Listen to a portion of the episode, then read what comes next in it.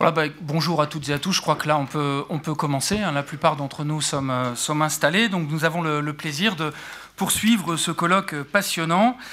Euh, populisme et religion de l'Europe à, l'Amérique, avec euh, la deuxième table ronde de cet après-midi, où nous aurons le plaisir d'écouter Denis Lacorne, qui prendra la parole en premier, qui est directeur de recherche émérite aux séries Sciences Po, qui a également été professeur invité dans de nombreuses universités américaines, euh, qui a beaucoup, beaucoup publié naturellement sur les États-Unis, mais sur la religion plus spécifiquement. Il est notamment l'auteur de Les frontières de la tolérance, euh, qui va apparaître en anglais euh, en 2019, dans, quelques mois, et de la religion en, Amérique, hein, qui est devenu un, classique disponible chez Gallimard Folio en 2012. Donc on lui laissera la parole dans quelques instants, et en anglais également.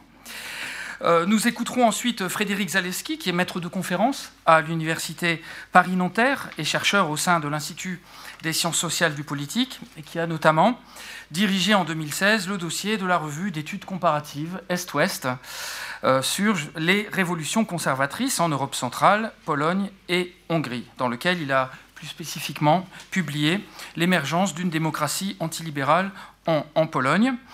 Et, puis enfin, nous, écouterons également Amit Bozarslan, qui est directeur d'études à l'EHESS au sein du laboratoire euh, CETOBAC, spécialiste du Moyen-Orient. Il a notamment publié en 2015 une version très enrichie de son ouvrage de 2013 intitulé Histoire de la Turquie, de l'Empire à, à nos jours.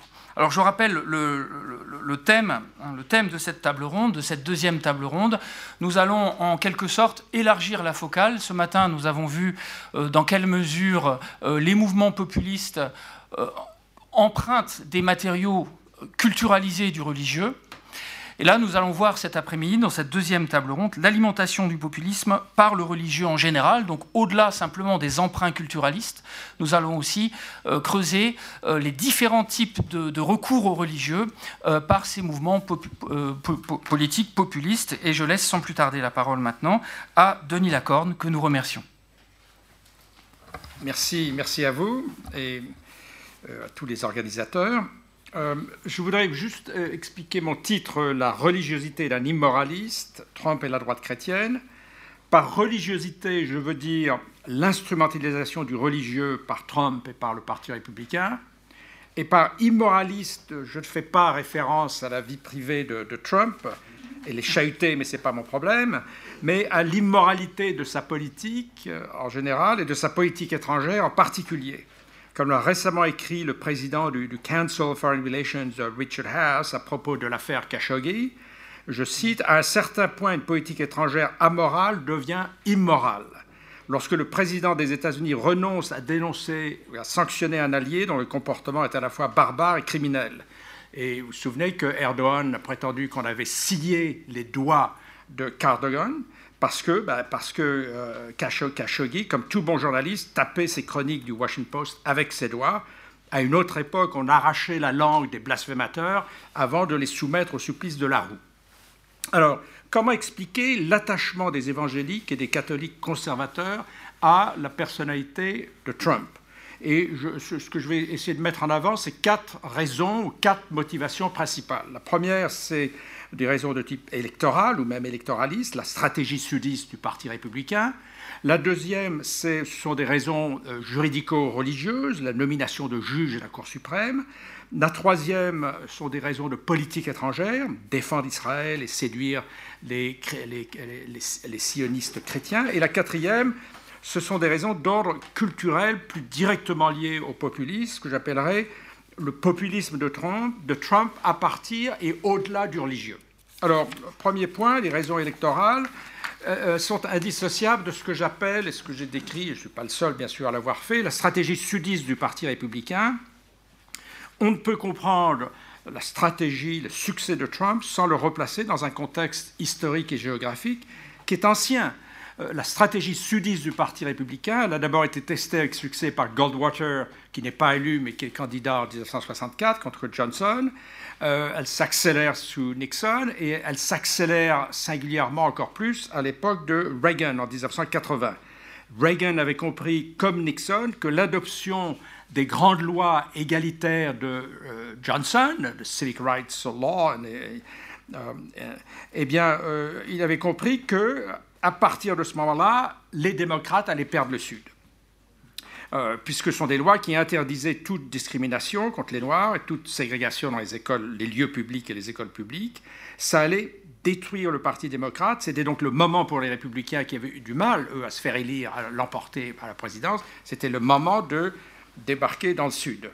Euh, un Sud qui jusque-là ne leur était pas réservé, puisque c'était le parti de Lincoln, c'était le parti des abolitionnistes le succès de Reagan fut porté par une alliance très particulière avec euh, Jerry Falwell, la majorité morale de Jerry Falwell, le prédicateur fondamentaliste de, Lynchburg en Virginie, le fondateur d'une petite université qui est aujourd'hui l'une des plus grandes universités baptistes euh, de, Lynchburg, Liberty University.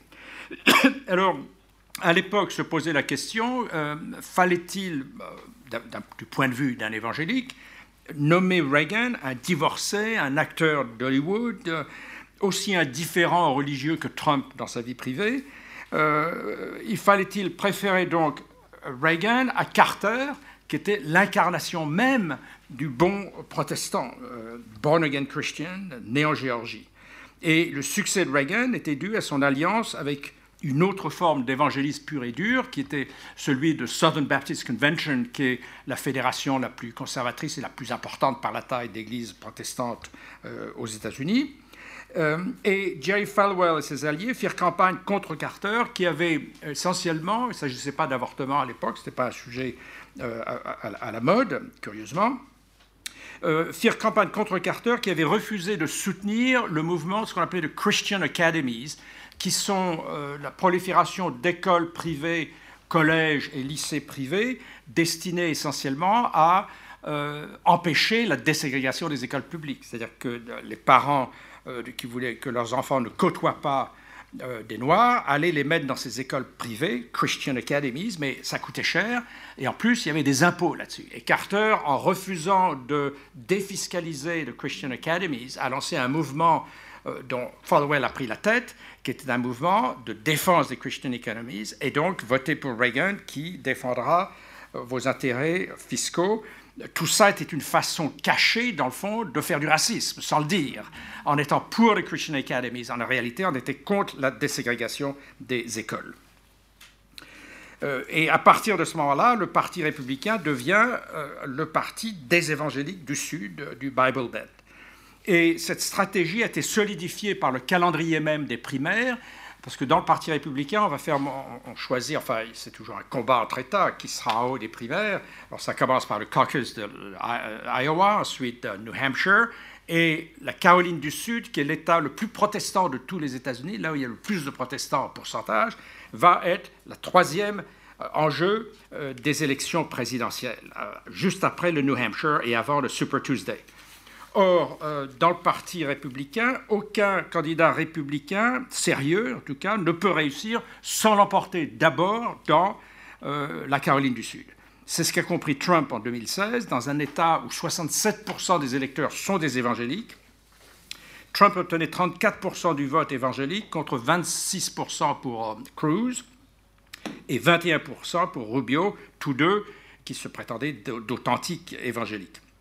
Et au moment des présidentielles, Trump va emporter 81% du vote évangélique aux États-Unis, plus que Bush fils, euh, plus que Romney. Donc c'est absolument remarquable comme résultat. Euh, et euh, au niveau national, le bloc évangélique, c'est un bloc important, c'est pas décisif, c'est quand même 25% des électeurs au niveau national, donc ça compte. Et Trump commis un sans faute en 2016 en se rendant à Lynchburg, Virginia, euh, euh, où euh, triomphe le président de cette université, Liberty College, qui est le fils de Jerry Falwell, Jerry Falwell Jr. et Trump fut fort bien reçu à l'époque, il y a un parterre de, 11 000 personnes, et il crut bon d'ailleurs de faire du zèle, mais ça mal lui en a pris. Il, il, mentionna Corinthiens chapitre 2, alors qu'il s'agissait de la seconde épître aux Corinthiens, puis il s'empressa de dire, je cite, I always was a big fan of the Bible, the only book to top the art of the deal. Euh, c'est-à-dire que, euh, oui, pour moi, je, suis dans la fanatique de la Bible, le seul livre qui fait mieux que mon livre à moi, l'art de la négociation. Et il ajoutait The art of the deal is a deep, deep second to the Bible. Euh, et ce sur quoi Jerry Falwell Jr. expliqua que, dans le fond, il fallait percevoir, si on est un évangélique, Trump comme son père avait perçu Reagan, c'est-à-dire à l'époque de Carter, comme mon père le disait, rappelez Jerry Falwell Jr., Jésus ne cessait de le dire, je cite donc le fils citant le père, nous sommes tous des pécheurs, chacun d'entre nous, donc votez pour Reagan et aujourd'hui votez pour Trump.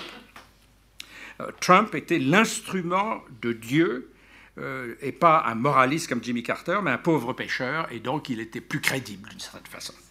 Bien sûr, ce soutien était intéressé, puisque Trump promettait de nommer des juges très conservateurs à la Cour suprême. Euh, l'un des éléments clés de la rhétorique populiste adoptée par Trump est constitué par ses attaques répétées contre de multiples boucs émissaires. La presse, les médias, gauchistes, les démocrates corrompus qui méritent la prison, à commencer par Hillary Clinton, les immigrés, les chahuteurs qui poussèrent des cris aux auditions du Sénat au moment des auditions du juge Kavanaugh, euh, ceux que Trump appelle la populace, the mob. Euh, the mob, il aime bien the people, but not the mob. The mob, c'est un peu le, le sans-culottisme euh, qui menacerait la démocratie américaine. Et la dénonciation des boucs émissaires est en grande partie fondée sur des raisons de nature religieuse. En effet, euh, ces boucs émissaires menacent l'Amérique blanche et chrétienne, ils sont des islamistes, euh, et donc ils envahissent ou ils risquent d'envahir l'Amérique blanche. Un autre bouc émissaire, ce sont les immigrés latinos. Alors là, il y a un petit problème de religion parce que les latinos sont catholiques. Et il y a quand même beaucoup de catholiques qui votent euh, pour Trump, pas seulement aux États-Unis. Donc on peut pas, on peut attaquer l'islam. Le catholicisme, c'est plus délicat. Et à ce moment-là, on va se rabattre sur autre chose, c'est-à-dire qu'on va cibler euh, les gangs latinos, euh, les tueurs euh, qui vont parasiter le danger hypothétique des gangs porteurs de violence, de drogue, de violeurs, sont des violeurs en puissance, etc. Alors en 2016, la stratégie de Trump, hier comme aujourd'hui, elle reste fondée sur ce que j'appellerais une pédagogie de la peur. Si vous soutenez les démocrates, ils vont ouvrir tout grand les frontières et permettront à tous les terroristes en puissance, musulmans et mexicains d'envahir notre beau pays. Pour enfoncer le clou et mêler d'ailleurs les uns avec les autres, contre toute évidence, Trump va prétendre que dans la, fameuse caravane des 5000 qui ne sont qu'à 1000 km de, la frontière américaine, donc euh, ils, sont, très très loin encore, et, ils seront sans doute plus que 400 au moment où ils arriveront à la frontière, s'ils y arrivent, eh bien Trump précisait bien qu'il ne serait pas surpris s'il y avait parmi eux des individus originaires du Proche-Orient, c'est-à-dire de dangereux islamistes. Euh, euh, d'où vient. Euh, mais le, gros problème de cette approche, c'est qu'on oublie aux États-Unis que le terrorisme, ces dernières années en tout cas, il est surtout d'origine intérieure, d'origine interne. Ce sont des déséquilibrés, des membres de l'extrême droite américaine qui jettent des bombes, écrasent ou mitraillent d'innocentes victimes, comme à Las Vegas ou dans des écoles, ou qui terrorisent de, de pacifiques manifestants, comme à Charlottesville en 2017, ou qui mitraille 11 juifs dans, une synagogue à Pittsburgh le jour de Shabbat. Malgré l'évidence, donc, les partisans de Trump s'acharnent à trouver de nouveaux boucs émissaires euh, pour expliquer l'inexplicable, au point d'accuser, par exemple, les démocrates, à un certain moment, d'être à l'origine des colis piégés euh, pour faire diversion et gagner les élections. C'est un des thèmes qui avait été utilisé par les partisans de Trump. Deuxième point, des raisons proprement religieuses, cette fois-ci, pour pérenniser le soutien du vote évangélique et celui des catholiques conservateurs. Trump a su instrumentaliser ce sujet clé qui est l'avortement en promettant la nomination de juges qui allaient, euh, sans qu'il y ait de certitude en la matière, mais probablement, on pouvait espérer, renverser la grande décision Roe v. Wade qui fait de l'avortement un droit fondamental, le droit pour une femme de disposer de son corps comme elle l'entend, the right to privacy. Et euh, Trump a réussi au-delà de tout espoir, puisqu'il a, nommé deux juges conservateurs, l'un euh, Gorsuch en, en, remplacement de Scalia, et l'autre, euh, là c'est plus grave, Kavanaugh en remplacement de Kennedy, qui était un juge conservateur mais très modéré et qui souvent évitait que la Cour suprême bascule dans le camp conservateur. Donc, avec la nomination de Kavanaugh, eh bien, la Cour suprême, pour les 30 ou 50 ans qui viennent, euh, va euh, basculer vraiment dans le camp conservateur et va multiplier des brèches dans le mur de séparation entre l'Église et l'État aux États-Unis, incitant les Églises à discriminer contre les gays et les femmes, euh, couvertes par exemple, protégées dans les programmes de couverture santé, La Cour suprême, désormais, avant même d'ailleurs la nomination de Kavanaugh, permet à un pâtissier de refuser de faire un gâteau pour un couple de jeunes mariés gays parce qu'un tel mariage est contraire à la religion du pâtissier. Euh, et permet aussi à un entrepreneur privé, Hobby Lobby, qui, dirige une chaîne de, grands magasins, mais aussi qui a construit le musée de la Bible à Washington, D.C., euh, ben, de refuser à ses employés une partie de l'assurance médicale souscrite par son entreprise et qui prévoyait le remboursement des dépenses de contraception sous prétexte que contraception veut dire avortement, d'après euh, l'individu en question. Donc Trump plaît aussi parce qu'il est en matière religieuse anti-politiquement correct. He tells it like it is.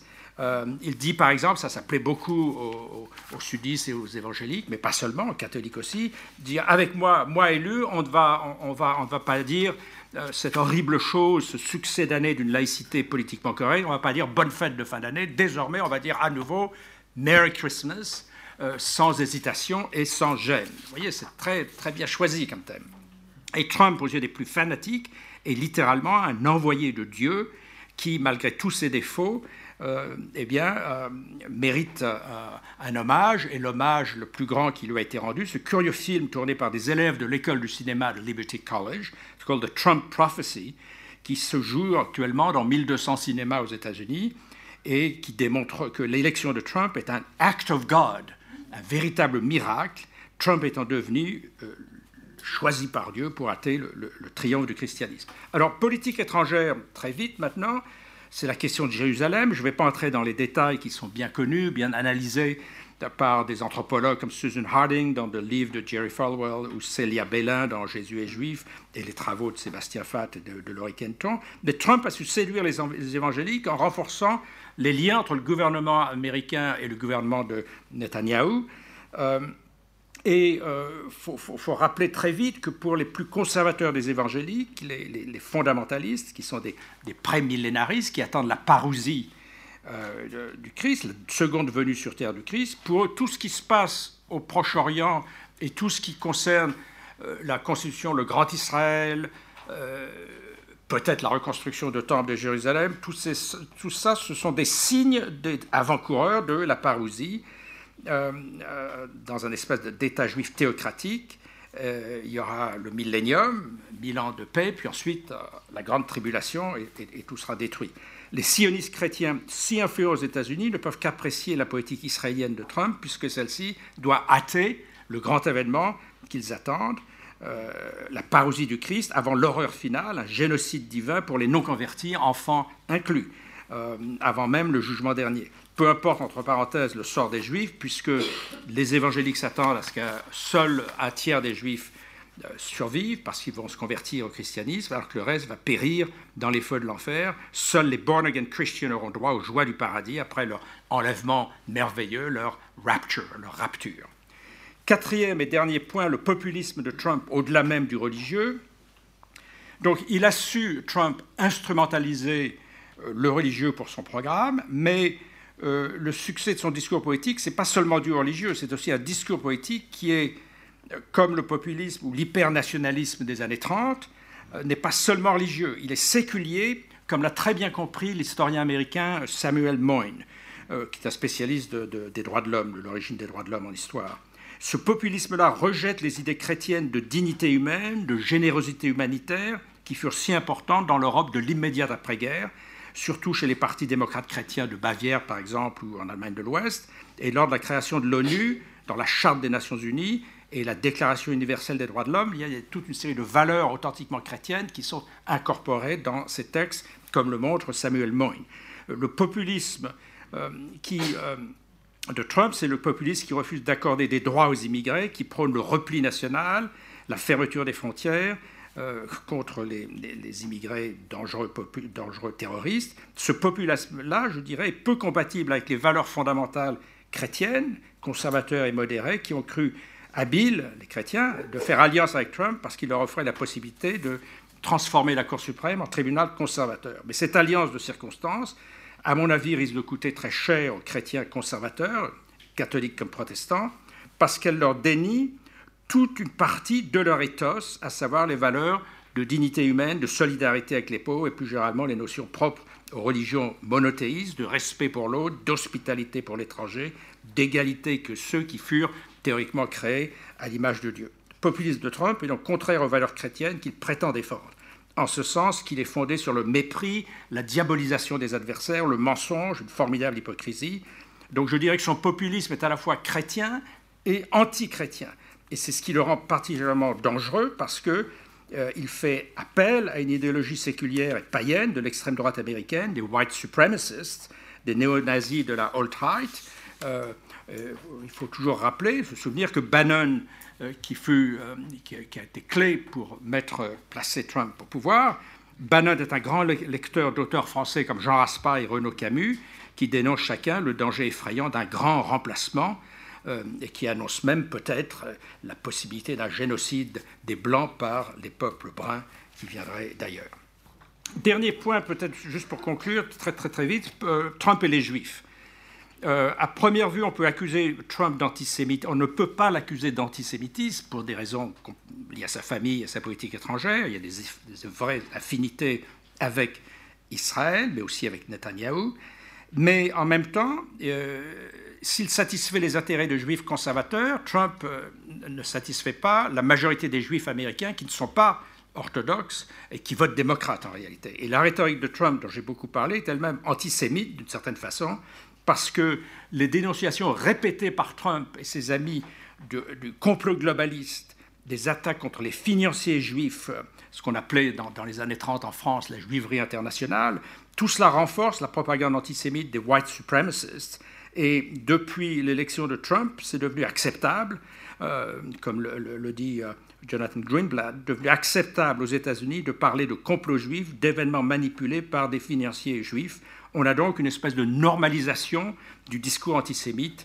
Euh, pour rappel, par exemple, Soros est accusé par de nombreux élus républicains non seulement d'importer des, réfugiés, mais de financer des réfugiés, de financer la caravane qui vient du Mexique. Euh, il serait le grand facilitateur de l'invasion. Alors, et pour le sénateur euh, Grasset, Cavano, les gens qui chahutaient Cavano au Sénat étaient payés par Soros. plus récemment, donc, on a même dit à Fox News, dans l'émission Lou Dobbs Tonight, un invité disait que les sans-papiers étaient financés par le département d'État, lequel est occupé par Soros et ses affidés sur une chaîne de télévision américaine. Voilà ce qu'on dit sans qu'il y ait de contestation. En même temps, il faut être clair, il n'y a pas de lien de cause à effet entre la rhétorique de Trump et les violences récentes, mais cette rhétorique amplifiée par les médias contribue à aggraver un climat de haine et de suspicion, un climat conspirationniste qui ne peut qu'encourager certains déséquilibrés à réaliser leurs pulsions mortifères. Et je citerai euh, juste ce mot de, de Jeffrey Myers, le rabbin de, la synagogue Tree of Life, euh, qui a accepté, malgré beaucoup de protestations d'ailleurs de ses pairs, l'arrivée de, Trump après le, massacre, et qui a dit à Trump, de façon privée, mais il l'a révélé en public depuis, il a dit à Trump, Monsieur le Président, un discours de haine conduit à des actions haineuses et à ce qui est arrivé dans, mon sanctuaire, euh, et sept de mes fidèles ont été euh, massacrés. Fin de citation.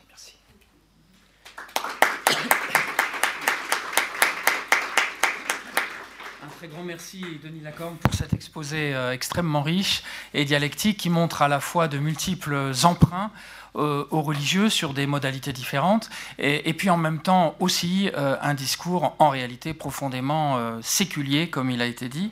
Sans plus tarder, je laisse la parole maintenant à Amit Bozarslan. Merci, chers collègues. Ah, alors vous êtes en troisième? Voyons.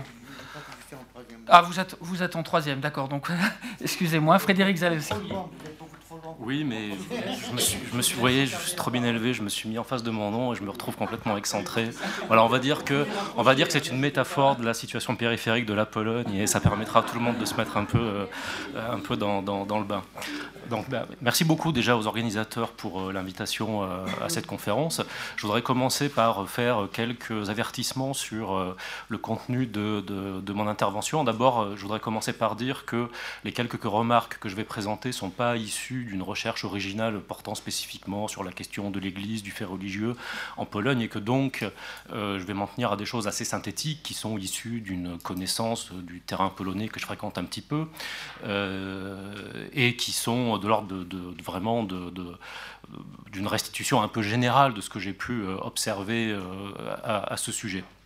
Et puis, euh, deux remarques euh, peut-être un peu plus euh, qui sont en lien l'une avec l'autre. La enfin, c'est que la manière dont j'ai construit mes objets d'études sur la Pologne a consisté à rompre à la fois avec euh, la catégorie de populisme et avec aussi euh, cette, cette, idée, cette équivalence du polonais euh, égal catholique. Donc je me retrouve dans une position un petit peu inconfortable aujourd'hui puisque je prends un petit peu à revers certains attendus de, la conférence, mais je pense que c'est intéressant de poser, de, poser ces éléments. Donc je vais être aussi un petit peu moins conclusif que dans l'intervention précédente puisque je vais justement essayer de déconstruire un petit peu ces, ces quelques points.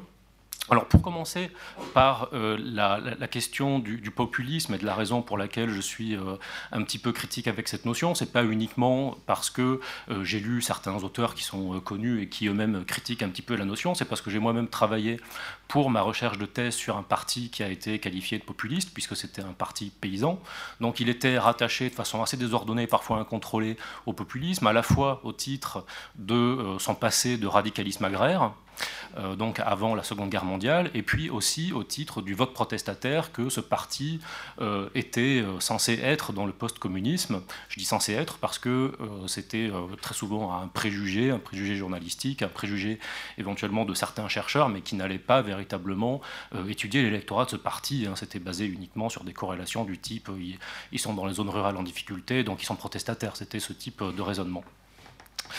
Euh, et donc, j'ai pu construire mon objet euh, que, en, m'affranchissant un petit peu de l'écran que constituait ou que constituaient ces, euh, ces, ces, prénotions, donc en, m'écartant de, cette notion, en la laissant de côté, en tout cas pour, pour la thèse, pour revenir ensuite, notamment depuis 2015 avec la victoire du parti Droit et Justice. Euh, et puis, s'agissant euh, de euh, l'équation polonais égale catholique, c'est en grande partie parce que je crois, même si là je m'en tiens à des choses vraiment très très très générales, mais une fois encore, je ne suis pas spécialiste du fait religieux en Pologne et on pourra y revenir éventuellement s'il y a des questions spécifiquement sur, sur ce point, parce qu'il me semble qu'en France principalement, l'influence de l'Église en Pologne, dans le post-communisme en tout cas, je ne parle pas d'avant 89, mais dans le post-communisme, a été largement surestimée à cause du rôle historique qu'a joué cette institution comme lieu, comme foyer de résistance euh, au communisme, mais que le euh, régime communiste a été en Pologne, ce qu'on, à mon avis, on ne mesure pas suffisamment, euh, a été aussi une modernisation sociale qui a entamé un processus de sécularisation qui se prolonge aujourd'hui.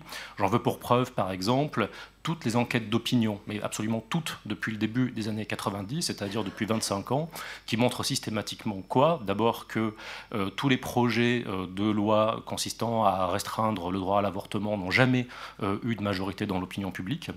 Et autre type d'enquête, toutes celles sur le rôle de l'Église dans la politique, qui a toujours été aussi condamné par une majorité de gens dans les enquêtes d'opinion. Donc on peut dire, on peut faire toute la critique qu'on connaît sur les sondages, etc. Mais là, on a quand même des données sur euh, de très nombreuses enquêtes qui ont été réalisées sur plusieurs décennies et qui vont toutes dans le même sens quand même. Donc je pense que c'est quand même révélateur de tendance euh, à la sécularisation, même si évidemment en Pologne on n'est pas au même point que la société française par exemple. C'est un peu anecdotique, mais je pense que ça vient appuyer euh, ce que j'ai en tête en disant ça. Euh, il est sorti un film il n'y a pas très longtemps en Pologne, dont vous avez peut-être entendu parler, parce que Le Monde y a consacré euh, un papier. C'est le film Claire, Le clergé, qui est un film qui montre toutes les turpitudes de l'Église polonaise, en commençant par le népotisme, la corruption, en finissant par la pédophilie, et absolument de manière très très crue.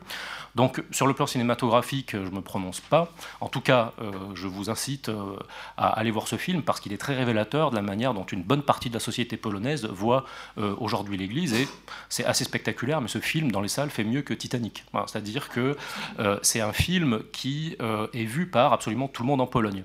Et là aussi, quelque chose de très révélateur, c'est un film qui a été interdit dans certaines salles par les autorités locales proches de droit et justice, mais évidemment, ça n'a pas empêché les gens d'aller le voir. Et je crois, même que, cette, même si là c'est peut-être un peu spontané comme, analyse, mais je pense que c'est assez révélateur aussi de ce qu'est aujourd'hui le fait religieux en Pologne. En fait, le, fait que les gens n'écoutent pas les prescriptions de droit et justice pour ce qui est de leur pratique culturelle, de leur opinion sur l'Église, et ainsi de suite.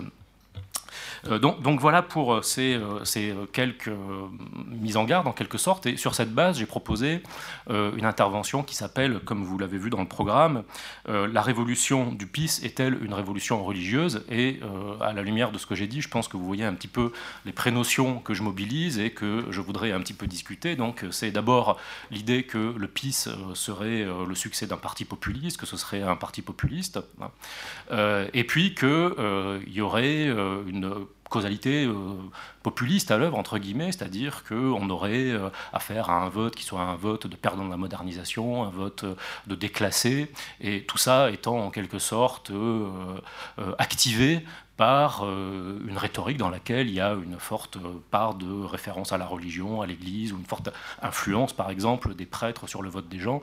Les prêtres ne se gênent pas pour dire aux gens comment ils doivent voter, mais c'est pas pour ça que les gens votent comme ça. Hein. Euh, voilà, donc c'est un petit peu ce que je voudrais, euh, c'est un petit peu dans, cette optique que, j'ai réfléchi. Et donc j'ai prévu deux, temps. Un premier temps sur le PIS en lui-même, c'est-à-dire est-ce qu'on peut parler de populisme, comment euh, ça marche ou pas, cette catégorisation s'agissant de ce parti. Et puis dans un second temps, revenir sur d'autres forces politiques qui ont été aussi élues, entre guillemets, au, rang de populistes, soit par la presse, soit par les auteurs aussi, très souvent, parce que le discours discours sur le populisme un discours euh, qui est. Euh, on ne sait pas très bien qui redouble qui, en fait, mais en tout cas, il y a souvent une forme de convergence entre ce que disent euh, les observateurs médiatiques et ce que disent certains chercheurs, français ou internationaux. Et voir, dans ce cas-là, si parmi eux, il y a des gens dont on pourrait expliquer le succès par un soutien de la part de, de l'Église. Alors, euh, un mot, euh, donc pour en venir à, ces remarques sur le PIS, un mot juste pour rappeler peut-être, parce que tout le monde n'est pas forcément très familier des, réalités polonaises ou de l'histoire euh, récente, le PIS c'est un parti politique qui a été créé par les frères Kaczynski, donc vous vous souvenez sans doute de ces jumeaux de la politique polonaise, donc Jarosław Kaczynski qui avait été conseiller de Lech Walesa et son frère Ler qui est décédé en 2010 dans la catastrophe aérienne de, Smolensk. Et donc ce parti avait été créé en, en 2001 et il a réussi progressivement à monopoliser monopoliser un petit peu l'espace de la droite euh, polonaise. Et alors, ce parti a été euh, considéré. Alors, il est arrivé au pouvoir une première fois en 2005. Euh, Kaczynski a aussi été élu président en 2005. et ils ont, été, ils ont regagné les élections donc en, 2015. Alors, le PIS a été catégorisé comme populiste de différentes manières. alors, il faut avoir en tête que l'axe principal de sa politique et de sa victoire euh, en 2005, euh, c'était principalement un discours axé qui peut donner lieu à des catégorisations comme populistes, mais c'est pas comme ça que la catégorisation est arrivée. Un discours axé sur les enjeux de law and order, pour dire les choses rapidement, donc sur la corruption, sur la sécurité, euh, bon, tout, un agenda en fait qu'on connaît tout à fait, j'ai pas besoin de détailler, avec un projet phare qui était un projet de transformation et de refonte de l'État autour du mot d'ordre que mm, peut-être vous avez retenu si vous avez lu la presse à l'époque, de création d'une quatrième république. La troisième étant celle qui a été créée euh, immédiatement après la chute du communisme en 89. Euh, Donc un projet de refonte de l'État. Hein. Alors c'est euh, en fait, à partir de ce moment-là, que le label de populisme euh, a commencé à, émerger, parce que comme il y avait une remise en cause du consensus post-89, le label de populisme était assez arrangeant finalement, c'était une solution de facilité en quelque sorte, pour essayer de stabiliser l'interprétation de ce que faisait euh, le PIS euh, au système politique en Pologne. Mais par ailleurs, le PIS a aussi, à l'époque, beaucoup moins en 2015, mais surtout en 2005, fait campagne autour d'un clivage qu'il a largement contribué à construire entre Pologne solidaire et Pologne libérale. Et à partir de ce moment-là, ça a été, euh, je, crois, l'élément euh, principal pour euh, justifier de catégorisation comme populiste. Alors là, c'est là que ça devient intéressant, à mon avis, parce qu'il y a différentes logiques intellectuelles qui se sont imbriquées pour produire cette interprétation. Parce que pour certains euh, auteurs, ce qui euh, se produisait, c'était un phénomène relativement comparable à ce qu'on avait euh, observé avec d'autres populismes, beaucoup plus anciens, notamment latino-américains, c'est-à-dire de tentatives de concilier des soutiens populaires à un projet en fait, principalement caractérisé par son conservatisme social, hein, c'est-à-dire la capacité d'acteurs conservateurs à construire une vaste alliance électorale euh, incluant euh, les catégories populaires. Donc ça, ça a été pas toujours, c'était présenté comme ça, mais sans toujours des références explicites en fait à la littérature sur les populismes latino-américains. Et puis il y avait une autre idée qui s'est imposée aussi à ce moment-là. c'était l'idée que ce populisme était finalement celui euh, de partis qui provenaient du centre, de partis modérés, un peu comme euh, toute chose égale par ailleurs, un peu comme euh, celui de Berlusconi en, Italie, par exemple. Et donc il y a eu une autre labellisation. Donc il y avait la labellisation populiste, et puis il y avait la labellisation aussi néo-populiste. C'est-à-dire, on trouve ça par exemple chez un auteur tchèque qui s'appelle Peter Huchen, qui a dit voilà, on a des partis qui viennent du centre et qui petit à petit construisent une offre politique qu'on peut rattacher au populisme. Donc, c'est pas tout à fait le même type de populisme que celui de partis euh, nationaux populistes, entre guillemets, comme euh, euh, le Parti du peuple danois au Danemark ou le Front National en France, etc. alors, tout ce fond d'explication a été un peu oublié parce que pendant huit ans, c'est pas pas le PiS qui a, gouverné. Et puis, comme vous savez, la Pologne est un pays extrêmement dynamique économiquement, un petit peu comme si ce danger avait été écarté. Et puis, quand le PiS a regagné les élections en 2015, tout ceci a été remobilisé mais de manière un petit peu secondaire et connexe par rapport à une autre catégorie qui, entre-temps, s'est imposée euh, euh, avec beaucoup de succès pour décrire ces évolutions, celle de démocratie libérale, euh, donc en étendant un petit peu rapidement, d'une certaine façon, tout ce qu'on avait dit sur la Hongrie de Viktor Orban à la Pologne de, de Kaczynski. Alors, compléter euh, ce, que, ce que je dis là, je voudrais euh, préciser aussi de façon plus, ponctuelle que l'un des principaux ouvrages sur le populisme en Pologne, c'est pas le seul, mais c'est l'un des principaux, en tout cas euh, dans la littérature dite internationale, parce que c'est un livre en anglais, celui de Rafał Pankowski, qui c'est assez intéressant de regarder aussi comment il catégorise le PiS, parce que c'est un livre sur, dont le titre reprend la catégorie classique de Casmus, c'est-à-dire de droite radicale populiste, non pas un populisme droite radicale, mais de, la droite radicale qui a une composante populiste. Et euh, donc le PiS fait partie des partis que, euh, que Pankowski pardon, euh, catégorise comme, comme, comme populistes. Alors là, c'est intéressant parce qu'il il reprend les trois catégories, c'est-à-dire que c'est un parti populiste, c'est un parti néo-populiste parce qu'il vient du centre, et il en fait aussi un parti illibéral, c'est-à-dire qu'on alors, ça me paraît intéressant parce qu'on voit bien qu'on a du mal à stabiliser un peu une interprétation euh, autour du PIS, mais que aussi, euh, dans l'autre sens, euh, on a aussi du mal aussi à se mobiliser correctement cette catégorie pour catégoriser les acteurs politiques. Alors, du coup, comme vous avez eu la gentillesse de le rappeler, quand j'ai dirigé ce dossier de la revue d'études comparatives Est-Ouest sur les révolutions conservatrices à l'Est, j'ai fait un petit peu comme comme pour ma thèse, je me suis débarrassé euh, de la notion de populisme en la discutant euh, aussi évidemment. Hein. Euh, mais en tout cas, c'est pas celle que j'ai choisie pour intituler le dossier, pour donner un titre à mon propre papier, parce que le processus pertinent, il me paraît pas être dans la mobilisation populiste, en tout cas une mobilisation de l'électorat.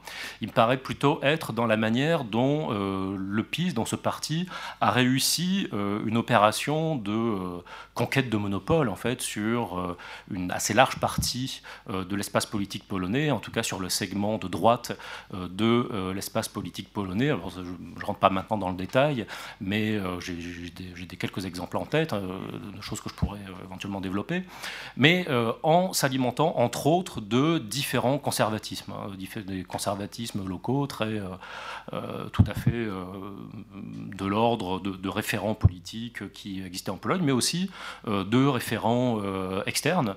Et par exemple, il y a beaucoup d'emprunts, pas forcément directement chez le PIS, mais chez des gens qui, d'une façon ou d'une autre, ont contribué à la construction de cette position de, monopole ou dominante. Euh, des emprunts au néoconservatisme américain, par exemple. Euh, dans les années 90, il y a de très nombreuses revues intellectuelles polonaises dans lesquels écrivent des gens qui à l'époque ne sont pas du tout connus et qui ont percé depuis grâce au PIS justement, mais qui se réfèrent en permanence à la pensée conservatrice, essayent de redéfinir la pensée conservatrice par exemple, euh, et puis des emprunts aussi par exemple euh, à des auteurs comme Carl Schmitt euh, pour théoriser une forme de, enfin la, forme d'autoritarisme que qu'on connaît bien aujourd'hui dans, dans, le cas polonais, qui consiste à réaffirmer une forme de souveraineté qui n'est pas celle de l'état de droit, etc., etc. Donc tout ça euh, me semble euh, plus pertinent pour comprendre les opérations euh, pratiques des acteurs à se regrouper et à se regrouper autour du projet idéologique et, politique du PIS. Alors, ma, conclusion d'une certaine manière sur, sur, sur ce point, c'est que euh, le succès politique du PIS, c'est pas le succès politique qu'on impute régulièrement ou habituellement euh, aux acteurs qu'on qualifie de populistes. C'est-à-dire que euh, un succès populiste, entre guillemets, c'est un succès d'une force politique qui parvient à capter les voix des, déclassés, des perdants de la modernisation, quelle que soit la modernisation. Alors, dans le cas de la Pologne, c'est plutôt la modernisation libérale post-89 liée au passage au marché et ainsi de suite. Le succès du PIS me paraît en grande partie être un succès politique qui se situe dans l'espace politique et dont il faut chercher les logiques dans, dans le champ politique avant euh, de regarder les, ressorts du vote. Et si on regarde les ressorts du vote, c'est un point que j'ai abordé dans mon papier, euh, c'est un vote conservateur, c'est-à-dire que euh, quand on regarde la carte du vote pour Lech Walesa en 1990, je dis bien 1990, et la carte du PIS je vais, je, vais, y arriver, je pense. Et la carte du vote pour le PIS en 2015, c'est à peu près la même. Euh, et le, profil des électeurs est à peu près le même aussi. Alors en cinq minutes, je vais essayer de faire mon, second point, mais il se trouve qu'il est un peu plus court, donc ça tombe bien, euh, qui sont en quelque sorte les euh, usual suspects du, populisme en Pologne, sachant qu'il n'y a pas que euh, le PiS. Il y a eu aussi dans les années 2000 un parti qui s'appelait la Ligue des familles polonaises. vous vous souvenez peut-être de ce parti qui était surtout en fait ultra, ultra nationaliste et ultra traditionnaliste. Et ce parti de fait, a été soutenu par euh, une frange de, euh, l'Église polonaise, euh, en l'occurrence par la radio intégriste Radio Maria. Hein. Donc la LPR été le regroupement de plusieurs petits partis que Radio Maria voulait soutenir aux élections. Hein. et la LPR a fait aux alentours de 8% aux élections de 2001 et puis après à celles de, de 2005. en 2005, Radio Maria a aussi soutenu le PIS.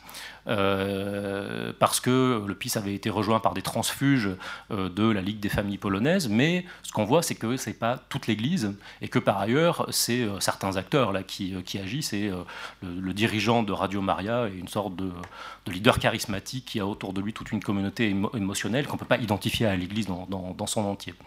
Alors, mais là où je voulais, je, je, prends deux minutes pour le dire, mais je pense que je les ai encore, parmi les acteurs qui ont été catégorisés comme populistes, en Pologne, il y a eu aussi, au début des années 2010, un, mouvement dont on a un petit peu oublié l'existence, mais qui s'appelait le mouvement Palikot, du nom euh, de son leader, et qui a vraiment euh, tout de suite été qualifié de populiste à cause des ressorts réputés, euh, parce qu'il y, a eu quelques travaux, pas beaucoup, mais euh, la labellisation est venue de toute façon avant la publication de ces travaux, qui a été réputé populiste. Or, ce mouvement était, qui a eu une dizaine de pourcents de voix, 40 députés, quelque chose comme ça, aux élections de, 2011, ce, ce, mouvement était anticlérical, vraiment virulemment anticlérical, euh, parfois euh, dans un registre assez vulgaire d'ailleurs, favorable aux revendications LGBT, aux droits des femmes, favorable, enfin défavorable à toutes les restrictions apportées au droit à l'avortement, etc.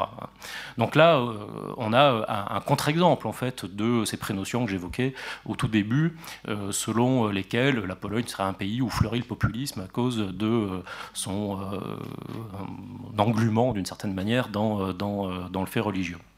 Et donc, pour conclure, euh, je suis désolé pour le caractère peut-être très très général de toutes ces remarques, mais je, voudrais en fait plaider en quelque sorte pour plus d'attention aux, acteurs en fait qui mobilisent et font usage de leur légitimité religieuse ou du fait religieux pour pour, pour, expliquer éventuellement l'influence, euh, en tout cas s'agissant de la Pologne, euh, de, de, l'Église catholique et puis aussi pour euh, se déprendre, en fait, comme vous l'avez compris, d'une image parfois un peu paresseusement ou rapidement accolée à la Pologne comme étant un pays de catholiques invétérés, enfin tous identiques aux auditeurs de Radio Maria, qui là pour le coup effectivement sont intégristes. Voilà, merci beaucoup.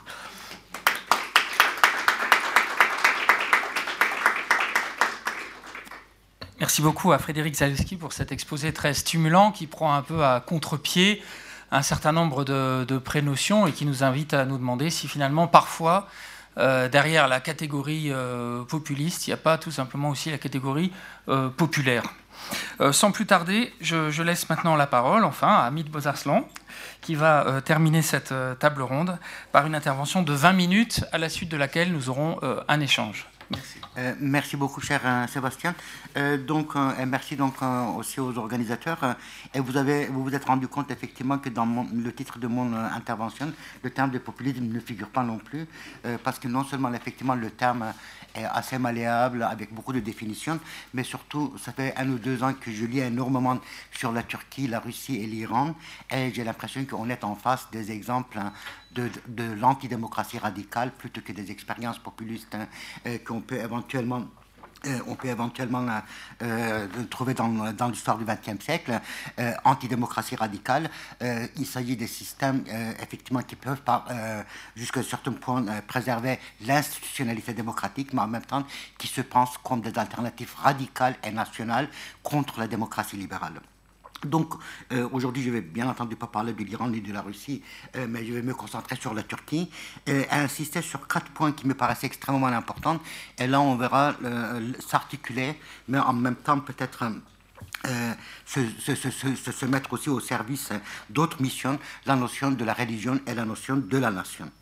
un premier point qui me paraît très important à souligner, c'est qu'aujourd'hui, depuis une dizaine d'années maintenant en Turquie, on a un pouvoir qui a une vision du monde cette vision du monde est très clairement une vision chiastique sur laquelle je vais revenir, euh, qui effectivement place la notion de la volonté euh, de, l'homme ou de la nation au cœur de l'histoire, mais je reviendrai sur cette question, mais surtout insiste sur le fait que euh, la nation ne peut trouver son sens historique hein, qu'en tant qu'incarné, incarné par son chef. Cela signifie tout simplement que euh, la fusion de la nation et de son chef hein, doit parvenir à écarter tout ce qui est encombrant euh, dans la démocratie, autrement dit la séparation des pouvoirs et les institutions. En deuxième lieu, euh, cette vision du monde insiste sur le fait qu'il n'y a pas de, de, distinction entre la nation en tant qu'entité abstraite et le peuple en tant qu'entité qu'on peut voir concrètement existait à un, moment X euh, de, l'histoire. Euh, cette distinction n'existe pas pour plusieurs raisons. En premier lieu, c'est que la nation turque est considérée, mais là vous avez aussi cela en Iran et euh, en Russie, la nation turque est considérée comme ayant reçu une mission de la part de l'histoire. Non pas de la part de Dieu, mais de la part de l'histoire. Cette mission historique, à son tour, est double. Cette mission historique consiste en premier lieu à dominer le monde. La domination est un droit qui est accordé à la nation turque.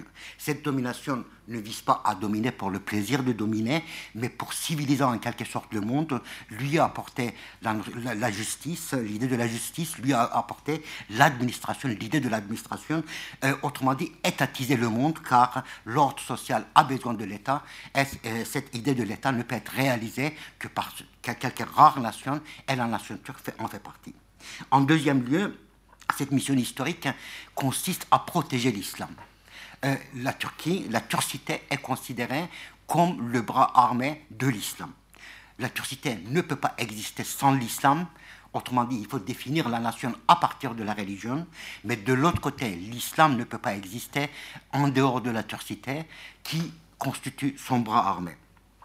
Et cette nation, euh, donc, qui a une double mission à la fois religieuse et de domination, ne se compose pas uniquement des vivants, mais aussi des morts. Là, vous avez une vision extrêmement maurassienne de la nation, et on insiste euh, considérablement sur le fait que la terre ne peut devenir patrie qu'à condition d'être arrosée du sang des martyrs et que le tissu ne peut devenir un drapeau qu'à condition d'être arrosé du, du, sang des martyrs. Les martyrs qui sont passés, qui sont tombés effectivement pour la nation, pour accomplir la mission historique de la nation turque, font partie pleinement du peuple vivant et actuel. Et ont le droit, au même titre que les vivants, de déterminer le destin de cette nation. Or, selon Erdogan, mais il n'est pas le seul, puisque ces idées-là sont quelque part là depuis les années 70, selon Erdogan, cette mission, cette double mission historique, a été entravée ou interrompue interrompu par l'intervention des ennemis de l'extérieur, l'impérialisme, le terme est de plus en plus utilisé, par l'intervention des ennemis de l'intérieur et surtout par l'aliénation de, des élites turques elles-mêmes. D'où la nécessité à la fois de penser le futur comme le moment de prise de revanche sur l'histoire, donc les humiliations du passé doivent être vengées en quelque sorte, L'histoire est considérée comme l'histoire de la guerre et le futur est considéré comme le moment de la préparation de revanche sur cette histoire passée. Et là encore, les parallèles avec l'Iran et la Russie sont absolument évidents. Et puis, en deuxième lieu, cette restauration doit avoir lieu, prise de revanche nécessite une restauration. La nation doit être rétablie dans sa, dans sa pureté ontologique. Et cette restauration doit avoir lieu d'ici 2071.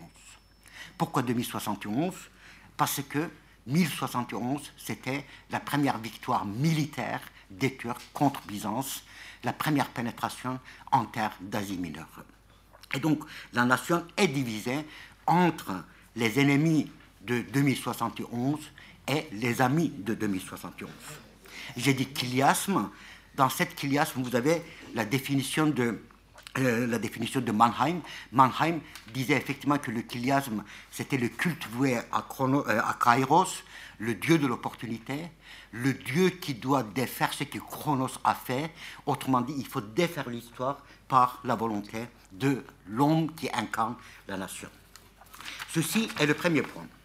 Un deuxième point qui intervient, qui est extrêmement euh, important dans le cas de la Turquie, et là encore, on voit la nation, la religion, le peuple se confondre en quelque sorte, c'est que ce qu'on appelle l'erdoganisme se maintient grâce à la construction d'un bloc hégémonique. Je ne vais pas entrer dans cette notion ici euh, aujourd'hui, euh, mais ce bloc hégémonique est très clairement un bloc hégémonique turco-sunnite, en, écartant à la fois les Kurdes, mais bien entendu aussi les autres communautés euh, minoritaires, mais surtout en écartant aussi la communauté alaouite, alévie de la Turquie, qui représente quelques 15-20% de la population. Ce bloc hégémonique est à l'image de la nation telle que Erdogan le perçoit. À l'image de la nation, autrement dit, comprenant d'abord une bourgeoisie puritaine, qui est de moins en moins puritaine, à qui l'État a transféré des centaines de milliards de dollars depuis 15 ans, comprenant les catégories les plus défavorisées de la société, qui sont convaincus ou qui ont essayé de convaincre que la pauvreté n'est pas une question politique, hein, ni même une question sociale, mais tout simplement une question de charité, les classes moyennes de l'Anatolie profonde, la domination masculine qui est incarnée, etc. Donc effectivement, ce bloc hégémonique soude la nation à partir de ces différenciations internes qui ne doivent pas poser des problèmes, mais qui doivent au contraire devenir des facteurs de l'unité. Jusqu'à quand, bien entendu, euh, euh, ce bloc hégémonique va pouvoir se maintenir, surtout si la crise économique euh, s'accélère. Mais là encore, on voit que dans la construction de ce bloc hégémonique, le turquisme et le sunnisme jouent un rôle central. la revanche qui est promise à la nation doit être la revanche double de cette catégorie qui est en quelque sorte inséparable. Euh, et le troisième point sur lequel je peux insister, c'est dans la continuité un peu, c'est que cette nation turco-sunnite, qui est finalement la principale nation de la Turquie, la nation qui doit être restaurée dans, sa pureté ontologique, la nation qui est destinée de nouveau à commencer une mission historique, cette, cette catégorie euh, est euh, habituée à l'idée de la guerre. Je pense que beaucoup plus qu'en Pologne, aujourd'hui en Pologne, personne ne faire la, promesse d'une guerre, beaucoup plus qu'en Amérique aussi, mais sans doute autant qu'en Russie ou en Iran, on fait l'apologie de la guerre, sauf que la guerre contre qui et avec qui? Cette question se pose. La nation, comme j'ai dit, l'histoire est l'histoire de la guerre. L'avenir sera l'histoire de la guerre, la revanche de la turcité sur la guerre. Mais la guerre contre qui C'est là qu'on se trouve un peu dans une situation totalement orwellienne.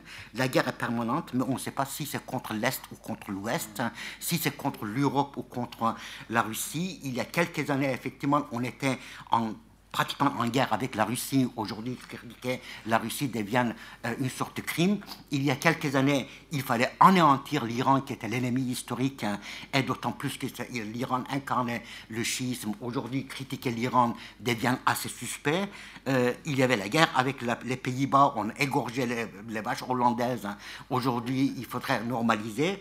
Euh, avec l'Allemagne, etc., je peux absolument euh, multiplier ces, cas-là.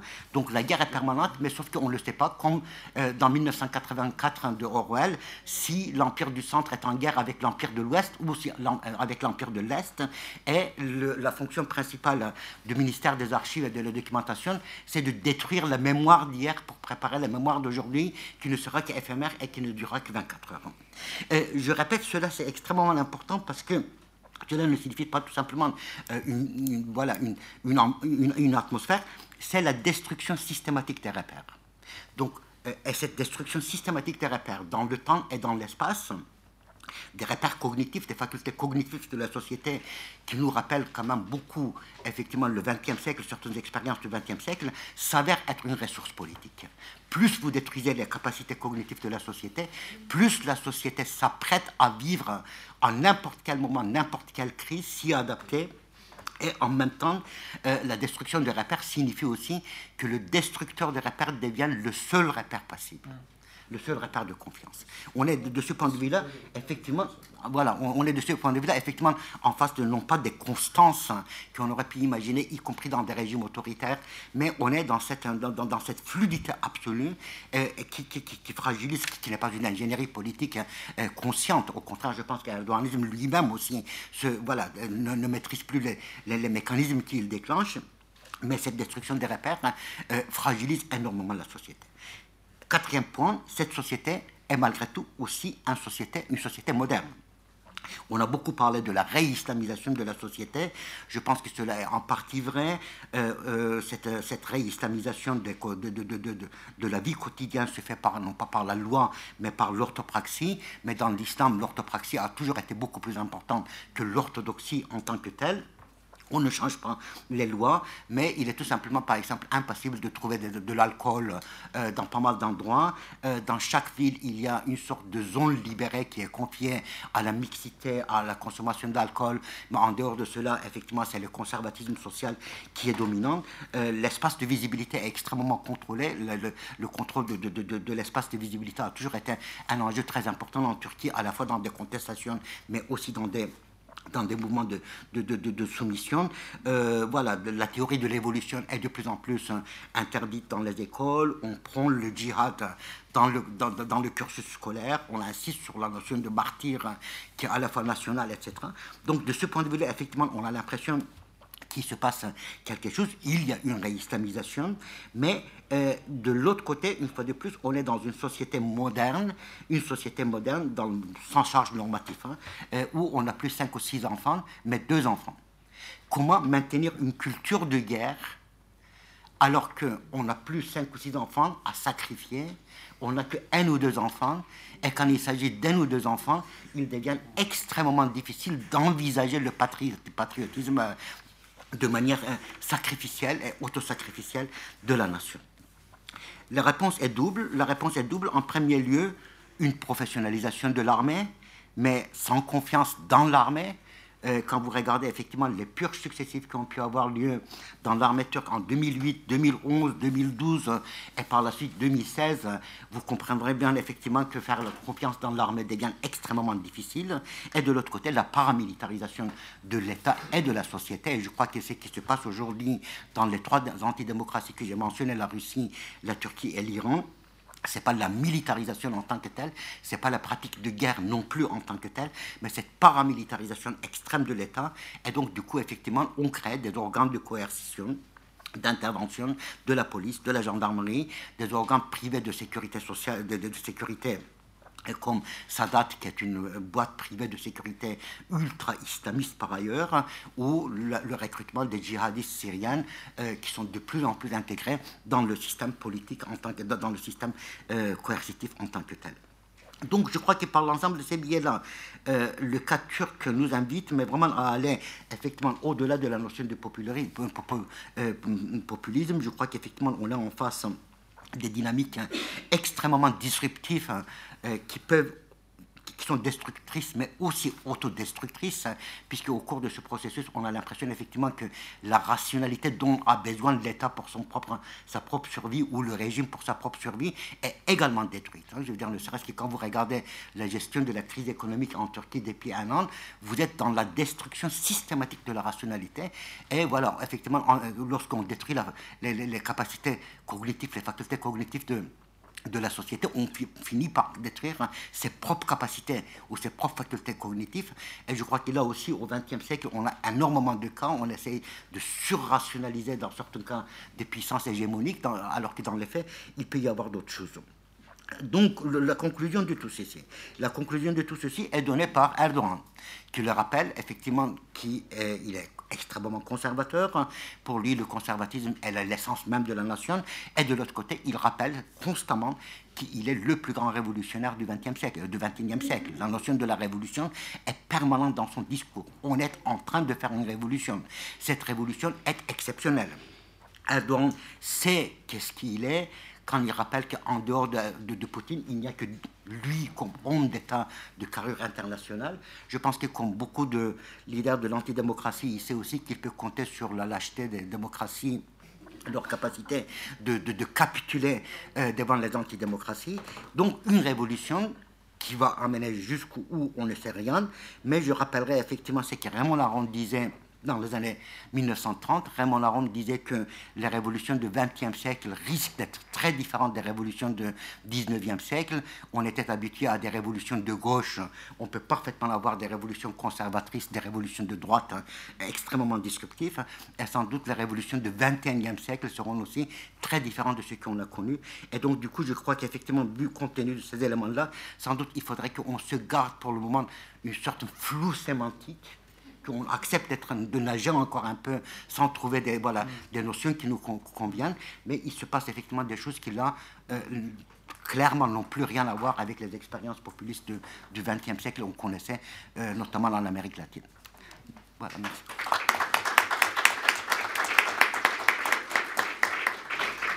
Merci infiniment à Amine Porzasson pour cet exposé également très, très riche et qui, qui bouscule effectivement nos, nos, certitudes en matière de, catégories, nous avons peut-être à inventer euh, de nouvelles euh, catégories pour ce, ce 21e siècle euh, bien, surprenant.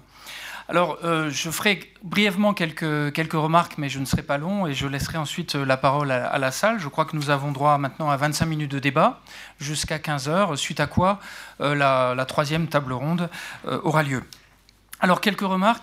Je ne vous cache pas que je suis un petit peu embarrassé parce que euh, deux interventions de cette table ronde sur trois questionnent en réalité questionne en réalité euh, la, pertinence même de la catégorie de, populisme sur deux terrains euh, spécifiques, en l'occurrence la Pologne et, la Turquie. Alors je vais essayer quand même dans un premier temps très brièvement de, pointer, me semble-t-il, quelques, quelques éléments convergents que nous pouvons rassembler et qui nous renvoient à la thématique de cette table ronde, à savoir dans quelle mesure les courants populistes s'alimentent du religieux. Donc je rappellerai très, brièvement quelques, euh, quelques points, j'en verrai six, mais je serai très bref sur chacun, euh, je vous rassure.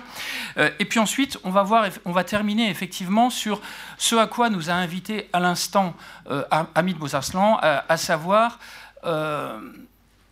peut-être cultiver un certain flou sur les notions, euh, pas parce qu'on ne sait pas, euh, on, ne sait pas de quoi on parle, euh, mais parce que nous sommes dans un moment de basculement où il n'est pas certain que les catégories que nous avons forgées au cours du 19e et du 20e siècle fonctionnent toujours de la même manière aujourd'hui. Alors d'abord très rapidement quelques éléments, me semble-t-il, d'emprunt du religieux que l'on repère dans, les populismes et qu'on a entendu au travers des différentes euh, interventions. Alors d'abord, premier point, me semble-t-il, euh, une dynamique prophétique dans le religieux, y a ce type de voix qui dit, au nom d'une révélation, moi je vais vous dire ce que personne ne vous dit. On vous cache tout, en réalité, moi je vais vous révéler de quoi il est véritablement question. Et il me semble, notamment au travers euh, de l'exposé très riche de Denis Lacorne, euh, ce straight talk euh, de Donald Trump qui s'en prend systématiquement au politiquement correct, au, consensus admis, relève à certains égards de, de cet emprunt à des matériaux euh, qui appartiennent à, l'univers euh, religieux, hein, la, dynamique, euh, la dynamique prophétique. deuxième, terrain d'emprunt, évidemment la capacité de relais des acteurs religieux auprès des foules. C'est toujours intéressant pour des acteurs politiques de bénéficier de chambres d'écho, de relais. Or, euh, les religions, les acteurs, religions, les acteurs religieux, en dépit euh, des phénomènes de sécularisation euh, dont nous avons parlé sur les différents terrains étudiés, continuent néanmoins à rassembler chaque semaine des, centaines de milliers, des, millions de, fidèles. Donc il y a un effet de chambre d'écho, et ce n'est pas pour rien, effectivement, si à la fois Donald Reagan, puis plus tard Ronald Reagan et plus tard Donald Trump se sont rendus, par exemple, dans la Liberty University, parce qu'ils savent très bien qu'au travers de ce type de lieu de formation religieuse, eh il y a un relais très puissant qui ensuite est, est effectué. auprès, auprès des, fidèles. Et évidemment, c'est bénéfique en termes de voix. troisième emprunt également à l'univers religieux, les logiques évidemment de légitimation et de euh, sacralisation. Ça, on vient de l'entendre notamment au travers du cas, euh, du cas turc, hein, cette quasi-sacralité de l'État-nation turc, euh, avec, avec une dimension, je dirais, quasiment, quasiment messianique. Et ça, c'est un des, matériaux que le religieux, traditionnellement, a toujours, quelque part, mis un peu à disposition des politiques, aux risques et périls des politiques d'ailleurs, hein, cette capacité de, sacralisation, de légitimation.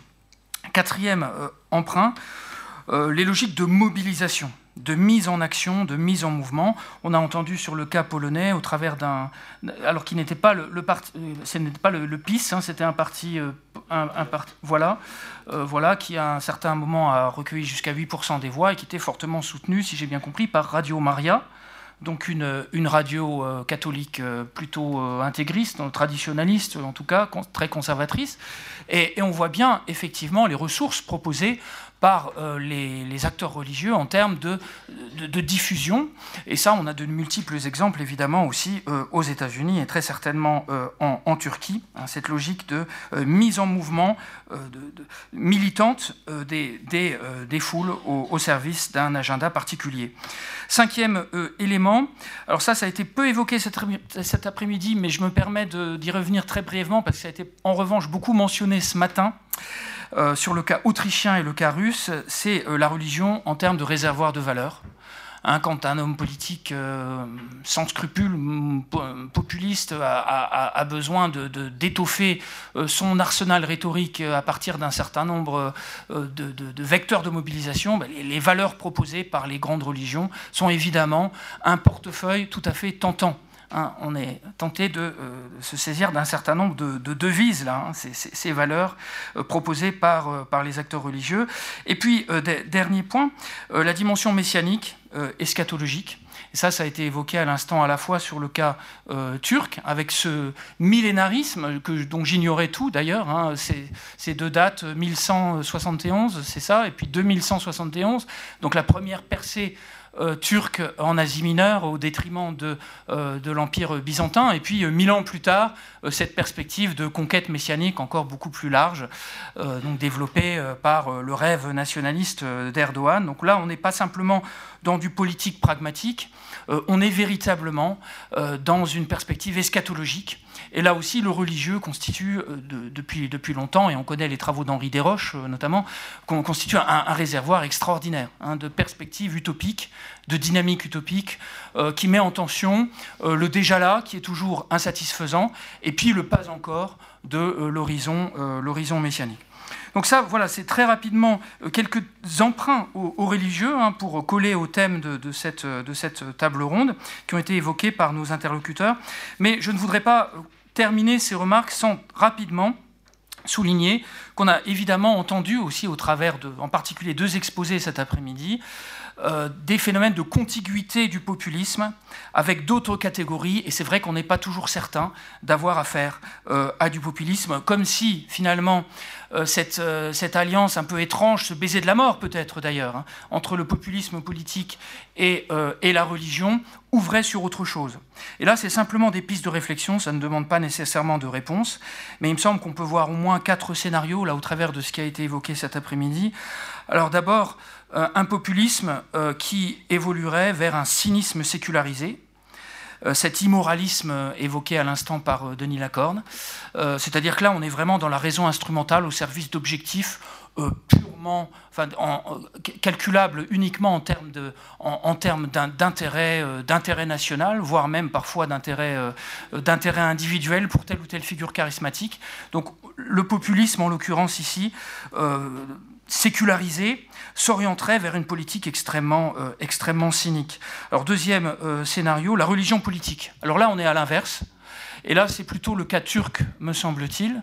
Euh, là, il me semble qu'on pense, ça, nous fait penser aux travaux de Gentile hein, sur la religion politique, avec ces émanations évidemment qu'on connaît au XXe siècle, le fascisme, le nazisme, certains éléments aussi du, communisme, où il y a une telle sacralisation de la politique qu'on est finalement dans une nouvelle forme de, religion, de croire, euh, déconnecté des religions confessionnelles que nous connaissons, que ce soit le judaïsme, le, protestantisme, l'islam, le, catholicisme, euh, mais néanmoins euh, du religieux. au service d'un projet d'État-nation et éventuellement antidémocratique, comme nous l'avons vu sur le cas, sur le cas turc. Troisième, troisième scénario de sortie, ou de contiguïté, si on veut, du populisme mêlé de religieux, euh, alors là, ce serait la catégorie populaire. Et si j'ai euh, pas trop mal, compris cette analyse extrêmement riche sur la Pologne, qui est un terrain que je connais euh, bien mal, il, me semble que ce qu'on entend, c'est qu'un certain nombre d'offres politiques aujourd'hui, en Europe et en particulier en Pologne, sont parfois un peu trop facilement catégorisées comme populistes, alors qu'elles répondent, elles répondent aussi, et peut-être surtout, à une demande populaire une demande populaire réformiste sur certains terrains conservateurs, mais pas, nécessairement euh, tous ceux qu'on peut, euh, lister. Hein, et que les journalistes auront tendance à, lister. Donc, un, une, offre populaire euh, réformiste qui serait donc pas simplement du, populisme et pas non plus simplement du, cynisme ou, encore moins de la religion politique. Et puis quatrième scénario, et je m'arrête, la religion civile une nouvelle forme de religion civile nationaliste qui serait portée par ces courants populistes qui se rendent compte qu'à bien des égards, on fait face aujourd'hui à un phénomène massif de délégitimation de, l'État, crise de légitimité des institutions, considérée par beaucoup comme trop éloignée euh, des, catégories euh, d'électeurs, euh, les technocrates de Bruxelles, hein, ce type de discours. Et en réaction à ce manque de légitimité, l'offre populiste ouvrirait à l'aide de matériaux folklorisés de la religion euh, plus confessionnelle et plus classique, euh, offrirait des formes de religion civile nouvelle, religion civile euh, nationaliste. C'est une, une, hypothèse, là aussi, à, à, travailler. Je vous remercie. Ça ne demande pas nécessairement de réponse des orateurs, sauf s'ils souhaitent prendre la parole. Vous, vous, vous, pouvez si vous le souhaitez. Et sinon, sans plus tarder, parole, parole à qui veut la prendre. Alors merci de lever la main. Oui. Oui, euh, euh, une question pour Denis Lacorne d'abord et, puis une, réflexion. Euh, est-ce que, de même qu'il y a dernièrement, à la suite de l'attentat de, Pittsburgh, des juifs qui se sont élevés contre, Trump en, dénonçant son discours de haine, est-ce que de la même manière, il n'y a pas d'autres chrétiens, des chrétiens d'une manière générale, et peut-être pas que des chrétiens, pour s'élever de cette manière-là contre, s'élever eux aussi contre cette captation de, christianisme, de certaines valeurs chrétiennes, et, pour s'élever, voilà, j'anticipe un peu peut-être sur le débat qui va suivre. Hein. Donc ça, c'est ma question, et je vais juste sortir d'une réflexion, mais complètement improvisée. Je me demandais si à propos de, ce qu'on appelle la sécularisation qui, qui un petit peu prendrait à revers, prendrait en otage même l'Église catholique en, Italie ou ailleurs, euh, je me dis, est-ce qu'on est dans la, est-ce que c'est la, le, terme de sécularisation est encore bon, est encore pertinent, ou est-ce que si je vais un peu à l'extrême de, ma pensée, enfin voilà, comme ça, de, mon improvisation, est-ce que une alliance entre des chrétiens démocrates des chrétiens attachés à la démocratie et des non-chrétiens, ou des chrétiens ou des juifs ou d'autres hein, d'ailleurs, hein, et, des, et, des, démocrates non, non, croyants, non pratiquants, etc., n'est pas, n'est pas envisageable comme elle a été pendant quelques, quelques décennies ces dernières années quand même. Voilà. Donc la sécularisation, oui, euh, euh, c'est pas le sujet après. Non, non mais vous, avez tout à fait raison de, de souligner, de rappeler que les différents blocs dont j'ai pu parler ne sont pas du tout monolithiques à Pittsburgh, une pétition a été signée par 30 000 juifs disant à Reagan, à, Trump, surtout ne venez pas, c'est pas le moment. 30 000, c'est considérable pour la ville comme Pittsburgh. Donc il n'y a, pas de bloc euh, monolithique du tout. Et, d'autre part, chez les, chez les, à la fois les catholiques et les protestants, il ne faut jamais oublier que en dehors des excès euh, de Trump, euh, le bouc émissaire des, immigrés, il y a tout le mouvement des villes sanctuaires qui est soutenu à fond par des mainstream churches et par l'Église catholique, euh, qui est de protéger les immigrés, y compris contre la police fédérale. donc ça, c'est un mouvement qui est très fort aussi aux États-Unis. Donc vous avez raison, les choses ne sont pas complètement monolithiques. Il y a aussi une tradition américaine du social gospel. Euh, qui est une tradition de, solidarité dans, le, protestantisme et, une forme d'évangélisme. Euh, et ça, il ne faut pas non plus le négliger. Et puis il y a les Noirs. La majorité des Noirs votent démocrate. Ils sont, eux, authentiquement évangéliques, plutôt conservateurs. C'est une autre forme du baptisme du Sud. Et euh, ils votent différemment. Donc, il faut, c'est vrai qu'il faut prêter attention à ces, fragments, ces, divergences qui existent dans les blocs auxquels je faisais allusion. Merci. Alors, il y a eu plusieurs doigts. On va peut-être prendre trois questions à la suite. en, fait, non, c'est pas vraiment une question, mais, euh, c'est plutôt un commentaire parce que je pense que c'est important de, revenir évidemment sur, cette, euh, sur la question de la catégorisation. Euh, moi, je, moi, je pense que dans la réflexion sur les régimes politiques de façon générale, il faut réfléchir en termes de continuum. C'est-à-dire qu'on a un éventail. Alors, si on veut en termes euh, d'idéal type. Hein. On pourrait dire que, euh, ce qui veut dire qu'ils ne sont pas toujours réalisés dans la pratique, mais on pourrait aller en effet, disons, de la démocratie libérale avec un certain nombre de, moyens de l'identifier, comme par exemple un principe qui me paraît quand même très important, la séparation des pouvoirs, d'un côté, jusqu'à ce que toi tu as appelé très justement hein, euh, les, les antidémocraties radicales. Et où on est en effet, et je suis absolument d'accord avec toi, où euh, euh, la Turquie d'aujourd'hui, en tous les cas, la Russie très certainement, sont de ce côté-là. Et je dirais, dans cet entre-deux, je situerais, pour ma part, précisément ce que j'appellerais des régimes populistes. C'est-à-dire, malgré tout, dans des endroits différents, hein, dans des endroits différents, mais qui quand même ont à la fois une rhétorique qui est toujours la même, c'est-à-dire en gros on s'adresse au vrai peuple, entre guillemets. Et tu as dit une chose que j'ai notée, parce qu'elle me paraît hyper importante. Il ne parle plus de nation au sens de communauté des citoyens. La nation n'existe jamais dans la réalité.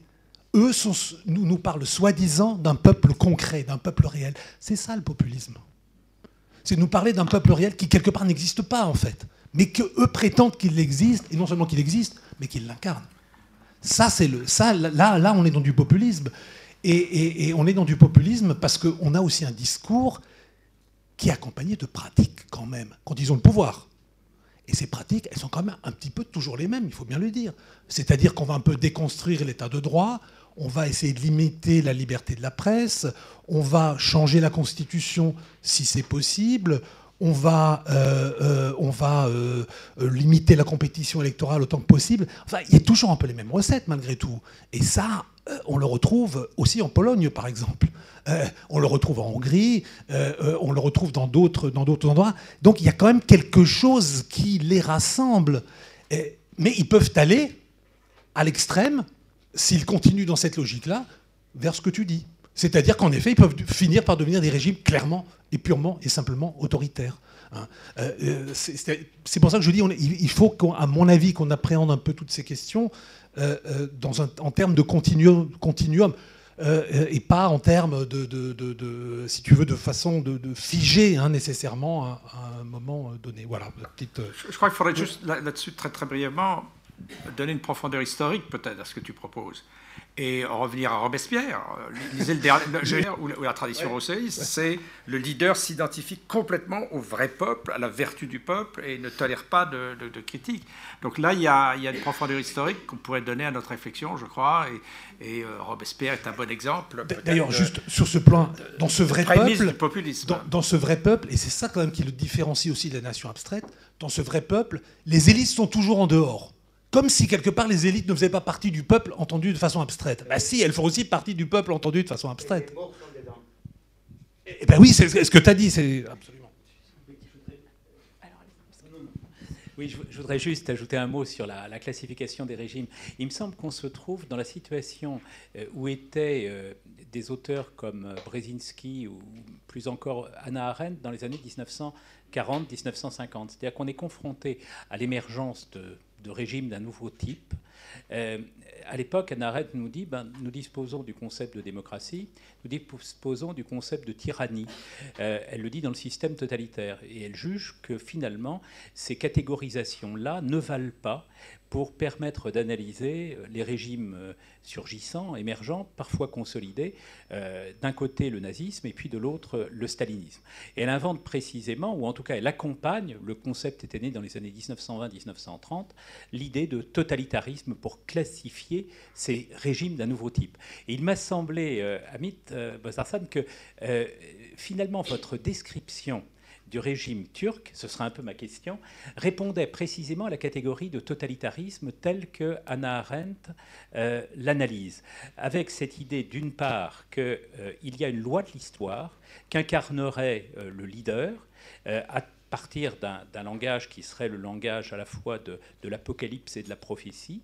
Il y a aussi ce sur quoi insiste beaucoup Hannah Arendt, l'idée que la loi échappe définitivement aux catégories rigides, que rien n'est jamais fixé, que tout est dans la fluidité de l'histoire, dans une sorte de culte du mouvement qu'on n'arriverait jamais à stabiliser.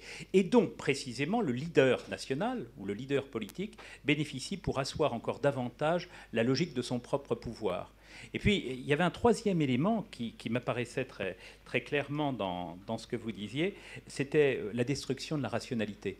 Cette idée que les régimes ordinaires et même les régimes traditionnels reposent sur un, un mode de rationalisation de l'existence. Alors une rationalisation qui, dans les régimes traditionnels, s'appuie sur la tradition précisément, dans les régimes modernes sur la raison des Lumières, mais là, tout échappe à la rationalité avec cette loi de l'histoire, cette loi du mouvement qui viendrait totalement absorber les, acteurs. Alors précisément la question que je voulais vous poser, est-ce que vous substitueriez, euh, cela étant entendu, euh, la catégorie de totalitarisme à celle de populisme? Moi, il me semble, et j'irai tout à fait dans le sens d'Alain à l'instant, que le populisme est, peut-être une, question, euh, ou en tout cas une catégorie discutable. C'est une catégorie qui, à l'instar de la catégorie de totalitarisme dans les années 1940-1950, permettent tout de même de fixer dans un idéal type critiquable des régimes que les autres catégories politologiques n'arrivent pas à fixer réellement.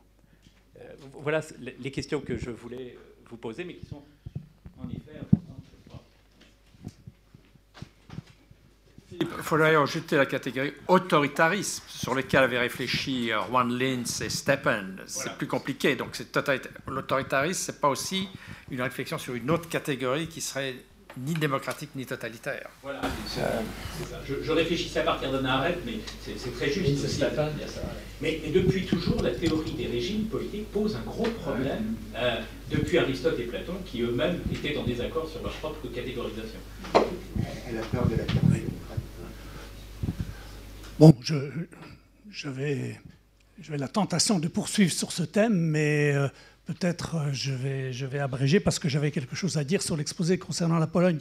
Il y a quand même toute une littérature depuis une décennie euh, sur ce qu'on appelle les régimes hybrides, competitive authoritarianism, etc. Donc des, régimes où il subsiste des formes de pluralisme, où il y a encore un semblant de compétition politique avec des élections, mais où les, où les dés sont pipés et où les leviers essentiels du pouvoir sont aux mains du parti qui le et alors il y a toute une catégorie de pays auxquels ça s'applique, et donc vous avez des, régimes que vous les appelez comme vous voulez, autoritaires, semi-autoritaires, régimes hybrides. Alors ça correspond effectivement sur le continuum dont, parlait Alain. On peut essayer de situer chacun des pays dont on parle ici euh, euh, euh, sur ce continuum. Mais moi, mon observation, parce que je, je sais qu'il y a d'autres intervenants, donc J'aurais aimé poursuivre là-dessus, mais je ne le ferai pas. J'ai juste deux, euh, deux, ou trois observations sur, euh, euh, sur l'exposé de, Frédéric Zaleski qui nous a dit que, à la fois,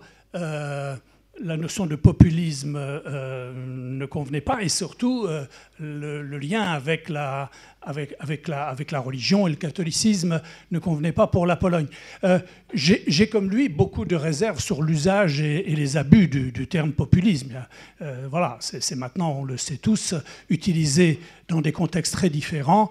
Regardez le dernier volume auquel j'ai d'ailleurs contribué, euh, dirigé par Bertrand Badi, etc. Il y a son introduction sur le, euh, sur le populisme. Il distingue trois phases dans le populisme, celle qui remonte au 19e siècle, les narodniki. Il y a les années 30, euh, en gros le fascisme, la montée du fascisme, et celle que l'on observe maintenant. Nous serions donc dans la troisième vague. J'ai beaucoup de doutes, sur, euh, surtout sur la deuxième vague. Euh, là, la comparaison avec les fascismes, les régimes totalitaires de l'entre-deux-guerres, voilà, je, trouve certains raccourcis, disons, que, proposent euh, les politologues insatisfaisants. Mais pour, pour, pour, la Pologne, on peut quand même, à propos du PIS, observer un certain nombre de traits qui rapprochent ce parti de euh, ce qu'on appelle dans la littérature les euh, mouvements ou les partis populistes. D'abord, ériger la distinction entre le, clivage entre le, peuple et les élites comme question centrale de la politique. Et c'est exactement ce que fait le PIS. Il le fait pas depuis hier, il l'a fait depuis plus d'une décennie, depuis très longtemps. En fait, euh, Kaczynski, dans son discours, ça remonte à la période où, avec Valença, euh, il était avec Valença en 1990. L'idée qu'il y a entre les élites modérées de la dissidence et les élites réformistes du système communiste, qu'il y a eu une sorte de complot, de pacte, et que ça, ça a fourni le consensus libéral de l'après 80 et voilà, ça c'est la trahison, la révolution trahie, c'est la trahison des élites. Uklad en polonais, c'est le réseau.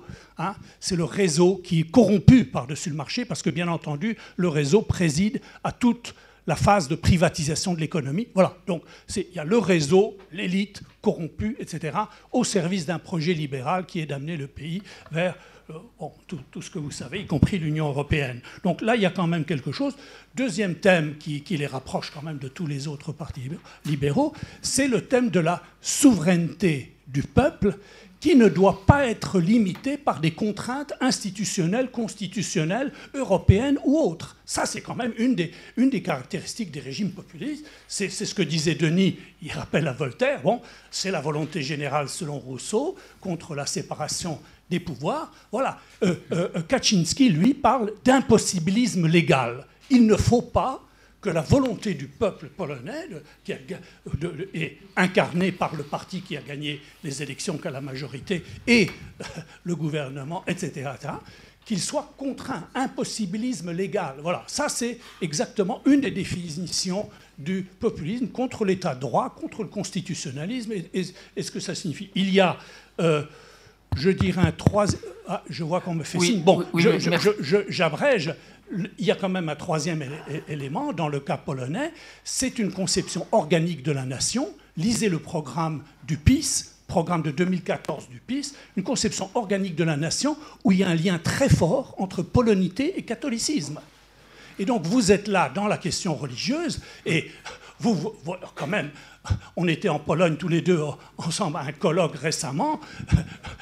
Il y a eu X exposés sur les liens entre l'Église, le discours de l'Église et la façon dont cela est récupéré. Aucun pays en Europe, peut-être au monde, n'a organisé une messe pour que Jésus soit couronné, intronisé roi de Pologne, avec tout le gouvernement présent avec tout le gouvernement présent. Enfin, bon, je pourrais poursuivre là-dessus. Euh, il y a la chaîne humaine autour du pays qu'ils ont construit récemment. Enfin, je, euh, euh, trouve que vous avez, vous avez raison de, à la fois de mettre en doute le concept de populisme et, ses usages et abus. Vous avez, envie, oh, vous avez tout à fait raison de mettre en doute l'idée, le stéréotype Pologne égale catholique, donc il y a une Pologne, il y a une autre Pologne qui est, comme on le voit dans toutes les enquêtes sociologiques, une Pologne largement sécularisée. Il y a une société civile qui résiste à toutes les tentatives d'intrusion euh, du religieux dans la politique. Donc, bien sûr qu'il y a ça, et vous avez raison. Mais euh, vous avez tordu, j'allais dire, le bâton trop dans l'autre direction, au, au, risque de passer à côté de quelque chose d'essentiel. Merci beaucoup. On va laisser dans quelques instants Frédéric Zaveski vous répondre. Mais avant cela, on va prendre encore deux questions. Oui? Alors, où ça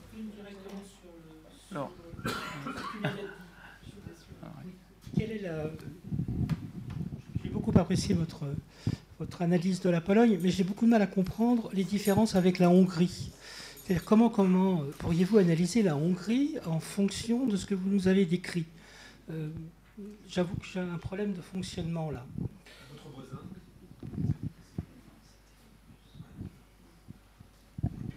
Sacha Markovic, euh, Paris-Sorbonne, ISP Nanterre, euh, à Monsieur Denis Lacorne euh, à propos de la notion de circulation d'idées, parce qu'on n'a pas abordé cet aspect-là. Je trouve que c'est très intéressant, notamment par rapport à cette notion de fluidité, d'influence mutuelle. Est-ce que vous pourriez nous dire quelque chose sur les relations entre l'alt-right américaine et l'ethno-nationalisme balkanique? Moi, je sais, pour avoir travaillé là-dessus, que les Américains étaient très intéressés, très séduits par l'ethno Et du coup, euh, ça a peut-être donné un processus d'ethno-nationalisation euh, de la sensibilité américaine. Et inversement, euh, dans les Balkans, ça a donné une sensibilité racialisante. voilà. Oui, je ne connais pas les Balkans pour répondre à votre question, mais c'est vrai qu'il y a, en dehors de toutes ces catégories dont on parle, il y a alors, est-ce qu'il faut dire une internationale du populisme ou une internationale des suprémacistes blancs? Oui, il y a une internationale. Je mentionne le rôle de Bannon. C'est pas par hasard que Bannon passe son temps à visiter les pays dont vous parlez. Et, donc là, oui, il y a quelque chose qui se passe. Euh, Marine Le Pen est la première qui avait visité Bannon après l'élection de Trump. Donc il y a des liens qui sont tissés entre ces différents groupes qui se lisent entre eux, qui se traduisent. Alain de Benoît, euh, Renaud Camus, Jean Raspail sont traduits, sont des best-sellers aux États-Unis, euh, peut-être plus qu'en France. Euh, donc il y a quelque chose effectivement qui se passe et qui mériterait d'être creusé, mais je ne peux pas, peux pas vous en dire plus.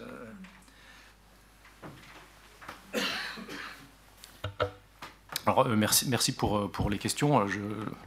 Je vais, essayer d'être bref. Je ne sais pas si je vais y parvenir parce qu'il y, a beaucoup de choses et je pense que les différentes interventions se répondent les unes les autres. D'abord, j'ai apprécié dans, les voix qui, euh, sont exprimées dans les questions le fait qu'on insiste sur le fait que c'est une catégorie approximative aussi parce qu'on a du mal à désigner euh, les réalités auxquelles on a affaire aujourd'hui. On a tous effectivement euh, besoin de, de catégories qui permettent d'approcher les phénomènes, quitte à les dépasser, à les discuter, et ainsi de suite. On a tous un peu notre notre petite valise portative de concepts qu'on préfère euh, plus que d'autres, euh, etc.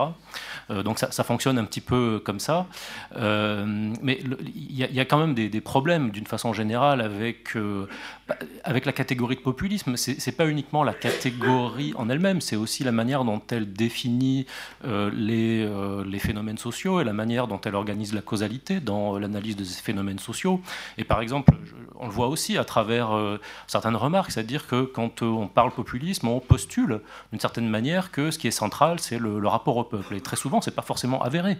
Hein. Et euh, par exemple, je suis pas tout à fait certain qu'il faille s'en tenir toujours à, pour comprendre les phénomènes politiques, à, euh, à une sorte d'approche par les textes, notamment par les programmes. Il faudrait évaluer quel est euh, le poids réel d'un programme, comment il contribue à structurer un, groupe social et un groupe qui compose, entre autres, un parti politique, par exemple. Moi, il me semble que, puisque vous avez fait allusion au programme du PIS, que, euh, je connais, hein, le fameux programme de 2005 sur la 4ème République, Il me semble que ce texte a eu un poids conjoncturel très important, effectivement, mais beaucoup moins que d'autres textes qui portaient pas du tout sur ces questions-là, qui sont des textes des années 90 et euh, sur la 4ème République. Il y a aussi les textes fondateurs euh, de la fin des années 90 qui, euh, qui est paru à ce sujet. après, sur toujours sur euh, la, catégorie, les liens qu'on peut faire avec la Pologne, on a affaire vraiment à ce que Sartori appelle du concept stretching euh, avec la catégorie de populisme, c'est-à-dire qu'on met dans euh, cette catégorie des phénomènes qui sont très très différents les uns des autres. Et toujours Sartori avait dit que le, populisme c'était un peu la série des cat dog concepts. On sait très bien que dans la réalité les chats chiens ça n'existe pas, mais ça peut être utile de rapprocher les chats et les chiens parce que comme ça on peut constituer des séries historiques et analyser euh, des phénomènes les uns en rapport avec euh, les autres. Moi, je suis extrêmement sceptique, euh, mais c'est ma, comment dire, le résultat de mes recherches aussi, hein, sur l'idée qu'il y a un intérêt intellectuel à procéder à des opérations de regroupement qui vont mettre dans la même catégorie le Front National, le PIS, et puis, puisqu'il a été fait référence, je ne sais plus par qui, l'action française à la limite, puisqu'on retrouvait aussi dans certaines des choses qui ont été dites une sorte d'opposition entre pays réel, pays illégal, par exemple. Bon, là, on a affaire à du nationalisme, et je ne pense pas qu'on a besoin, dans ce cas-là, de la catégorie de populisme pour approcher ce phénomène. Donc c'est aussi euh, la manière dont on met en œuvre euh, notre euh, reconstruction des phénomènes sociaux qui est en cause dans la catégorie de populisme, pas uniquement la, la, bonne définition du populisme ou comment est-ce qu'on peut identifier le phénomène de façon pertinente, etc. Après, sur et donc, en, lien avec ces remarques, évidemment qu'on peut tout à fait trouver dans la littérature qui existe sur la Pologne et sur le PIS des choses raisonnables, des choses, évidemment, c'est pas fantaisiste, hein, la catégorie de c'est pas du tout ce que j'essaye de dire. On va trouver des choses raisonnables et intéressantes euh, sur, euh, sur la Pologne, sur le PIS, qui sont fondées sur l'idée que la catégorie de populisme euh, a un certain rendement dans, dans l'analyse. Mais je ne suis pas d'accord sur certains points. Par exemple, je pense que vous faites une, une lecture rétrospective quand vous dites que euh, le PIS était populiste dès les années 90 et en particulier au moment où euh, Kaczynski était conseiller de Valéza, etc. La révolution euh, par le sommet que Kaczynski a proposé au début des années 90, d'abord c'était une sorte de, programme court, c'est-à-dire qu'il s'agissait uniquement d'activer un, levier qui permettait de redistribuer le pouvoir au sein des élites de solidarité, en prenant appui sur des éléments de conservatisme social tout à fait classiques de, ce point, de, de mon point de vue, et pas du tout sur cette rhétorique. Je rappelle quand même qu'en 90, les acteurs qui étaient catégorisés comme populistes, c'était Timinski, c'est-à-dire cette espèce d'entrepreneur complètement ovni qui rentrait en Pologne après avoir été émigré pendant toutes les périodes du, communiste, du communisme et qui était considéré comme populiste parce qu'il était sans aucune attache euh, sociologique, partisane, euh, politique en Pologne. C'était lui qui était catégorisé principalement comme, euh, comme populiste. Et puis sur le fameux clivage qui a, qui a activé Kaczynski dans les années 80, il n'est pas le seul, euh, soit dit en passant, mais euh, il y a participé. Pendant, et, vous le savez, pendant 15 euh, ans largement, on n'a pas eu besoin de la notion de populisme pour parler de ce clivage entre Pologne de entre entre Pologne issue de solidarité et enfin le clivage autour du communisme, le clivage autour du passé. Donc, ce qui est intéressant, me semble-t-il, avec euh, la notion de populisme, c'est sa, plasticité et la manière dont elle, dont, elle se prête à tout un jeu de réécriture qui euh, vise surtout, à mon avis, mais là c'est mon avis, à conserver euh, intact le, cœur de, de, son argumentation, qui est cette thèse selon laquelle il y a une opposition radicale entre le peuple et les élites, mais c'est pas toujours avéré dans le discours, encore une fois. Et il faudrait pas me pousser il ne faudrait pas me pousser beaucoup pour que euh, je, je, je, pense un peu, je crois qu'on a affaire à un discours élitaire surtout. Et on en a une illustration aujourd'hui. Le discours sur le populisme, c'est un discours des élites qui euh, parlent du peuple et de la place du peuple en démocratie, euh, en réalité. Merci beaucoup. Il est, il est, temps de céder la place à la troisième et dernière table ronde, non sans avoir applaudi une dernière fois nos trois intervenants. Merci beaucoup.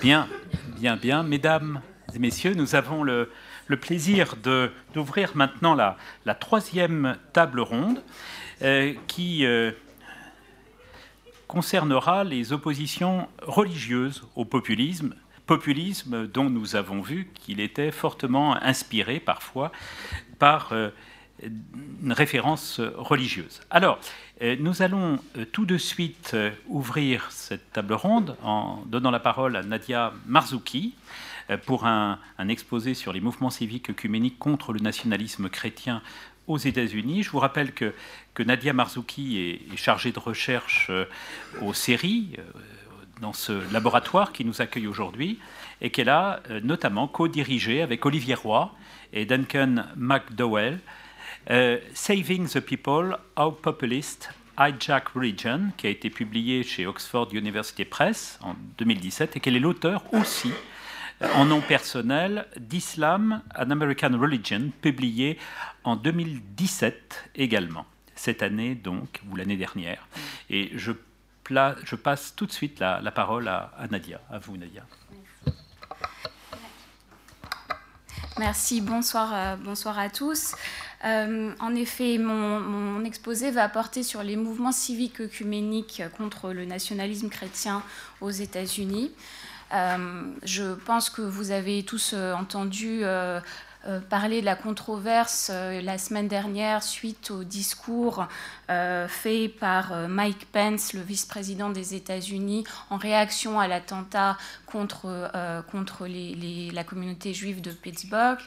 et lors de ce discours, Mike Pence a invité pour prononcer quelques mots à la tribune le rabbin Lauren Jacobs, et ce, rabbin qu'il a choisi d'inviter euh, appartient en réalité au courant évangélique du judaïsme messianique des Jews for Jesus, euh, et qui a passé euh, une grande partie de son exposé à appeler son audience à prier pour Jésus et euh, a prié pour le Parti républicain pour qu'il gagne les élections de mi-mandat demain. Donc inutile de vous dire que cette invitation a été perçue par euh, une grande partie des communautés juives américaines comme une gaffe ou un faux pas, voire même comme une grave insulte. Mais cette anecdote en dit long sur, euh, sur l'influence de l'idéologie de la droite nationaliste chrétienne aux États-Unis, puisque même après l'attaque la plus meurtrière contre la communauté juive américaine de toute l'histoire des États-Unis, on invite un rabbin qui trouve euh, intéressant de, prier pour, euh, pour Jésus et pour le, parti républicain. Donc le nationalisme chrétien, euh, qui est à la fois une idéologie qui affirme que l'Amérique est une nation exclusivement chrétienne, dont la constitution, les lois, les politiques repose sur des principes chrétiens et un ensemble d'organisations euh, très, très puissants, de groupes de pression, de méga churches. Sébastien Fatt, ici présent, a énormément travaillé sur, ces questions. C'est un, ensemble d'une idéologie et d'organisation qui dispose de ressources très importantes et qui a exercé une influence euh, très, très significative sur la politique américaine depuis l'élection de Trump et bien avant.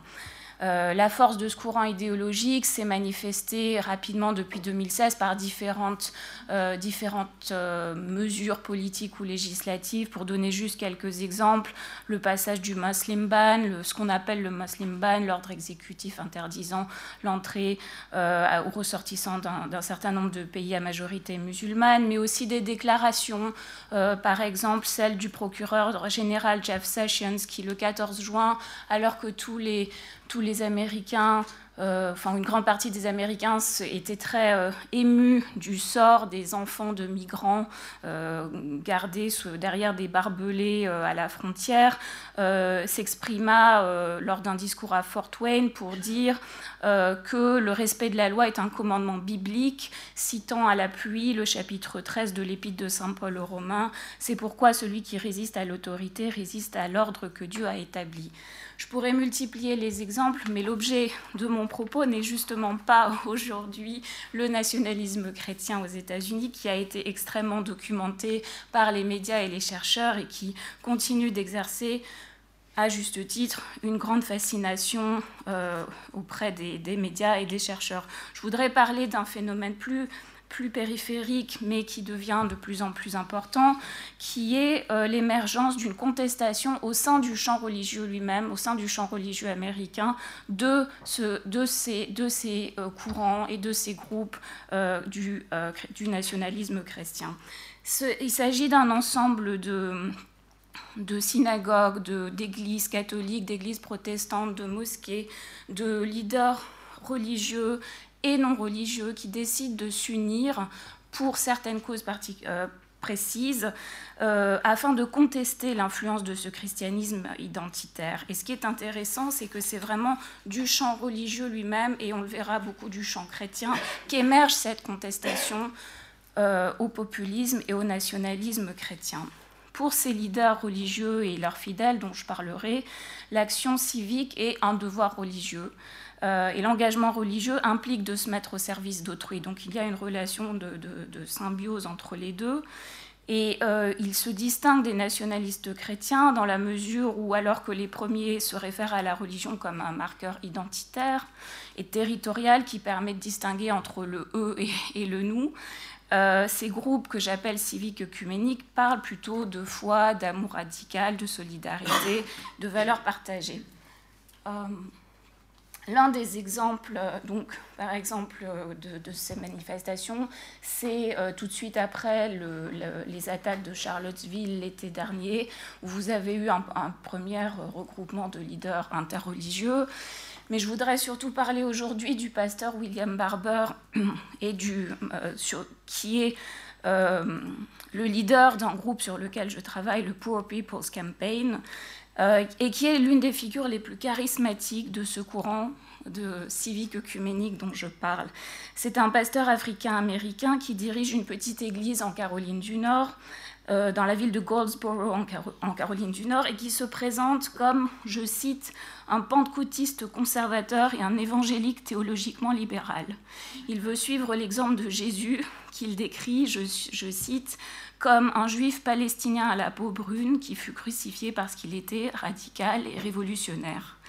Donc c'est un, un, féroce opposant de l'administration Trump, il, il, dénonce systématiquement la droite évangélique et euh, il a pour habitude d'aller sur les plateaux télé de répondre euh, lorsque, par exemple, Jeff Sessions avait euh, utilisé ce verset euh, de la Bible que j'ai cité tout à l'heure, il répond en citant le chapitre, 16 du livre de, le chapitre 7 du livre de Zacharie qui dit que si on fait du mal aux femmes, aux enfants, aux immigrants et aux pauvres, on répand le mal. Donc c'est une espèce de, guerre de, versets bibliques. il se balade souvent avec cette, cette, étole sur laquelle est marqué Jésus était pauvre.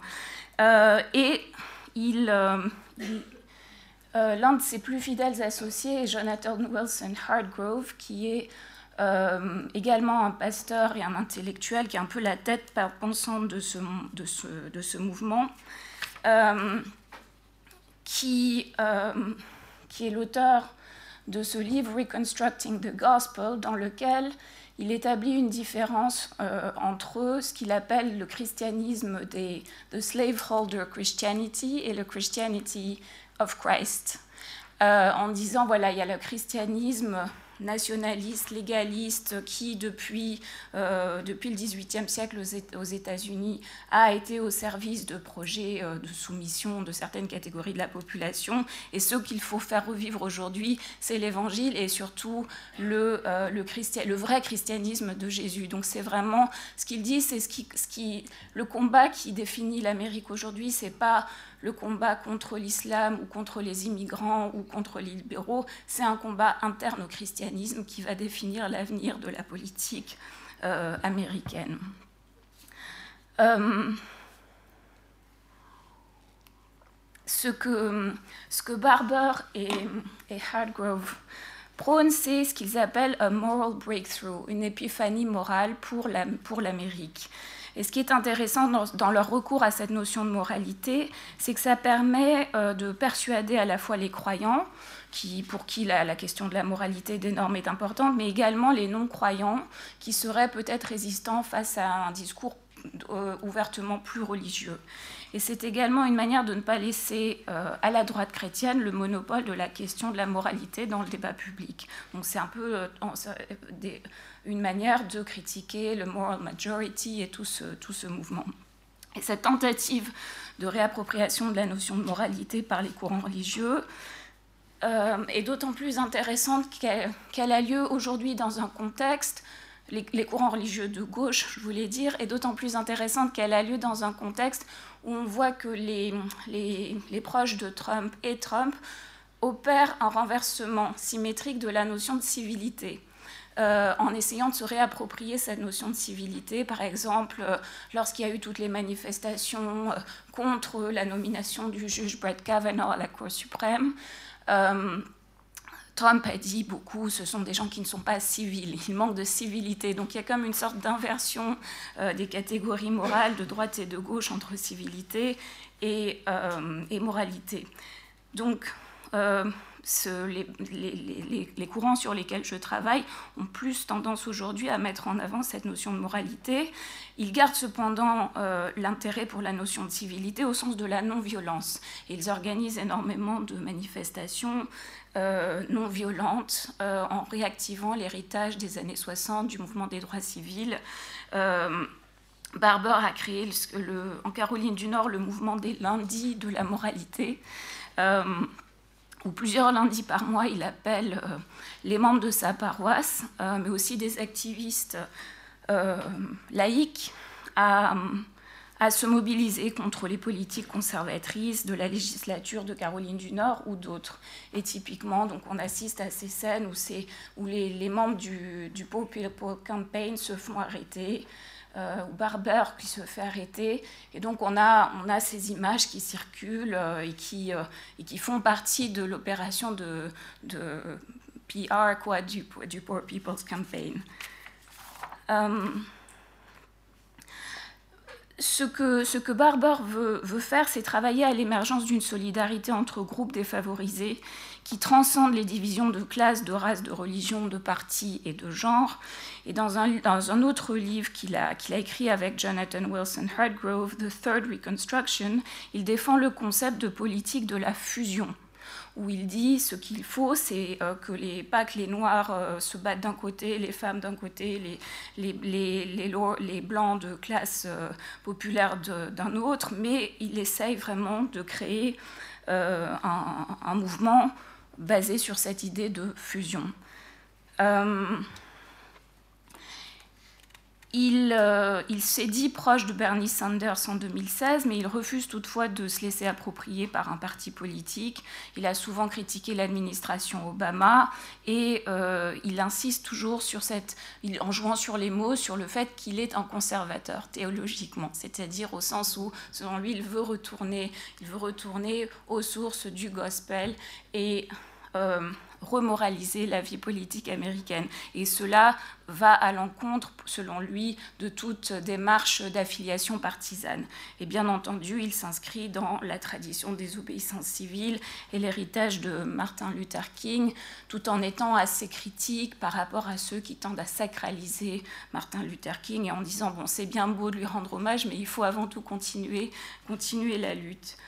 Euh, un autre exemple euh, de, mouvement euh, très, significatif ces dernières années, c'est ce qu'on appelle le New Sanctuary Movement, qui est né en 2007 pour protester contre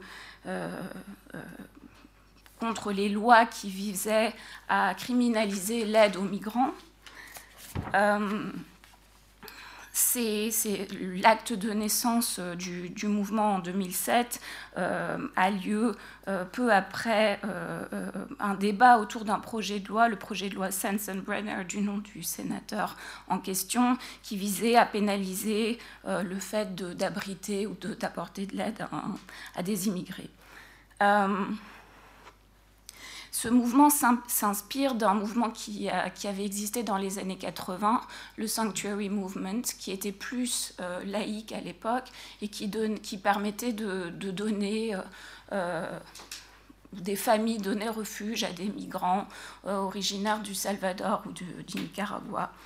Mais alors que dans les années 80, cette idée de sanctuaire se, référait directement à une offre immédiate de protection à l'intérieur d'un d'une maison ou d'un lieu de culte. Euh, le New Sanctuary Movement aujourd'hui euh, ne se voit pas simplement comme une organisation caritative. Euh, et il aspire à créer une coalition interreligieuse, inclusive, sur les plans religieux mais aussi ethniques, et qui puisse transformer la politique migratoire de l'administration Trump, ça c'est le premier objectif, mais également le rôle de la religion dans l'espace public américain. Donc là aussi, on est dans une, démarche de, guerre, en tout cas de confrontation pour le sens que doit avoir la religion dans l'espace public américain. Euh, il s'agit vraiment d'entrer en compétition avec les courants nationalistes chrétiens pour promouvoir une autre conception euh, de la façon dont, la, religion pourrait inspirer euh, le politique. Je pourrais citer encore d'autres mouvements. Euh, euh, ça, par exemple, juste une parenthèse, c'est quelques images sur le New Sanctuary Movement, euh, par exemple, aujourd'hui dirigé par Ravi Ragbeard pour la coalition de New York. Et là, c'est une scène un peu extrême, mais qui montre cette, cet individu accompagné par tous les activistes du mouvement euh, lors de, euh, du moment où euh, doit se rendre pour son, rendez-vous annuel de vérification euh, auprès des autorités de ICE. et ça, c'est une stratégie importante du New Sanctuary Movement, c'est qu'ils ils, essayent d'accompagner juridiquement, d'offrir une protection euh, à, des, à des migrants en situation irrégulière en allant avec eux auprès des autorités de façon à ce qu'ils ne soient pas isolés. Donc, ils n'arrivent pas à leur, nécessairement à leur octroyer des papiers, etc. Mais c'est l'idée, voilà, vous n'êtes pas seul, on est avec vous. Donc là, c'est, ce, ce est très populaire, donc il y avait une centaine d'activistes avec lui ce jour-là. Mais dans, vous avez des situations similaires dans des petites villes euh, euh, beaucoup plus, beaucoup plus, beaucoup moins populaires, où vous avez juste 3-4 activistes. Mais c'est ça l'idée du, New Sanctuary Movement. Ça, c'est là où j'ai fait beaucoup de terrain au Connecticut. Euh, un autre cas dans, cette, euh, cette, église d'une toute petite ville du Connecticut, Meriden, euh, avec cette, cette immigrée Sujitno Sajouti qui est aux États-Unis de façon enfin sans papier depuis, euh, depuis euh, la fin des années 90 et qui régulièrement, depuis les années 90, allait euh, prendre un rendez-vous annuel pour dire aux autorités de ICE voilà je suis encore là je travaille j'ai pas de papier mais tout va bien. Et puis quand Trump a été élu quelques jours après il a eu son avis d'expulsion et il a pris sanctuaire dans cette église. Euh, et euh, à ses côtés, Alok Bhatt, qui est un, immigrant, pardon, un activiste de la d'une coalition pour les droits des migrants dans le Connecticut. Et ce qui est intéressant dans cette photo, c'est que Sujitno, qui est originaire d'Indonésie, est un musulman extrêmement pratiquant. Alok Bhatt, dont les parents sont originaires de Bangalore, est complètement athée. Et euh, à chaque fois que il, Bat vient lui rendre visite, Sujitno essaie de le convertir, euh, mais bon, c'est sur le mode de la blague. Donc voilà, c'est un peu pour vous donner un exemple de ce type d'interaction. Euh, voilà, ça c'est sa femme. Euh, donc ils vivent en fait dans une toute petite chambre, dans cette toute petite église, sans avoir le droit de sortir. Sujitno a un bracelet électronique à la cheville. Voilà, je pourrais donner d'autres exemples. Le Nuns on the Bus, par exemple, qui est un mouvement très populaire aux États-Unis, euh, mené par la sœur Campbell, euh, qui c'est euh, des sœurs qui veulent promouvoir le, Obamacare et lutter contre toutes les tentatives pour revenir sur le Obamacare. et qui sillonnent les États-Unis en faisant de la, promotion des, formations. Euh, je pourrais encore citer le mouvement euh, PICO, People Improving Communities Through Organizing, qui a été fondé en 1972 par le prêtre jésuite John Bowman et qui travaille euh, depuis lors à l'amélioration de l'accès à la santé, à l'éducation, au logement, en s'inspirant de la méthode d'organisation de communauté qui était définie par l'écrivain et activiste Saul Alinsky. Et euh, en 2017, Pico a, changé de nom, s'est rebaptisé Faith in Action, la foi en action. Euh, et l'ancien directeur exécutif de cette, euh, de cette organisation a expliqué ce changement en disant ceci, je cite, La foi a été si corrompue et ternie, si Pico est devenu Faith in Action, c'est pour tenter de lutter pour ce que signifie avoir la foi dans ce pays aujourd'hui. Là, c'est vraiment cette idée qu'on retrouve chez, chez Barber et chez tous. Il faut lutter pour un autre sens de la religion, et notamment de la religion chrétienne euh, aux États-Unis. Euh, je, voudrais, je, voudrais, conclure euh, par quelques remarques, parce que je, pourrais euh, multiplier les, exemples et je, peux répondre plus précisément sur ces quelques cas mais pour essayer de, réfléchir à ce que représente véritablement dans, l'ensemble du paysage politique aujourd'hui, dans le contexte de l'affirmation euh, très forte de la droite chrétienne, ces mouvements, et comment les appeler? Euh, c'est certain qu'ils représentent aujourd'hui une des rares forces d'espoir et une des forces constructives dans un contexte extrêmement polarisé, marqué par les attentats et les crimes de haine. Euh, et en ce sens, on pourrait tenter d'y voir une sorte de force de rédemption de la politique américaine, ou en tout cas de la gauche américaine, sur laquelle le Parti démocrate devrait s'appuyer. Euh, et je pense qu'il faut quand même euh, éviter d'analyser trop rapidement ces mouvements comme un pendant exact, comme le symétrique exact de la, de la droite nationaliste chrétienne, qui opérerait selon les mêmes modalités en vue d'objectifs analogues parce que euh, le New Sanctuary Movement, le Poor People Campaign ou Faith in Action ou Nuns on the Bus, certes, ils aspirent à changer des lois et des mesures politiques concernant l'immigration, l'accès aux soins, l'éducation, les relations interraciales, le salaire minimum.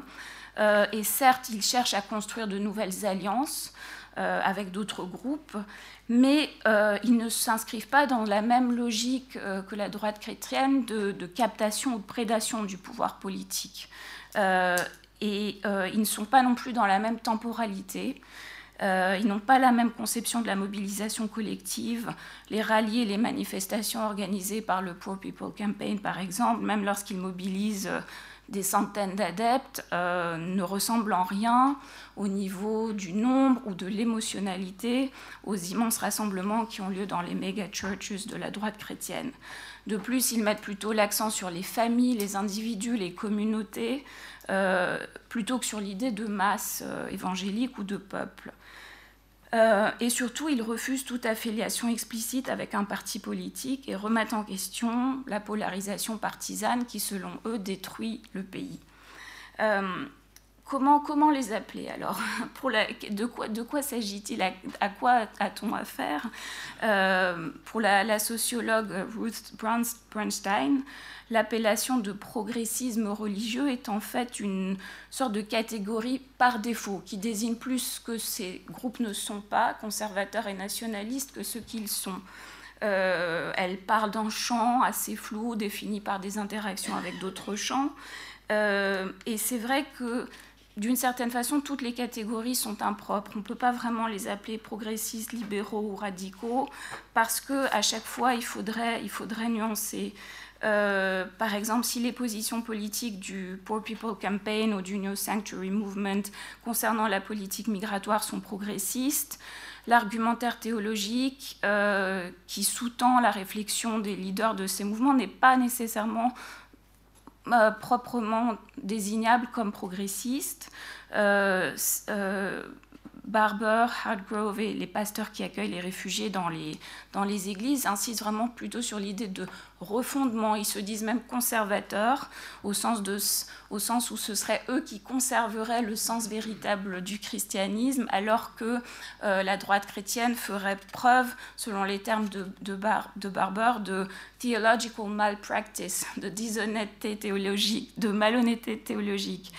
Euh, par ailleurs, s'il prône la désobéissance civile face à des lois perçues comme injustes et parle de transformer radicalement les, structures d'inégalité, au quotidien, ces mouvements ne sont pas, engagés dans la préparation du grand soir. Euh, ils décrivent leur mission comme prophétique, en, s'inscrivant dans la tradition de l'activisme prophétique américain, mais au quotidien, leur action relève plutôt de la médiation, de l'éducation, de la conciliation, euh, plus que de la subversion et de la révolution. Euh, l'étiquette de gauche libérale ne convient pas non plus parce que euh, au sein de ces mouvements, le consensus sur la question du droit à l'avortement ou de la liberté religieuse, par exemple, n'existe pas.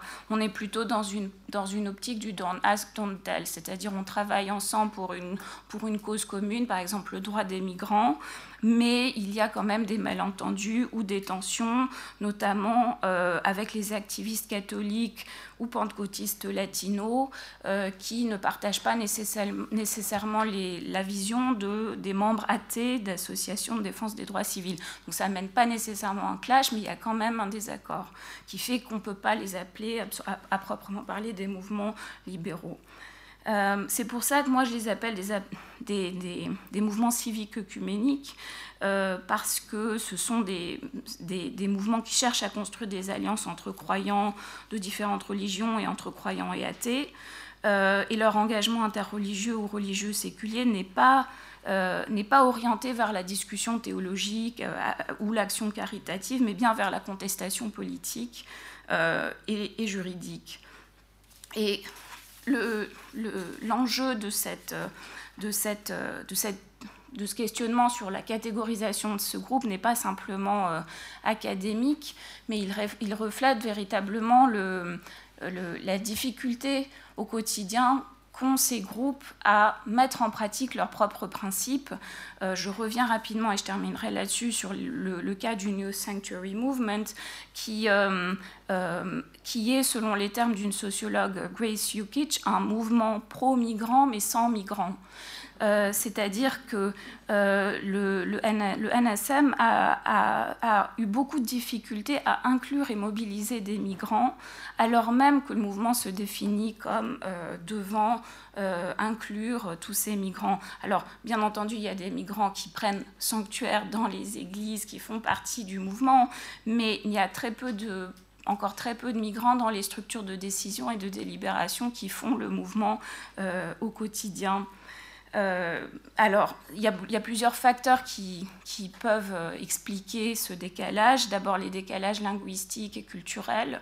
Euh, le, fait que l'anglais domine alors que euh, les, populations cibles sont en majorité euh, hispanophones, mais aussi les, codes culturels qui ne sont pas les mêmes. Par exemple, le mouvement est né, un, des, un des lieux de fondation du mouvement à New York, c'était l'église Judson Church, très, avec une domination dans les structures de décision d'Américains blancs de classe moyenne, d'obédience euh, euh, protestante mainstream. Et les, les, membres d'origine latino qui ont rejoint le mouvement n'étaient pas, pas nécessairement à l'aise avec les modes de délibération qu'ils trouvaient trop, trop consensuels. Ils, venaient peut-être d'églises de, où ils étaient habitués à des modes de décision plus hiérarchiques. Donc ça, il peut y avoir comme ça des questions d'organisation. Euh, mais la différence principale, c'est dans la conception même de la notion de sanctuaire.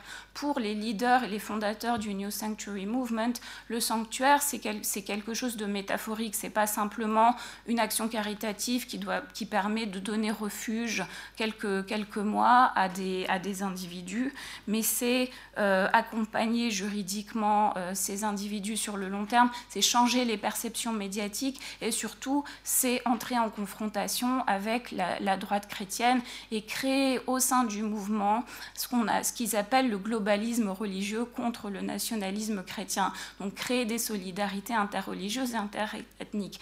Et ça, souvent, les migrants qui viennent prennent prendre sanctuaire dans les, dans les églises s'en fichent un peu. Ils sont, ils sont dans une logique de survie, d'urgence. Ils ont besoin d'un avocat, d'un toit sur la tête, de nourriture. Et le globalisme religieux, ils l'incarnent, ils, ils le vivent, ils l'ont subi. Ils n'ont pas besoin de l'apprendre par des trainings, des workshops, des, des cours, euh, etc.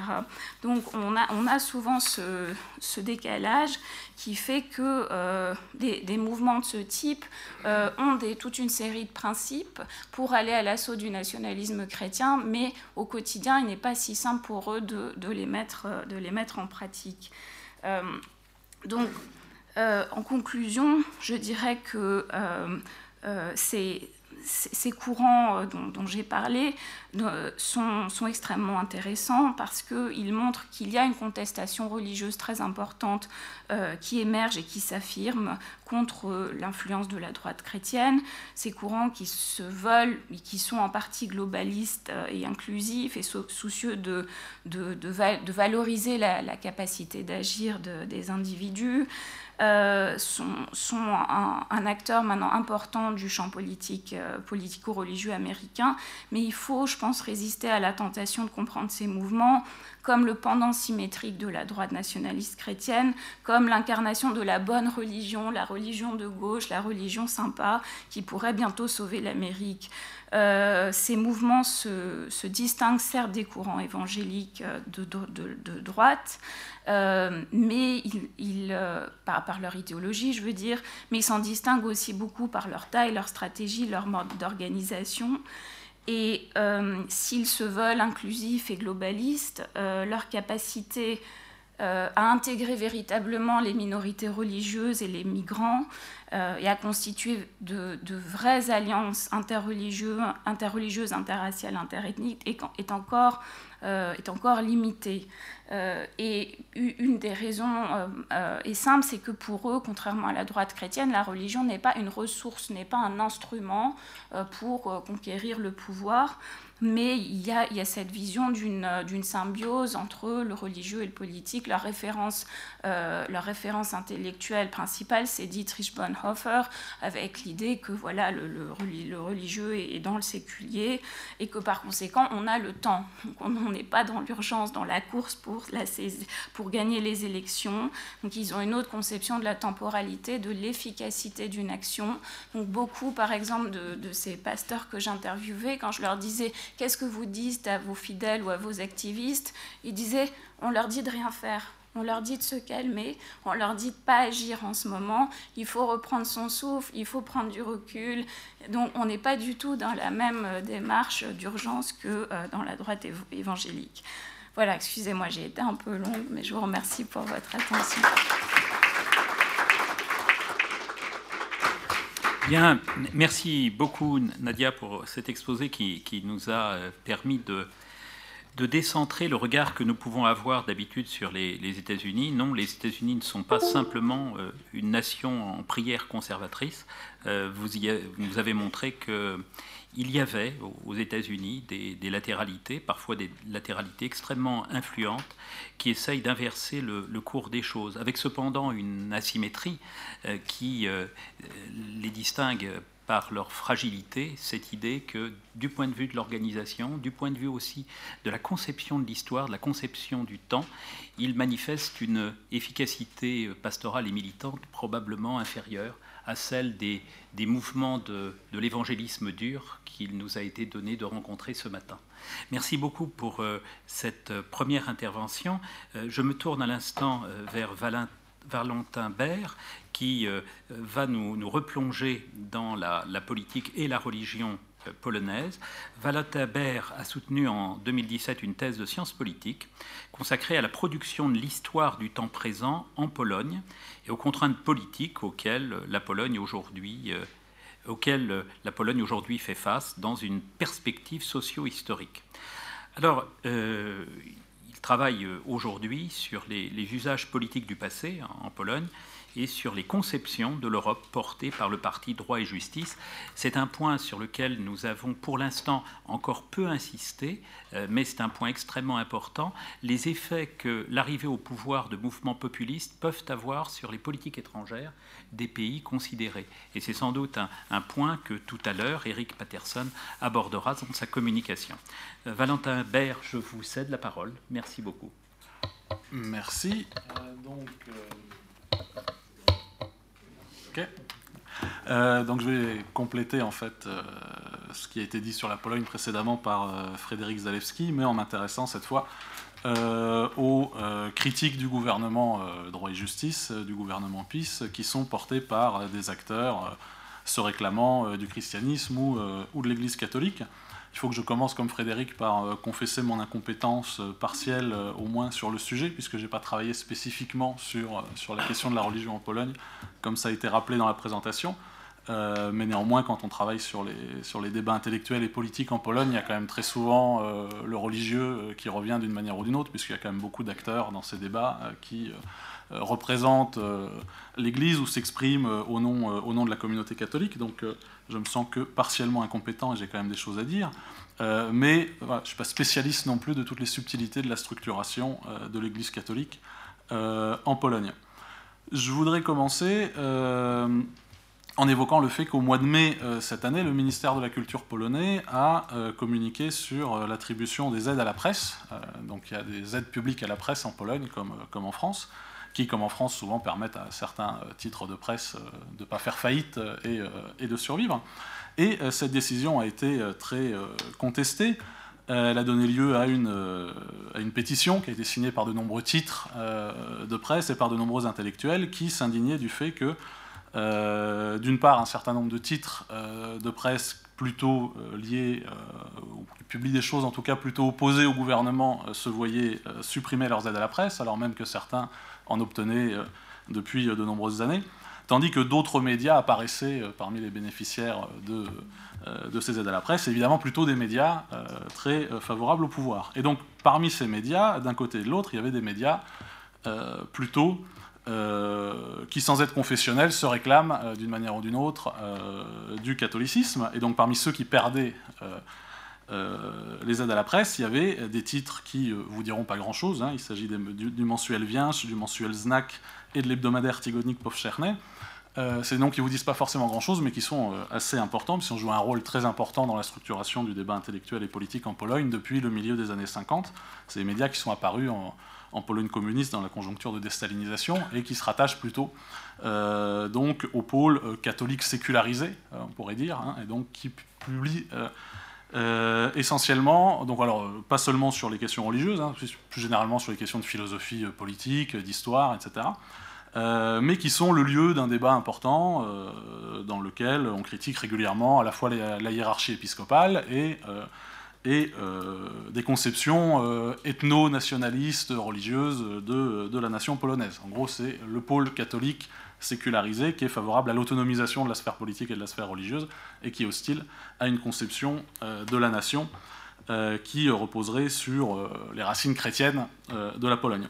Donc ces médias-là se voyaient privés de subventions publiques de, la part du ministère de la Culture, ce qui n'est pas un hasard hein, compte tenu de l'état à la fois des clivages politiques euh, actuels en Pologne et euh, des divisions euh, qui traversent la communauté catholique et l'Église polonaise. Donc c'est un bon point d'entrée pour travailler sur cette question des oppositions religieuses au PiS en Pologne, puisque ces médias-là et les associations qui gravitent autour, parce que c'est des médias qui ont été fondés notamment par des intellectuels catholiques qui étaient rassemblés autour euh, d'une association, elle aussi créée au milieu des années 50 et qui existe jusqu'à aujourd'hui, qui s'appelle le Club de l'intelligentsia catholique. En fait, il faut le mettre au pluriel, c'est des clubs de l'intelligentsia catholique qui existent dans la plupart des grandes villes de Pologne euh, jusqu'à aujourd'hui. Et là aussi, euh, des, donc une sorte de, réseau, de communauté de catholiques sécularisés qui, en gros, reconnaît et propage la doctrine du Concile Vatican II, euh, accepte les principes du pluralisme démocratique et est favorable à l'autonomie du politique et du religieux en Pologne. Euh, donc des gens qui sont au pôle inverse de ceux dont on parlait euh, tout à l'heure, hein, c'est-à-dire Radio Maria, le père Redzek, c'est-à-dire celui qui est à l'origine de la fondation de cette radio, et d'un quotidien qui s'appelle Nasz Dziennik, donc notre quotidien, hein, et aussi d'une chaîne de télévision, hein, donc un homme d'influence, qui avait soutenu la fameuse Ligue des familles polonaises, euh, qui bénéficie de subventions d'ailleurs assez généreuses de la part du PIS, euh, qui a surtout très peur qu'ils finissent par soutenir euh, à nouveau une autre formation politique concurrente du PIS, toujours sur un créneau voilà, nationaliste et, et, traditionnel conservateur. donc voilà, ça pose un peu les oppositions du débat. on est sur, là, les gens dont je vais parler, donc des gens qui pour certains sont membres du clergé hein, par ailleurs, hein, mais euh, euh, contestent euh, cette vision ethnoculturelle de la nation polonaise, contestent des choses dont Jacques Rupnik a commencé à parler tout à l'heure, hein, d'ailleurs, le fait que l'épiscopat polonais ait intronisé en novembre 2016 Jésus-Christ comme roi et maître de la Pologne, dans une cérémonie en présence du président de la République. Donc on ne va pas parler, je vais pas parler de ces gens-là, je vais parler de ceux qui sont plutôt pas d'accord avec, avec ce genre de décision du clergé catholique. Ce qui renvoie en fait à un choc de, culture du politique, on pourrait dire. Hein. En tout cas, c'est ce que disent Eva Tartakovsky et, et Paul Zavatsky dans un texte récemment publié, aux presses de Sciences Po d'ailleurs, dans lequel ils expliquent qu'on a donc ce choc entre deux cultures du politique euh, qu'on retrouve donc au sein de la communauté catholique euh, en Pologne et euh, qui remonte en fait déjà aux années qui suivent immédiatement l'après 89. Hein. on a parlé tout à l'heure de, Solidarność. Il faut rappeler que, enfin c'est ce matin Olivier Roy qui disait voilà que Michnik reconnaissait plus trop la Pologne de Solidarność. Il faut rappeler quand même que dès le départ dans Solidarność, il y avait quand même déjà euh, aussi une diversité euh, qu'on ne connaît pas toujours très bien en France, parce qu'on se souvient de ces intellectuels francophones et francophiles, Geremek, Michnik, etc., qui nous ressemblaient, donc on pensait que toute la Pologne ou tout Solidarność était comme eux, mais il y avait quand même déjà euh, des gens comme Anthony Macierewicz, qui était ministre de la Défense jusqu'à l'an dernier, hein, qui, du temps de Solidarność, publiait lui aussi un journal d'opposition, mais dans lequel il y avait des dessins et des textes qu'on pourrait qualifier d'antisémites, et qui était sur le créneau déjà ethno-nationaliste, etc. Donc il y, a des choses quand même qui remontent à loin. Et je voudrais historiciser un peu tout ça pour vous donner euh, un peu le, contexte et dire plus précisément qui sont les gens dont je parle et pourquoi il n'est pas étonnant de les retrouver aujourd'hui opposés au PIS, non seulement pour des motifs religieux, mais pas seulement, parce qu'ils ont un corps de doctrine idéologique et politique qui est euh, quand même, euh, sur de nombreux points, aux antipodes de ce qui est promu et proposé par le PIS. Donc, pour faire un historique un peu rapide, euh, ce, mouvement des cathos euh, sécularisés, euh, ou laïcs, hein, enfin on fait comme on veut. Moi je ne suis pas spécialiste du sujet, alors je n'ai pas, pas d'avis sur le fait qu'il faille parler plutôt de sécularisé ou de laïque, mais vous comprenez l'idée. il remonte donc déjà à l'immédiate après-guerre, hein, puisque l'hebdomadaire dont je parlais, Tygodnik Powszechny, il est fondé en 1945 et il est publié légalement en Pologne communiste de 1940, depuis 1945 jusqu'à aujourd'hui. il est simplement interdit en 1953 parce qu'il refuse de publier la nécrologie de Staline, mais il reparaît euh, à partir de 56, euh, et c'est en 56, donc avec la déstalinisation, que euh, sont créés aussi les clubs de l'intelligentsia catholique, un mouvement qui s'appelle ZNAC, qui donne son nom au mensuel qui est créé au même moment, et le mensuel Viens dont je parlais tout à l'heure, qui est créé en 58. Le mensuel Viens, au départ, il se réclame du personnalisme mounirien, et ensuite tout ce mouvement-là va se faire l'écho des principes du Concile euh, Vatican II. Mais ce qui est intéressant, c'est que donc on a affaire à des organisations catholiques, ouvertement catholiques, qui représentent la parole des catholiques en Pologne populaire, dans un pays euh, communiste, laïque, etc. Je parlais tout à l'heure de la catégorie de totalitarisme, il faut aussi voir comment ça marche euh, quand même assez, assez mal, hein, le totalitarisme communiste en Pologne. Hein. Il n'y a pas de parti unique, il y a des catholiques qui, sont, qui peuvent publier légalement, etc. Alors, ce qui publie est soumis à la censure, hein, comme le reste, mais en tout cas, c'est toléré, c'est légal. Et donc, Tigonik Powszechny vient, Znak, pendant très longtemps, c'est les seuls médias d'opposition légale euh, dans le paysage politique euh, polonais. Znak, ça va même être le nom d'un groupe parlementaire, alors ils sont que cinq, hein, mais d'un groupe parlementaire de cinq députés catholiques euh, qui sont tolérés, qui sont élus avec l'accord du Parti communiste. Et donc, à partir de 56, on a en permanence cinq députés catholiques qui sont en lien avec le cardinal Wyszynski, qui est le, primat de Pologne, hein, donc l'espèce de président de la conférence des évêques. Euh, et qui défendent les positions de l'Église catholique euh, au Parlement polonais, euh, au Parlement de la République populaire de Pologne. Alors, ils vont pas arriver à grand-chose, hein, ils vont se rendre compte quand même qu'ils servent plutôt d'opposition fantoche, et donc à partir de 76, quand on a les débuts de la dissidence intellectuelle, de Solidarność, etc., c'est des gens qui vont accompagner euh, tout ce mouvement-là de l'opposition, donc il commence par être clandestine avant de, devenir reconnu, les accords de la table ronde de 89, etc. Ce qui est intéressant, c'est que du coup, ces cathos euh, sécularisés, ils font un peu le pont entre l'opposition euh, dissidente illégale à partir de 76, puis de Solidarność, et les autorités communistes, puisque eux, ils sont en quelque sorte l'opposition légale qui est reconnue depuis 56. Donc ils sont une position intermédiaire. Et ils vont jouer un rôle important dans les accords de la table ronde. Euh, j'ai pas le temps d'entrer dans les détails, mais si on regardait les, biographies des gens qui ont gravité dans ces cercles-là, Club de l'intelligentsia catholique, euh, les médias dont je parle, etc., on retrouve toujours à peu près la même chose. Hein. C'est des gens qui ont commencé par euh, être dans l'opposition légale à partir de 56, hein, l'opposition catholique, qui sont passés en dissidence plus ouvertement à partir de 76, et qui, pour bon nombre d'entre eux, participent très directement aux accords de la table ronde en allant siéger dans les négociations avec les communistes pour organiser la transition négociée en 89.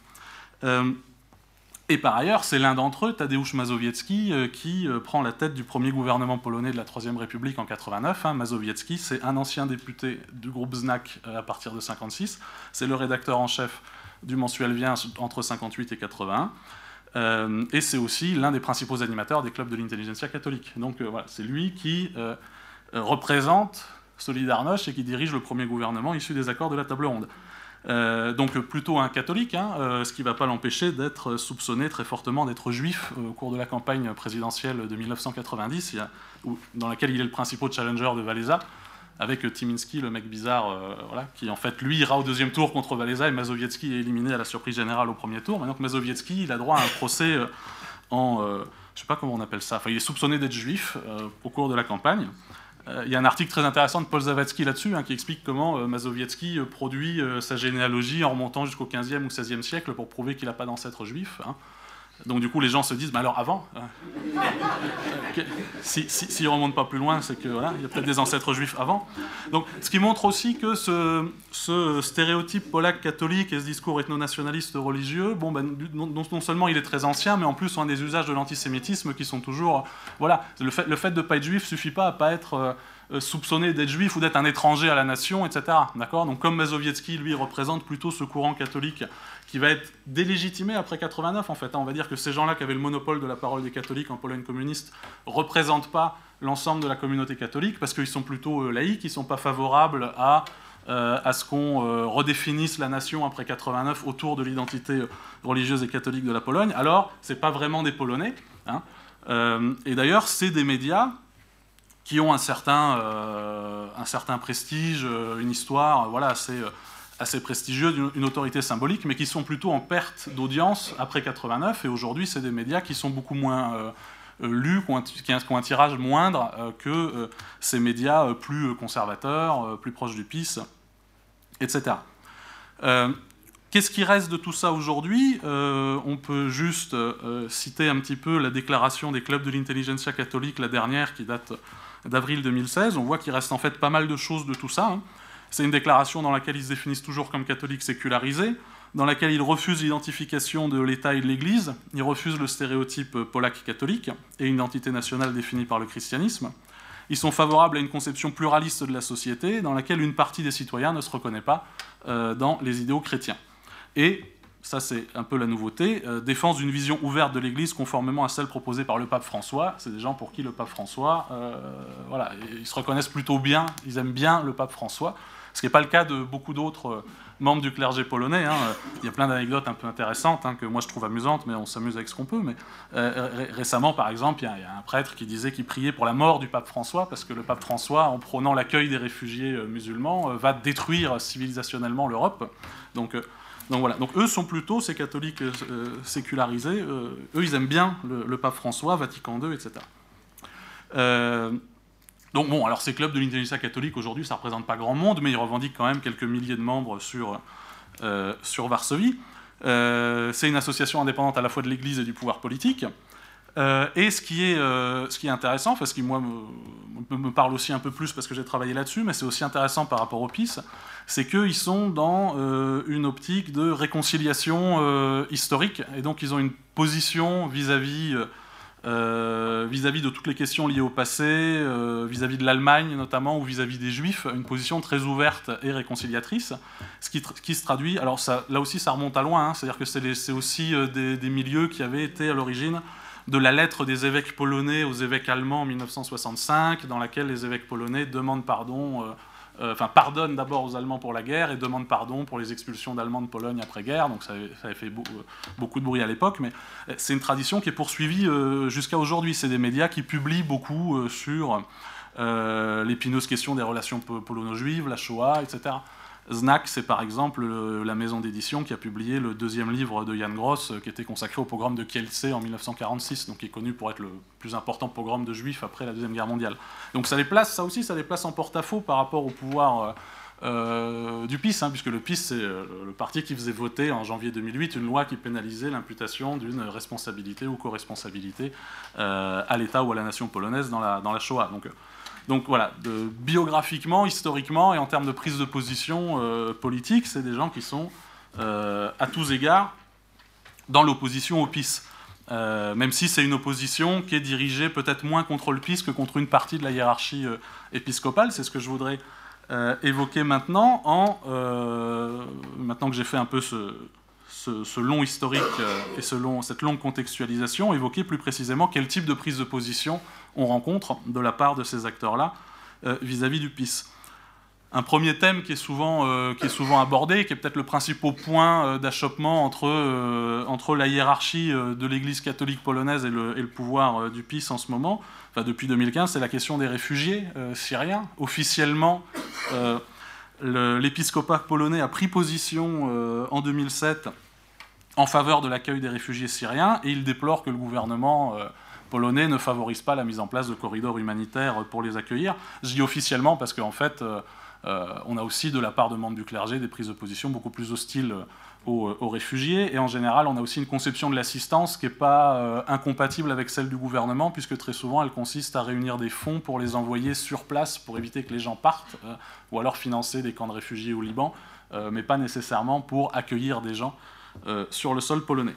mais néanmoins, on a des prises de position plus critiques, à commencer par celle qui a aussi été rappelée par Olivier Roy ce matin, euh, de l'actuel primat de Pologne, l'archevêque de Gniezno, qui s'appelle Wojciech Polak, euh, qui, euh, dans une interview en octobre 2007, dans Tygodnik Powszechny, donc dans, cet hebdomadaire catho-sécularisé, expliquait que, d'une part, donc, il était favorable à, à l'aide apportée aux réfugiés, il disait que le Christ souffre à travers les réfugiés et nous devons nous ouvrir à eux, et il disait aussi, si j'apprends qu'une quelconque manifestation anti-réfugiés est organisée à Gniezno et que certains de mes prêtres y participent, je le dis simplement, tous ceux qui iront à cette manifestation seront suspendus.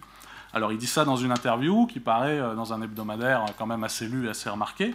Euh, ça lui a attiré évidemment beaucoup de critiques, mais c'est une prise de parole qui a été très remarquée puisque euh, si ce n'est pas la première prise de parole en faveur de l'accueil des réfugiés, c'est la première qui est aussi forte, euh, qui ne se contente pas de dire faut accueillir, mais qui dit aussi euh, les membres du clergé n'ont rien à faire dans des manifestations hostiles aux réfugiés.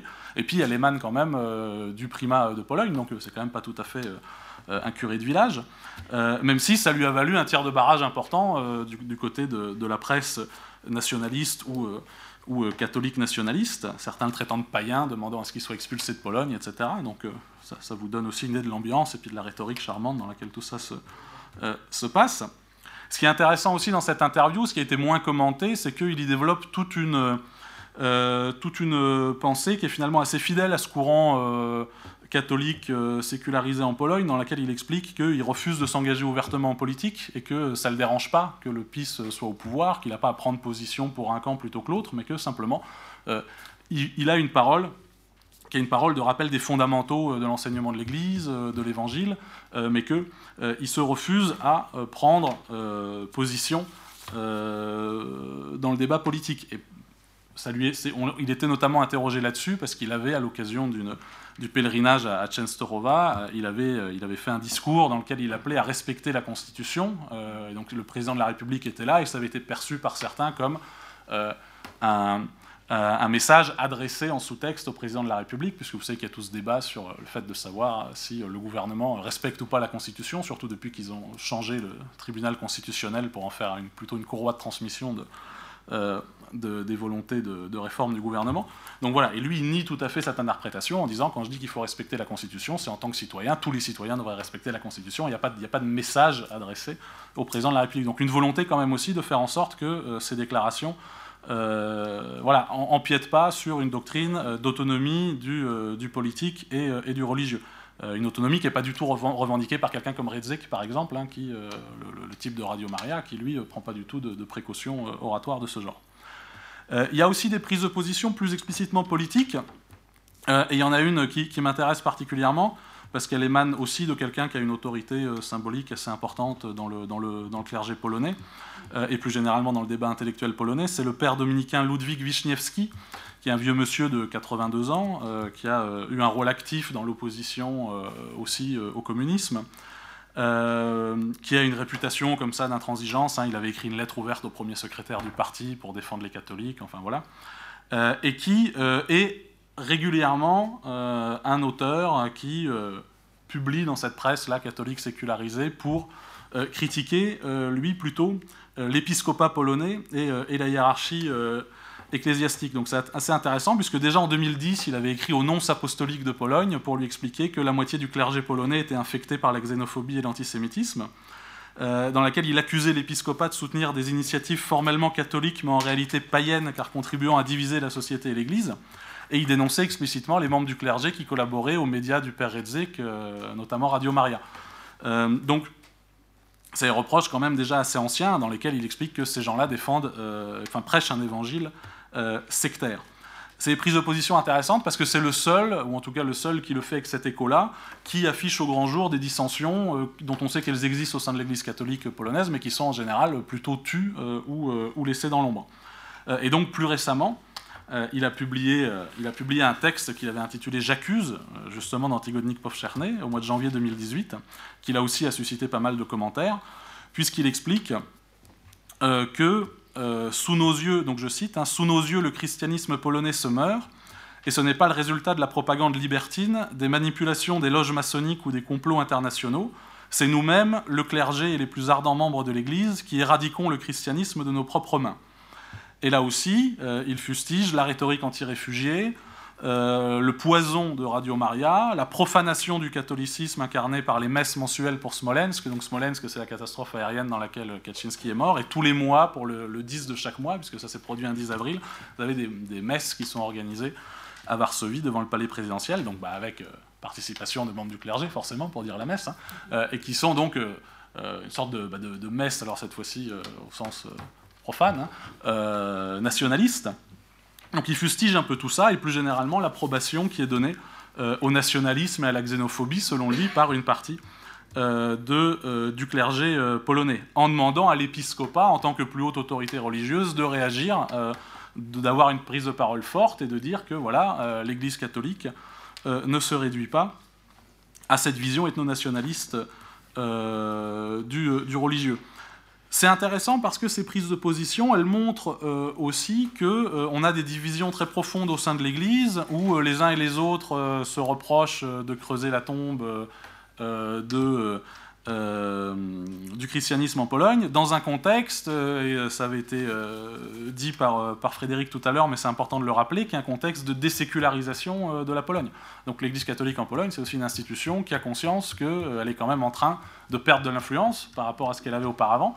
Euh, et notamment d'être confronté à des défis euh, assez nouveaux, euh, ou en tout cas plus aigus qu'avant, on l'a dit depuis ce matin, hein, les questions de genre, de procréation médicalement assistée, de sexualité, etc., qui la coupe quand même d'une bonne partie de la population, des pratiques, voilà, et dans un contexte où même s'il reste beaucoup de croyants en Pologne, on a plusieurs indicateurs qui montrent qu'il ben, y a moins de gens qui vont euh, à la messe, euh, ou que ceux qui y vont, ben, ils vont peut-être plus par habitude, mais sans être nécessairement euh, très croyants, etc. Donc c'est des éléments qui sont essentiels. Pour, euh, pour conclure euh, là-dessus, il me semble que euh, au-delà de, voilà, de la liste que je pourrais encore largement allonger, hein, de prises de position hostiles soit au PIS, soit à la hiérarchie de l'Église catholique qui, qui, le soutient, on a quand même une illustration à travers, à travers ce phénomène voilà, de dissension au sein de l'Église catholique. Donc d'une part, des tensions qui sont liées à la, à, la, sécularisation croissante du pays, euh, et qui est très bien illustré, Frédéric l'a dit euh, aussi par le film Claire, hein, le succès d'un film comme ça, hein, qui n'a pas seulement détrôné Titanic. Hein. dès le premier week-end, il, euh, il a battu tous les records d'audience pour, pour, un premier, pour, pour un premier week-end. Il a battu 50 nuances de gris, je crois, enfin tous les blockbusters américains. donc ça illustre ça, et ça illustre aussi le fait qu'on parle d'un pays dans lequel il y a des clivages politiques et sociaux qui sont vraiment exacerbés depuis 2010 et la fameuse catastrophe de Smolensk. Il y a vraiment une tension euh, extrêmement aigu. Hein, euh, on, a beaucoup parlé de Schmitt aussi, tu, tu l'as mentionné, mais on l'a mentionné aussi depuis ce matin. Enfin, une, dialectique quand même du politique en termes en termes d'amis et d'ennemis, euh, et, une Église qui est au centre quand même de, toutes ces discussions-là, hein, que ce soit sur la définition de la nation, mais aussi sur les valeurs, les mœurs, etc. Enfin, et donc c'est quand même très c'est quand même très révélateur aussi, non seulement de clivage exacerbé, mais aussi du fait que on a un champ politique qui euh, se recompose aussi par moment, en partie par rapport à ces enjeux-là. On a parlé de Palicote et du fait que ce mouvement-là, qui était ouvertement, qui s'est créé après 2010, après la catastrophe de Smolensk, qui était ouvertement laïque et fait un score important aux élections de 2011. Actuellement, on a euh, Robert Biedroń, qui était un des députés de, ce mouvement-là, donc de cette euh, nouvelle gauche laïque, ouvertement homosexuel, le premier politicien euh, polonais ouvertement homosexuel, qui cherche à constituer un mouvement de renouveau de la gauche en prenant assez explicitement modèle sur Emmanuel Macron, en disant il faut assumer un discours libéral sur les questions de société pour battre l'extrême droite, comme l'a fait Macron face à Le Pen, c'est la lecture qui en est faite et donc de créer, c'est susciter une nouvelle offre politique qui vise à aller contester le PIS sur ce créneau-là. Euh, ce qui est euh, sans doute susceptible euh, de d'aller fédérer un électorat urbain, éduqué, etc., mais qui est déjà l'électorat qui est le moins favorable au PIS, mais qui n'est pas nécessairement susceptible de répondre à l'ensemble des problématiques qui ont amené le PIS au pouvoir. Et surtout, on peut s'interroger aussi, et je terminerai là-dessus, sur le fait de savoir si le meilleur moyen de lutter contre un parti comme ça, c'est d'aller se positionner sur un clivage en termes d'identité, de valeur, de culture que lui-même a contribué à, créer euh, et à faire exister. Merci.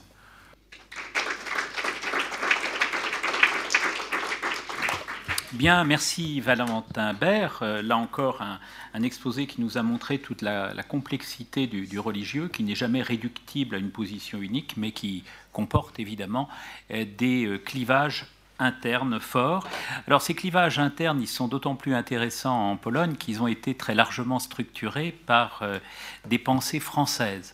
Znak Tigodnik, par exemple, sont des pensées qui ont été, sont des des organes qui ont été euh, inspirés par la pensée d'Emmanuel Mounier, euh, dont nous savons que depuis les années 1930-1940, elle a profondément contribué à l'acculturation du catholicisme, à la démocratie constitutionnelle. Euh, il y a quelque chose d'Emmanuel Mounier dans le Concile Vatican II. Une deuxième remarque est tout à fait intéressante qu'on peut repérer aussi dans la situation du catholicisme actuel, c'est le rapport aux autorités légitimatrices. Du côté de Radio Maria, on fait référence volontiers à Benoît XVI, par exemple. Du côté de Snack, c'est davantage au pape François. Et on trouve exactement les mêmes clivages pour ce qui concerne la catholicité française. Là encore, euh, on fait référence à des univers de pensée euh, prétendument portés par des, par des papes et qu'on essaye de faire valoir au service de ses propres positions.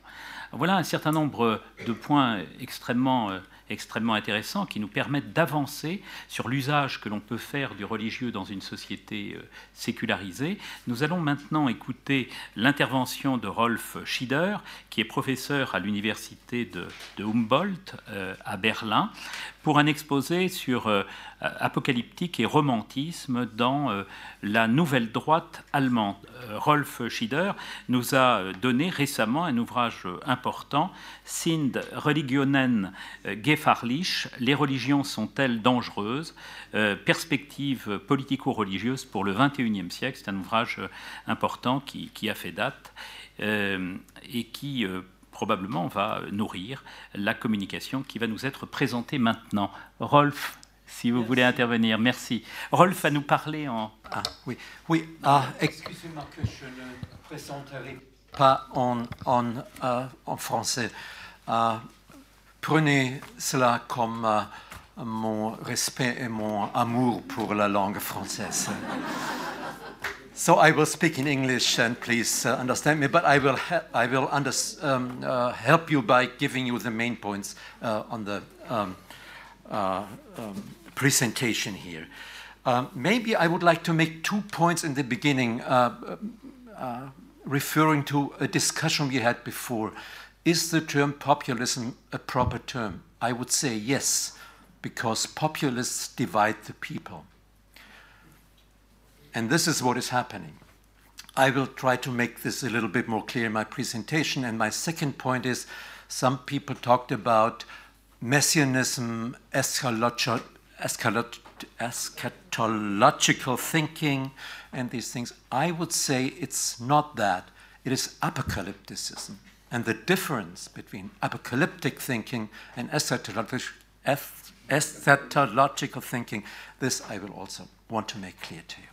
Okay, now I start is uh, uh, apocalypticism and romanticism of the German New Right. And the question is a little bit how religious is this new movement? Because the, uh, the um, normal narrative goes like this, and Olivier Roy was one of those who introduced it. He says actually our uh, um, new right movements are a force of secularizing religion and not religious movement as such. On the one hand, Olivier is right, I think, but on the other hand, maybe there is more religion in it than we sometimes think. So, as, as I said, we usually think European populists are Christian only to the extent that they need a justification to reject Islam. But on the German example, I would like to show that this uh, the, the relationship to Islam is a quite ambivalent thing, and it's not just rejection Islam. Actually, they are rejecting something else. So, as Olivier Roy said, most of these parties are Christian to the extent that they reject Islam, and this is right when you read their programs. Um, and uh, Olivier also says Europe is a continent where nobody owns religion, but where many rent it. And I think this is obvious. The instrumentalization of religion among political parties is, uh, you know, you, you see it everywhere. Salvani with a cross, and you know, we had this already. We know that. Um, and so uh, Olivier also says, in their opposition to Islam, populists contribute to the secularization of Europe. But I ask myself whether the secular religious divide, this differentiation between secular and religion, um, catches all the phenomena involved. And I would say, as I already said, there might be more religion in it than, uh, than we think. Uh, because many of these right wing movements in Germany claim that they are aiming for a re secularization of politics. This is what they want. Uh, and I would say, Olivier would say, but exactly this is one thing of secularizing religion when you, uh, of, of, secularizing religion when you secularize politics, but still, we, can, we should discuss this. Um, so, what I want to do is, I want to uh, present to you right wing representatives, two of the evangelical uh, uh, background, uh, uh, an evangelical uh, fundamentalist representative, and one from the Lutheran Church. So we have evangelical Protestantism, we have Lutheranism. I present to you a member of the right wing movement who is Roman Catholic. and I want to present to you a person who belongs to, the, to a neo pagan tradition and the tradition of Friedrich Nietzsche, which is also still a very strong strain within Germany. But I would like to point out that not just their religious traditions, but also the styles they have are different. So I would say there is an apocalyptic style, there is a romantic style, and there is an anti liberal style. So these are, this is in a way the concept I, uh, uh, which or the framework uh, about what I'm talking. So I come to evangelical Protestantism first. as you have heard many times, the two big churches, the Catholic and the Protestant ones, are fierce opponents to the AfD. They don't want to talk to them. Uh, our bishop in Berlin recently claimed we are in the situation of the confessing church again, like in the 30s when uh, the Nazis took over. I think this is not a good idea because we are not in the situation of the confessing church because we still have a liberal political order and we should strengthen that and not feel like we are in a state of emergency. Um, but Dröges, the, the problem of our bishop in Berlin is the following. There are in Berlin 16% Christians. Protestants, sorry, and 8% Catholics. So we have one quarter, 25% Christians in Berlin. But when you look at the voters in Brandenburg, which is uh, the area around Berlin, you have 25% of voters of the AfD. So there are more AfD voters than church members. And so at this point in the east of Germany, the churches have a big problem because they just don't have enough people. And the interesting thing is that the AfD is actually with the people. So we, you have villages in this area, there are no women anymore because, you know, AfD is a men's movement. Uh, there are just men, and the churches also have lost these areas because they don't have enough members of their churches anymore. And then the AfD is the only one who organizes communication in these little let's say, tribal, you know, tribal um, associations. Uh, so at this point, so the, uh, I would just like to point out that on the one hand, the churches get a lot of space in the media, but when you look how influential are they uh, uh on the ground, you have to be highly skeptical because from the perspective of uh, the right-wing Christians, the bishops belong to the elites, to the globalists, to the rich. So they are those who are betraying true Christian thinking. And so they, they will not reach these people anymore. And one person who is criticizing the bishops all the time is a person who is a chemist, actually, uh, Hans Penner. He's writing emails all over the place to everyone who, who asks for it or not. And what are, his, what are the points he makes? I just want to want to give you an example. So he says Islam is the Antichrist. This is for sure. Uh, Hitler was in favor of Islam. This is why Islam is a threat to the Jewish people. So if the Germans really want to help the Jews, they should kick the Muslims out. And since the Protestant church uh, does not uh, kick the Muslims out, but rather supports uh, religious education in public schools and so on, Penner always says the Protestant church is the Antichrist as well. Since the bishops support Islam, they don't believe in the Bible as a word of God, but because they are trained at universities and have a historical critical thinking of the scriptures, and they don't believe that Jesus is the Son of God. So there is a movement within Protestant Christianity who, who work on, the, on delegitimizing the uh, church authorities uh, in the country.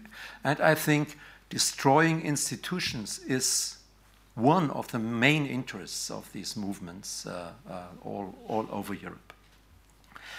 A second example Lutheran Protestantism. So there are also a lot, not, not, there are some Lutherans uh, being member of the AfD. We have to be aware uh, uh, religion doesn't play a big role within the AfD. But when you look at the writings of those who are promoting the new right, then uh, it's a little bit a different picture. But one person who was, uh, who was a leader of the AfD, who uh, was uh, very proud of being a pastor's wife, was Frauke Petry. She left the AfD, but she was very outspoken and she was, she was a, a very attractive woman, so many people uh, liked her actually. Um, her point was uh, Germany has to rethink thinking about itself because remembering the Shoah, which for Germans is a must, it's part of our civil religion that we remember the Shoah. So she said, now, now we are forcing our kids to remember the past, and this is a cult of guilt. So it's not that Germans should be uh, very sad that they lost such a powerful and influential and creative Uh, uh, part of their uh, citizens. Uh, no, you you know you feel guilty because of that, and this is why you wanna do not want to remember the Shoah anymore. Uh, and this is why Petry said, well, actually, Hitler is, Hitler is, still very alive because Germans did not help the refugees because they wanted to welcome them or because they had a feeling of mercifulness. No, they had a feeling of guilt, and this is why they let them in. And this is one of the worst political actions you can do when you act out of guilt and not out of reasonableness or, let's say, out of love or, or sympathy. So Hitler is still alive. This is one of their points, and they say we have to get rid of that. So then there was an interview by Tuvia Tenenbaum. He's a, he's a Jewish writer and he interviewed many of these right wing people. And then he said, Yeah, but Frauke, why why don't you feel guilty actually? You don't look so guilty with this cult of guilt. Uh, and she said, Well, it's easy. I'm a Protestant, and as a Protestant, you learn about trading indulgences. This is what the Catholics once did to buy themselves free from sin before Luther came and told them that this is not a good idea. So being a Lutheran Christian means I don't have to help refugees because you know this is just uh, you know paying for, uh, for a feeling of guilt, and since I'm free of guilt, I'm sort of uh, saved from. So this was uh, uh, Frauke Petri. Uh, now we come to a Roman Catholic uh, person, and I would call it Roman Catholicism in the tradition of Carl Schmitt, because I would say Carl Schmitt is really the the screen playwriter of, of the religious people uh, who are working in the, in the right wing movement. The person I want to point to is his name is Götz Kubitschek. He's the editor of a journal which is called Secession, Uh, and he's the owner of a publishing house uh, called Antaios. So Secession actually refers to the idea that you should have your own idea about the world and should not believe what others want to tell you. So it's a highly individualistic movement, interestingly enough, but now from the right, the right uh, uh, content, actually. And Antaios, uh, as you might know, is a is, uh, is the son of Dionysus, Dionysus and Gaia, and you know he's the guy who uh, only has power when he's rooted on the earth and Hercules uh, uh, defeated him by lifting him up, so he was unrooted, and so he uh, couldn't survive anymore. But it's interesting that you know these right-wing movements refer to these uh, uh, uh, blood and soil images from the Greek tradition. So, Götz Kubitschek told me when I talked to him, he was an altar boy for 10 years in the southwest, in Weingarten, in a monastery. He attends church with his family every Sunday, but he prefers the old rite. Uh, he lives now in East Germany, close to Leipzig, and he says, Well, this is the diaspora, I have to admit. Uh, but still, he, he goes to church every, every Sunday. Um, uh, I would say these right Catholic right wingers are more Roman than Catholic. I mean, you know, they are more interested in, in the empire uh, than, in, uh, than in the universalistic values of the Catholic Church. But still, I mean, uh, this tradition is uh, also in Germany very strong because that the church should be a bulwark against liberalism. This was also uh, Carl Schmitt's idea. And as I said, Carl Schmitt is a, a, screenplay writer of the New Right. When you look at their journal, the Sezession, you also find it on the internet, interestingly enough. Um, their uh, refer references to Carl Schmidt are all over the place. So uh, I would say what they are really interested in is creating a state of exception. I mean, if you read Carl Schmidt, what is his main uh, message in his political theology? He said, You have to create the feeling that you are living in the state of exception. There is an emergency. And once you have created that feeling, then institutions like the liberal institutions cannot survive anymore because then you need a person who makes a decision and this decisionism is then what, what uh, the fascists always do. They take over because they have to save the people from a devastating situation. It's not so easy to tell the germans that they are in a horrific situation to be honest. I mean they are economically in a wonderful situation they are socially very well integrated. Uh, and also talking about the refugees, when Merkel said, Wir schaffen das, she was right. When you talk to those who are responsible for organizing this, they say 80% of our problems are solved. So, by referring to this so called crisis in uh, uh, 2015 as actually just creating a state of exception, because in reality, Germans managed. Um, but to create this, uh, this uh, idea of exception comes from thinking, from, from the, the, apocalyptic thinking. So, uh, as you might know, Carl Schmitt always referred uh, to the state as the katechon. The katechon is a biblical term and it means this is the power which has to stop the apocalypse from coming. So, and apocalypse means a final war of evil against good, and this will be a horrific situation. So, on the one hand, you want this Endkampf, this final fight, because in the end, you, you destroy the evil forces. But on the other hand, it's so horrific that you need someone who holds it up. So Schmidt always said the state actually is in this double situation that, that he, on the one hand, is uh, to help the apocalypse from becoming less horrific, but on the other hand, he also doesn't allow it to come. So it's a highly, highly ambivalent situation.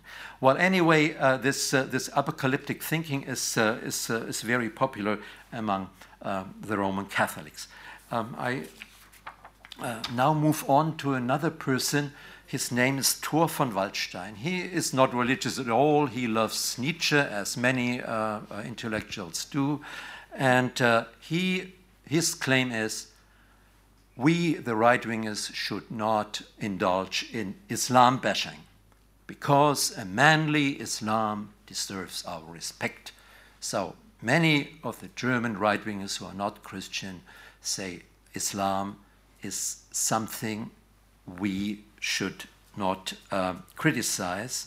Uh, he, von Waldstein even says the US is a false friend who talks us into seeing the Muslim countries as our foes.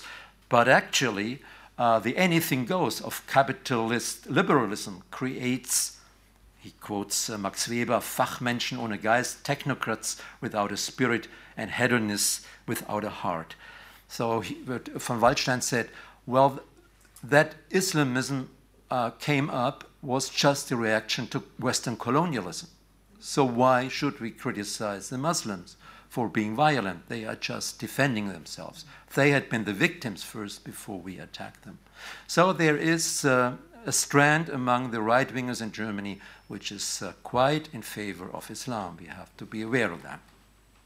Um, as I said, they are also reading uh, German sociologists, so they take Max Weber and are criticizing capitalism, Western capitalism. So the enemy is the West as in the old uh, German days of the 20th uh, of the last century.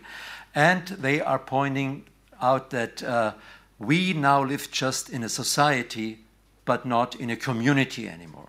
So this thing, uh, you know, Gemeinschaft and Gesellschaft. So this is what uh, the Germans always wanted to have, a Gemeinschaft, a community, not just a society, which uh, is just a, a, a community of strangers who have self-interest but are not uh, deeply bonded with each other. And this, uh, this uh, let's say, romantic um, uh, feeling is, uh, is uh, I think, quite strong. and another point which this tour von Waldstein makes is that Germany, in Germany, there exists uh, Thymos-Vergessenheit. So the Germans, the German men especially, don't have Thymos anymore. And Thymos is when you translate it from the Greek into uh, uh, English, it's on the one hand courage, but it's also rage. You know, you're you're out of your mind, and this is why you're so so so courageous and powerful in your fight. So Thymosvergessenheit uh, is one critique of uh, German society and emasculation. There are no men anymore. You know, they they they want to do they are anything but certainly no men. And this is also why they admire Islam so much, because they are still men. Um, and of course, the problem with having no men and no women anymore is that there is no progeny. I mean, whenever you, you read these uh, right wingers, their high, biggest problem is demography. There are not enough Germans anymore in 2050, and this is horrific. So we have to do something. This is their rationality. Um, now I come to the religious styles. I wanted to point out. So apocalypticism, apocalypticism means is people believe the end is near, and when you read the text of these people uh, and take the apocalyptic rhetoric out, then usually nothing is left anymore. It's, this, is, this is what they have to say. So, one of the most successful books of the right wing movement in Germany was a book by Thilo Sarrazin. He was actually a banker and a SPD member. And his book, uh, uh, the title is Deutschland schafft sich ab. So, Germany does himself in. So, we, you know, we will, he says this here. 2050, the dome in Cologne will be a mosque, and you know, and all these, uh, of course, strange points. But Germans got scared, and you know it was was extremely influential and powerful. Von Waldstein says Germany in 2018 is in a worse situation than Germany in 2019 or 2045. Why? Because we don't even know what's going on. So Germans don't know what is happening. And this is a next, uh, a next uh, um, uh, feature of ap apocalypticism. It's alarmistic, you know, beyond uh, the real, what's really going on. And of course, you always have the idea someone must be blamed, you know. You need someone to blame. And so Merkel muss weg, you know. Here we have a scapegoat. Now she said bye-bye, so does it solve the problem? Certainly not. But what these people do who are apocalyptic, they always think there is a massa damnata and there's a holy remnant. This is also why they think they know better. You know, when they say all these people are just don't see what's going on, but we see it. This is exactly apocalyptic thinking. We see more and better than others. And of course, there's permanently a hermeneutics of suspicion, so the media and the institutions are always trying to prevent us from seeing through the, uh, the uh, yeah, things they, they want to hide from us. I think another style which is very powerful in Germany is still Romanticism.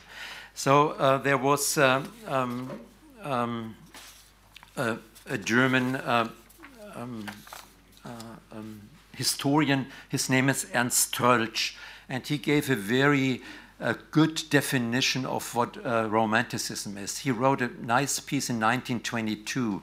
It was about Kultursynthese, where he said that the, the Western ideas of uh, human rights and the German idea of individualism should, should uh, enter into a synthesis and should be combined.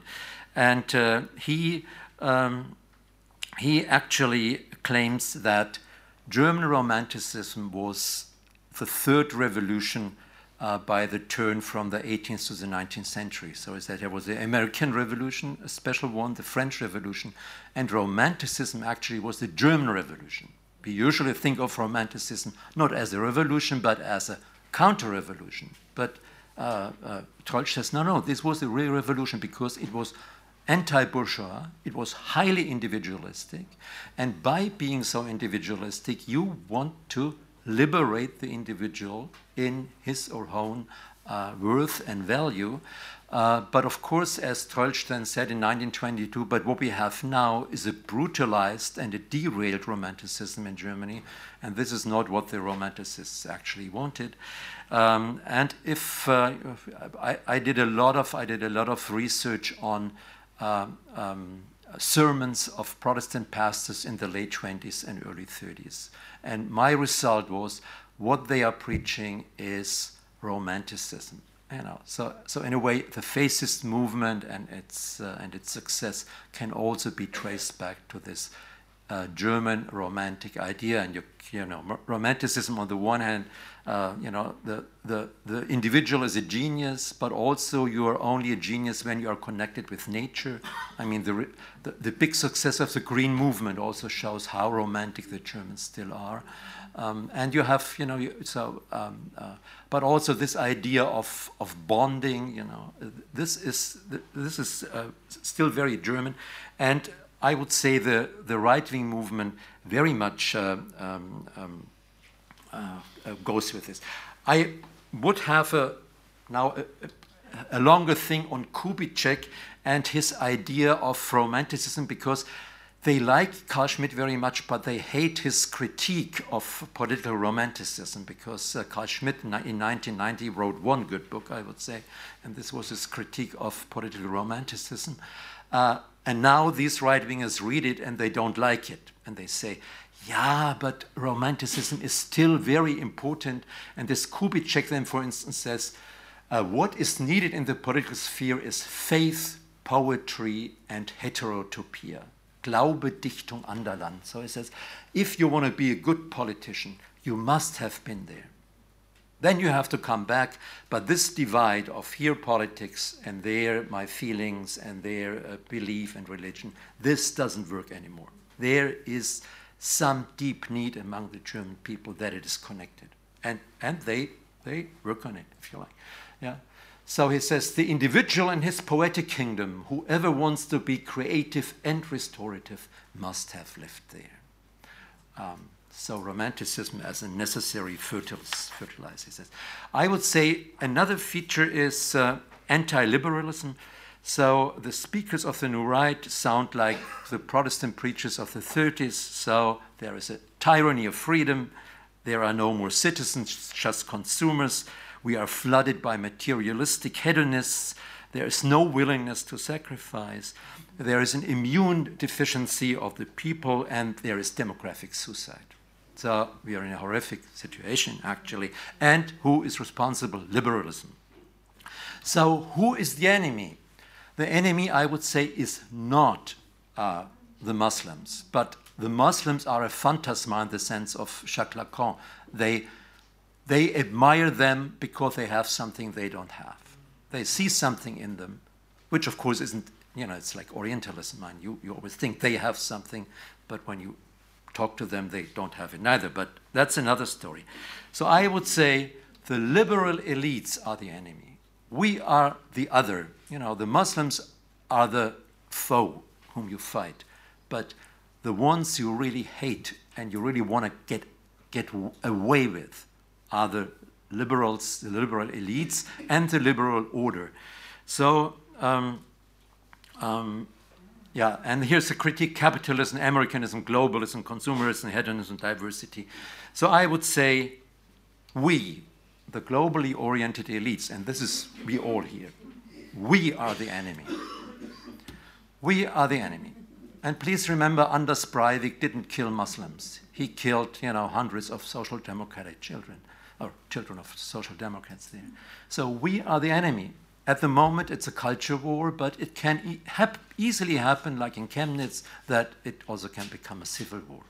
So, what could be done? I would say this is serious. We are not just watching this, we are partisans in this whole movement uh, strategies of, of exclusion failed. I, I remember that my colleagues say we don't talk to these people. It's, you know, the best thing is not talk, talk to them. I would say we have to strengthen the rule of law and proper procedures.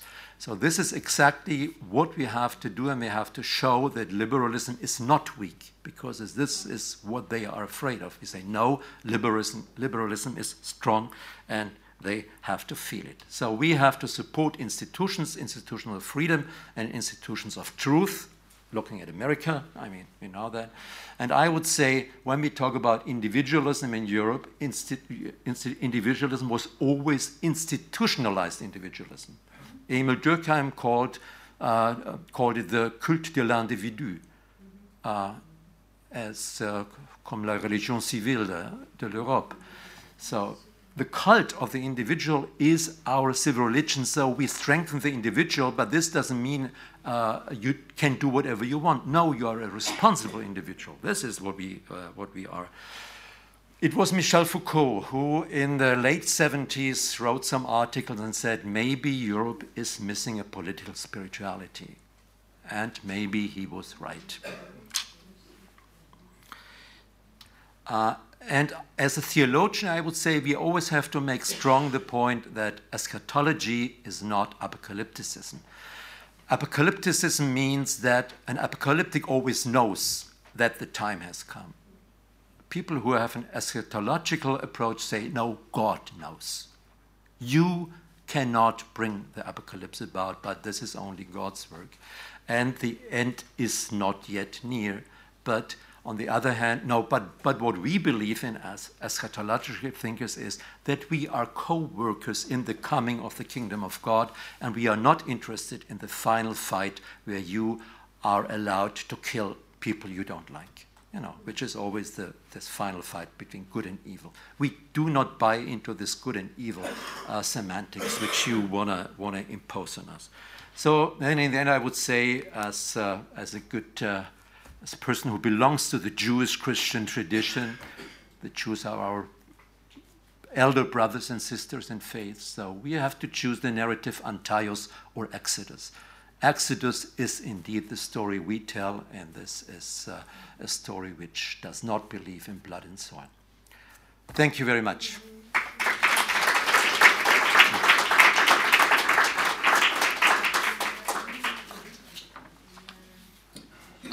Merci beaucoup, cher Rolf. Alors, euh, exposé qui s'est terminé par un, un vadémécum de la, résistance. Euh, comment faire pour, euh, échapper à, l'apocalyptique, lui préférer l'eschatologie, qui en effet ouvre sur un horizon d'émancipation, de libération Alors, nous avons peu parlé de, de la France, mais ce qui m'apparaissait lorsque, en écoutant Rolf, c'est que nous avons au fond les mêmes type de fondation de la pensée populiste en France et euh, les mêmes thématiques, euh, ce que Rolf appelait les styles. Euh, même fondation, si vous regardez la constitution du Front National, par exemple, vous pouvez vous apercevoir qu'à partir des années 1980, le Front National se constitue idéologiquement à partir de, deux polarités. Une première polarité se constitue autour d'une identité indo-européenne, une identité païenne, qui va se structurer autour d'un mouvement qui s'appelle euh, de manière très significative Terre et Peuple, qui va être dirigé par euh, Vial. Et c'est un mouvement qui se situerait volontiers dans la catégorisation proposée par Rolf du néo-nietzschéisme. Et puis à côté, vous avez également un courant schmittien qui se réclame d'une filiation action française autour de Bernard Antony et de l'Alliance générale contre le racisme et pour le respect de l'identité chrétienne et française. Identité.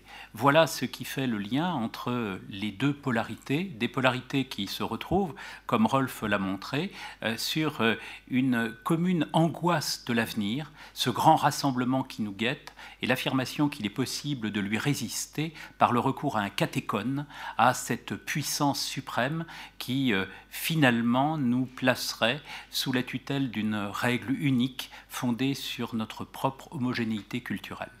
Euh, voilà un, certain nombre de points que, Rolf a pu nous apporter, mais il me semble que les, trois interventions euh, finales, avant euh, la conclusion d'Eric de, Patterson, peuvent s'articuler autour de, trois couples de références, chant et appareil. Vous savez que Pierre Bourdieu disait dans, un ouvrage, dans un texte fameux intitulé La, la Sainte Famille, où il, où il analysait le chant épiscopal française, on a eu le tort de penser l'Église comme un appareil. En fait, l'Église est un chant. Et ce que nous ont montré, je crois, euh, nos, contributeurs cet après-midi, c'est qu'en effet, les Églises ne peuvent jamais être considérées, même si elles s'appuient sur la même foi, comme des blocs homogènes. Elles sont traversées par des courants, secouées par des clivages qu'il nous a été permis de mettre en évidence au cours de cette matinée et de cet après-midi. Euh, ces clivages aujourd'hui s'affirment beaucoup autour de l'idée de nation. On a peu parlé de la France, mais vous savez qu'au cours de ces euh, derniers mois, dans le, le corps catholique, un clivage s'est affirmé entre ceux qui étaient favorables à l'idée des racines chrétiennes de la France, débouchant sur une conception culturaliste de la nation, et je pense en particulier au livre de Laurent Dandrieux, qui a euh, autour de lui provoqué euh, un véritable engouement, parfois même un véritable enthousiasme du côté des catholiques identitaires. Et puis euh, les affirmations de d'Erwan Le Moredec, qui est aussi un blogueur extrêmement connu, qui a une grande influence au sein de l'Église, qui participe davantage d'un catholicisme d'ouverture et qui, sans nier, bien sûr, une influence de la religion chrétienne sur nos styles de vie, considère précisément que ce qui fait le christianisme, c'est d'abord sa dimension d'ouverture. Eh bien, cela, nous l'avons vu à l'échelle euro-américaine avec les interventions de Nadia Marzouki, avec les interventions aussi de Valentin Baer, cette idée que le religieux se euh, sépare aujourd'hui entre deux tendances de lui-même, une tendance de l'ouverture et une tendance de l'intransigeance. Le second point qui me semble être, important aussi dans ce que nous avons écouté cet après-midi, dans le cadre de cette troisième table ronde, c'est euh, la dichotomie, la dialectique entre d'un côté le confessionnalisme et puis de l'autre l'œcuménisme. Euh, on, a l'habitude de dire, bien d'un côté, du côté des libéraux, du côté des religieux d'ouverture, il y a euh, une, une tendance lourde finalement à s'associer à d'autres religions en essayant de dépasser le caractère univoque d'une vérité confessionnelle pour s'ouvrir aussi à la vérité de l'autre.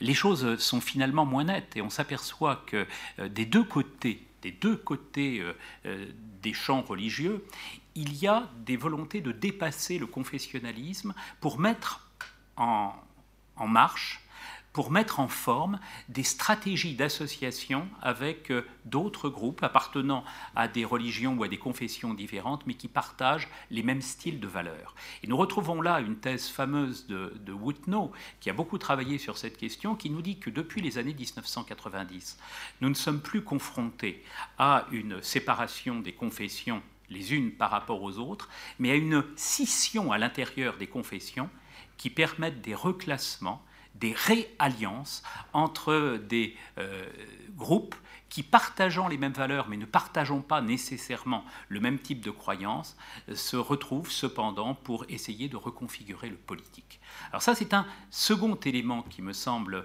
pouvoir euh, euh, être extrait de ce que nous avons euh, entendu cet après-midi. Puis il y a un troisième élément, celui qui concerne le couple identité-valeur.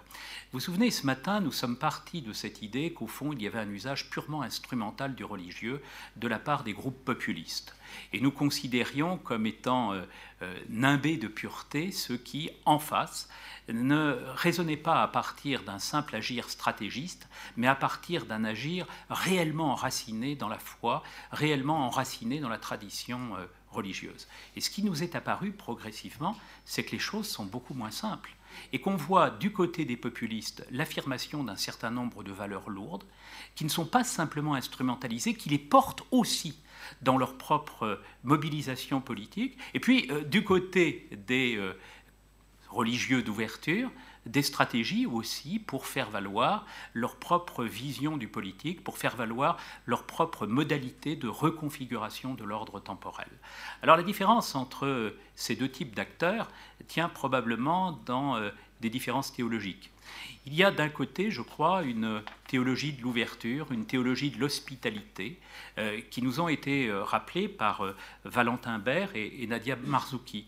Cette idée que ce qu'on peut extraire euh, du euh, récit religieux, euh, c'est précisément la, sacralité de, la créature, le respect dû à l'altérité, l'ouverture nécessaire des sociétés à la différence. Une, une, théologie qui est une théologie marquée par ce que Jacques Maritain appelait la primauté du spirituel. Mais cette primauté du spirituel se trouve contredite par un autre discours, qui est celui, tout au contraire, de la primauté du politique. Maritain a échangé beaucoup de lettres dans les années 1920-1930 avec Carl Schmitt, dont nous avons parlé tout à l'heure. Et à chaque fois, le débat portait là-dessus. Qu'est-ce qui doit primer? Le spirituel ou le politique.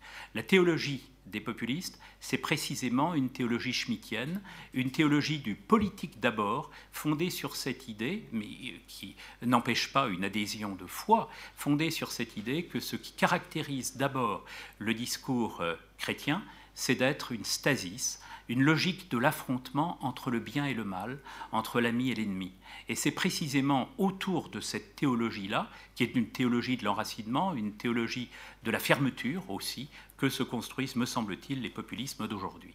Alors voilà, me semble-t-il, un certain nombre d'éléments qui peuvent peut-être, peut-être, euh, être extraits des, euh, des communications qui nous ont été données à l'instant. Je voudrais maintenant euh, m'effacer un peu et donner la parole aux questions de la salle maintenant.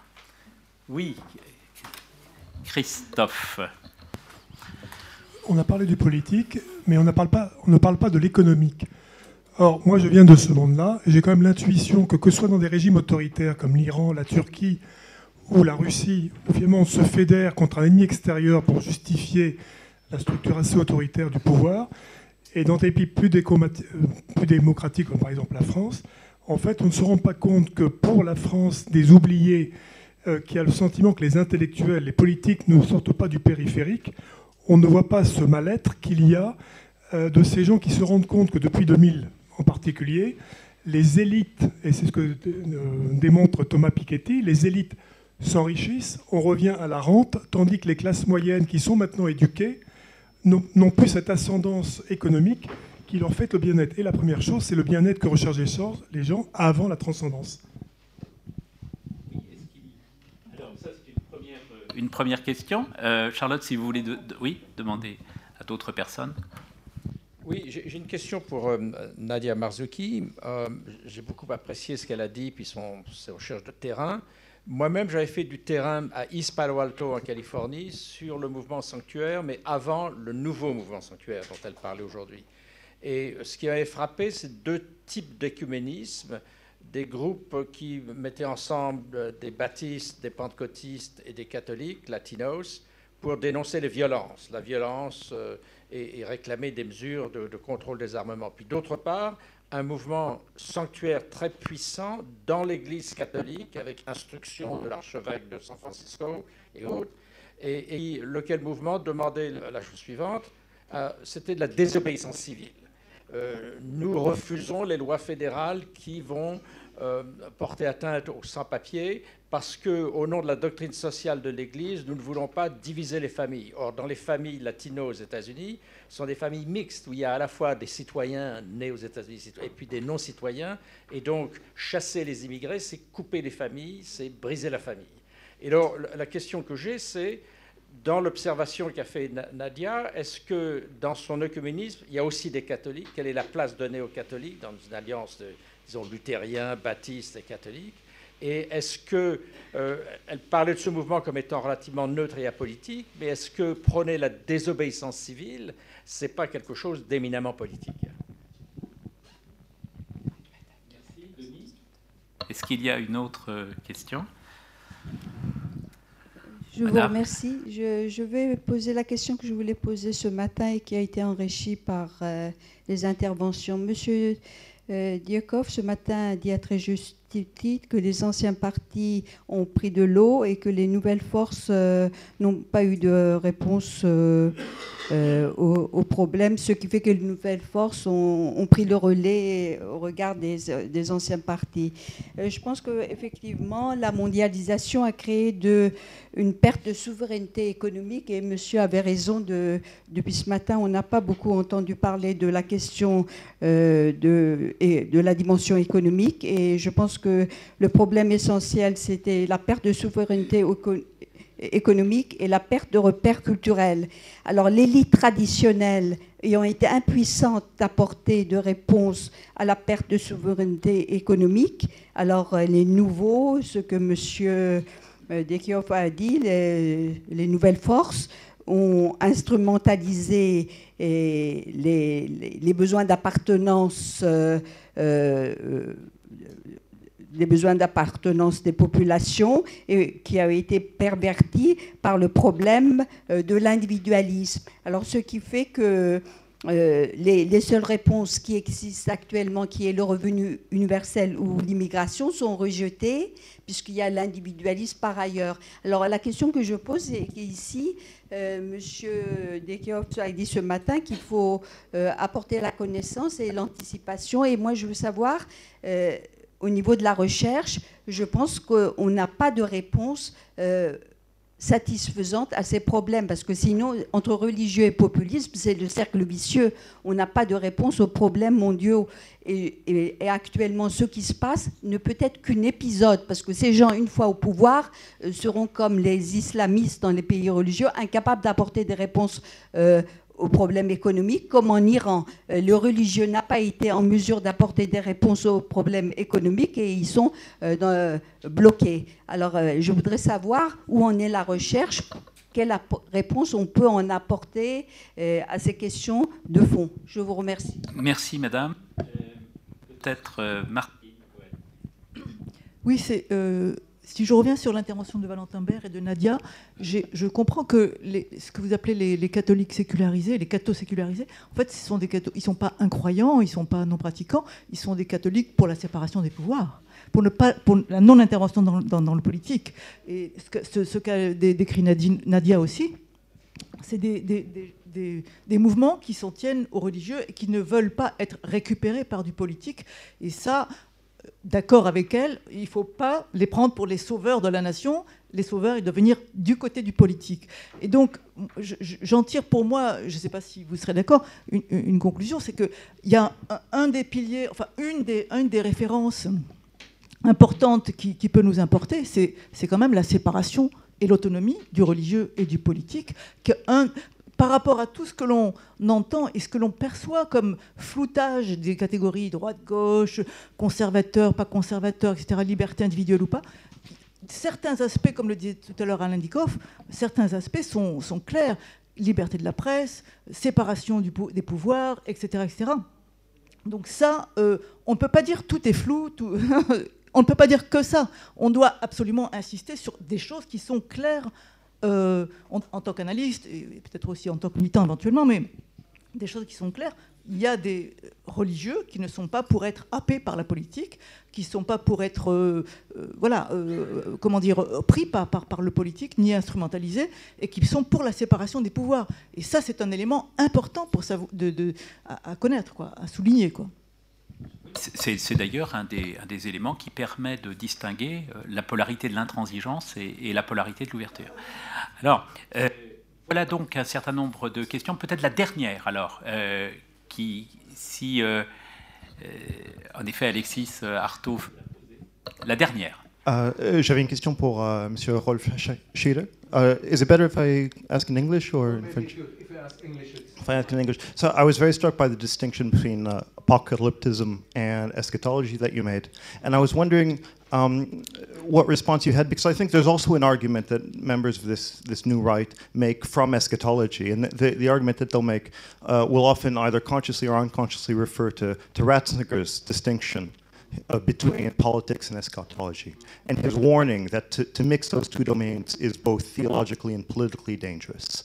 And the sort of argument that, that they'll make is that the sort of, of liberal Christian movements that, that uh, uh, Mrs. Nadia Marzuki uh, presented, well, you know, maybe they present genuine uh, Christian values, but they can't be directly transmuted into politics. There's something dangerous there. And what's missing for them is political reason. And then once you get into into that uh, that domain, what you need is is the reason of the legislator, the reason of the politician, not the reason of the clergyman. And and the whole foundation of that of that argument is based on this distinction between politics and eschatology. So I was wondering, from from your perspective, how you respond to that sort of argument. Merci beaucoup. Qui veut commencer euh, Peut-être euh, Nadia euh, oui, pour, les, pour votre question, Denis, euh, moi, je n'ai pas, pas fait de, de terrain encore en Californie, mais en effet, là-bas, je pense que le rôle de l'Église catholique dans le New Sanctuary Movement est, beaucoup plus important.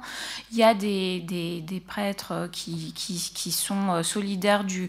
du, du moi, j'ai plus regardé pour le moment du côté du Massachusetts et du Connecticut, et c'est le, les, les leaders, c'est plutôt les églises protestantes, avec toujours euh, l'appui de, de, de la synagogue et de, l'église, d'une église euh, du, coin, euh, et, parfois euh, une mosquée, mais toujours de manière beaucoup plus discrète par peur des, justement du, en raison du contexte anti, anti-musulman.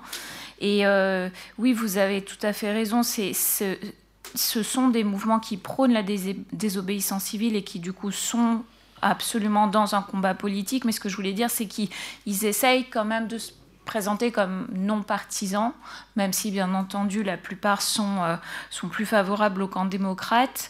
Euh, mais mais cette, euh, leur rapport à la, à la, désobéissance civile, comparé aux années 60-70, est, assez est assez complexe parce que ils, ils, ils, essayent quand même de, de, garder de bonnes relations avec les autorités de ICE. Par exemple, chaque église qui accueille un réfugié avertit euh, les autorités officielles euh, sous peine de peur de sinon d'être accusé de crime of harboring refugees. Donc, euh, il joue quand même la carte de la légalité tout en disant que euh, les lois sont injustes. Donc, en fait, ils, occupent un espace un peu hybride qui font que, du point de vue de, certains activistes ou même de certains immigrants, ils ne sont pas assez radicaux et du point de vue euh, d'autres personnes, ils le sont trop. Donc, voilà, ils sont, ils sont un petit peu en train de chercher le le, de tester aussi les limites et d'arriver de, à, à, se positionner pour voir jusqu'où ils peuvent, euh, ils peuvent aller.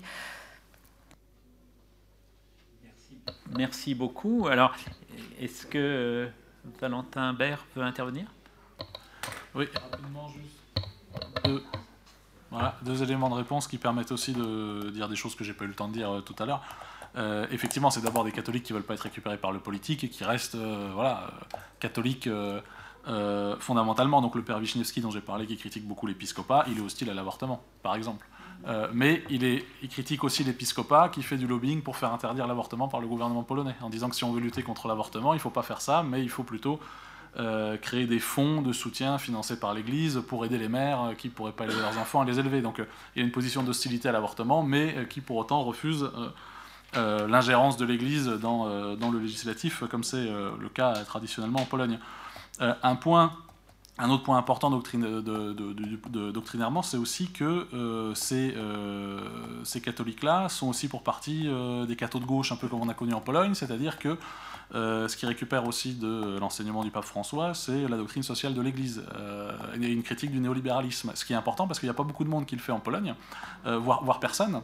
alors que le succès du PIS, et ça fait la passerelle avec l'autre question sur les aspects économiques et sociaux, c'est quand même aussi d'être parvenu à se présenter comme le seul parti social ou pro-social. Ils disent pas socialiste, hein, mais en tout cas avec une politique sociale à l'égard des gens qui ont pris dans la figure la transition économique au début des années 90. Et de ce point de vue-là, euh, on a beau dire du point de vue des élites euh, intellectuelles polonaises qu'on a affaire à un peuple obscur qui se laisse manipuler, euh, c'est pas complètement faux de dire que l'élite de Solidarność, en mettant en place la thérapie de choc dans les années 90, elle s'est pas beaucoup souciée de ce qui allait devenir, de ce qui allait se passer avec les ouvriers qui, avaient fait, qui avaient largement contribué à faire chuter le communisme.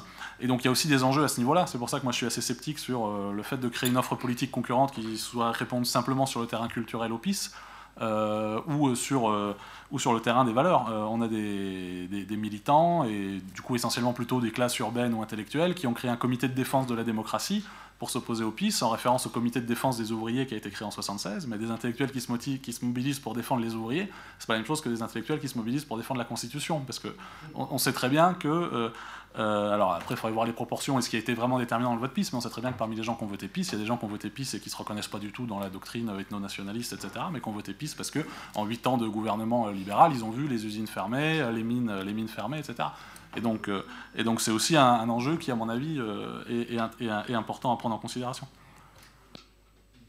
Merci beaucoup. la parole est à. Merci. Alors, Je crois que.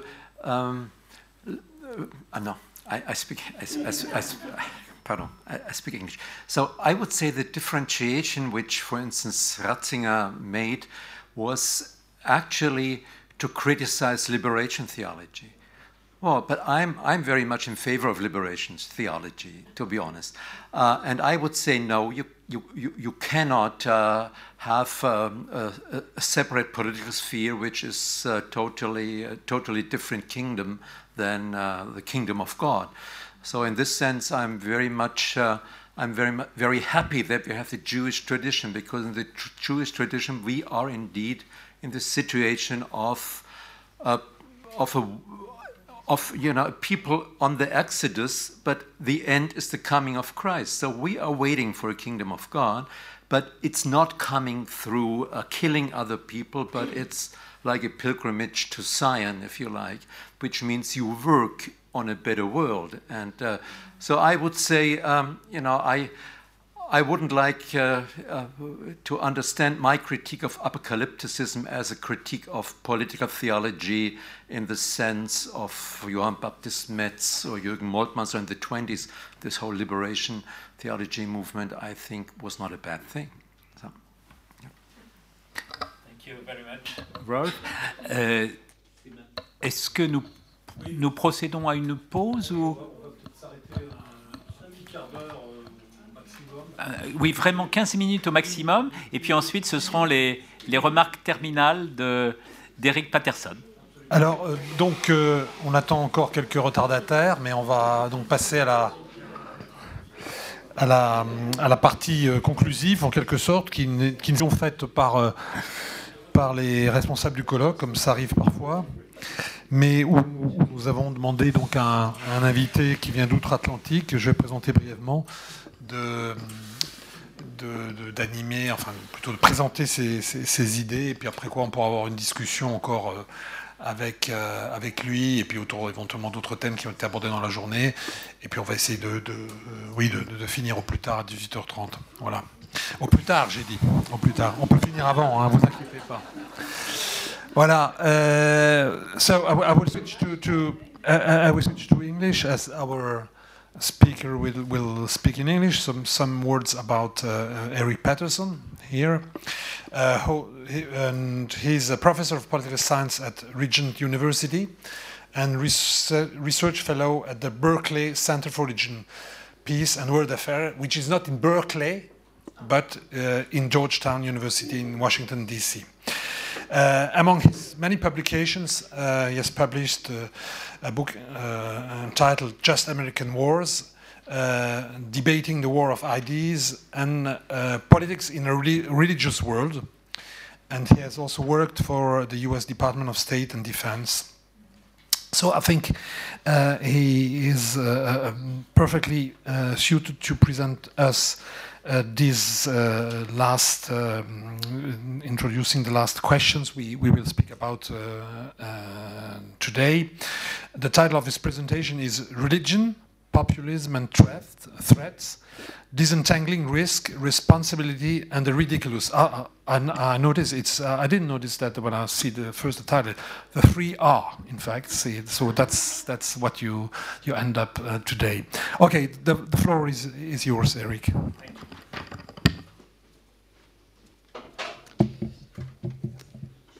When you hear my French, you'll know why I'll speak in English. So, but allow me to say merci de m'avoir invité. C'est un honneur d'être ici à Sciences Po avec tous ces chercheurs experts. Thank you. Thank you very much. Uh, my French sounds like bad Spanish. So I'm thankful to be here with you today, and I'm delighted that you stayed. Thank you. As I told Eric Germain last May, I was supposed to speak at an all-day military event that was I was supposed to go on at 8:30 p.m. and I did not go on until 5 minutes until 11 p.m. because several elected officials showed up and gave very long speeches. And so I said to the audience, I will make one point for three minutes and leave. And they all stood up and clapped. I will not make one point, I'll make four points, but I'll make them briefly tonight. First, let me say that I'm going to agree with Olivier and many of our speakers from today. And then I'm going to, second, disagree. And then, third, make some comments about nationalism as opposed to populism, and then say a few words about President Trump in the United States, and conclude with some points about a, uh, further research. This is a research conference, and so I'll end. My conclusion will be nonpartisan, non religious, non sectarian, and focus on research. First, I agree. Let me say this that what I agree with is, and I, and I thank Olivier and the others in his previous book, the 2016 book, the Religio West Project, for, for emphasizing that religion matters as its own category, that the lived religion of religious people, their faith, their spiritual life, their community matters. As distinct from other labels sociological labels, anthropological labels. Religion matters on its own. And second, that most of the world outside of Europe is highly religious. Usually, the talks I'm asked to give are about global religious trends. How many of this? How many of that? What do they believe? What are the implications for Western security, for instance? Religion matters to most people in most places as part of the, the thick culture and the religious practice of their daily life. And I agree with the premise of the populism literature in the 2016 book that political entrepreneurs at times use religion instrumentally, that they use religion to mobilize publics or they utilize religious symbols. I, I fully agree with that. In fact, my 2012 book, Politics and Religious World, focuses quite a bit on the way that political entrepreneurs will use religion to mobilize people either for the good, to help others, or for the bad. It's amazing how different religious factors can mobilize people when you think about Osama bin Laden on one hand and Martin Luther King Jr. on the other, Gandhi on one hand and ISIS on the other. Now, with that being said, there's really two ways usually that religious religion is used by political entrepreneurs. The first one is the mobilization, mobilization using symbols. Probably you all remember this from the Bosnian Wars, seeing Serbian nationalists standing in squares by the thousands doing the three fingered symbol. Now, this is an old Christian symbol. You see this, I've seen this in paintings here in Paris in cathedrals Father, Son, and Holy Spirit. But by the end of the 19th century, it became associated with Serbian nationalism. It was a marker between Croats and Serbs during World War II. And in 1990, Serbs start using this to distinguish themselves, and it was used during the Bosnian Wars. I, I, could go on, but you've seen this type of symbol and the way that it left being a symbol for faith and became a symbol of, of, of identity. And political entrepreneurs can do that. The second way is, of course, is to emphasize those identities. They're cultural identities. They're not about faith, they're not about theology, but they're about sociocultural cleavages. That explains Lebanon. That explains Northern Ireland. These are places where no one was fighting over scripture or theology or day to day faith. What they were fighting over was religion was simply a part of a cultural identity marker of us versus them. And people were competing for patronage, for power, for resources. They weren't killing one another over how many books there are in the scripture, it was over difference. So I fully agree that political entrepreneurs at times use religious identity or religious symbols as a collective action frame to mobilize people, to create difference, to try to create a rally effect with their populaces.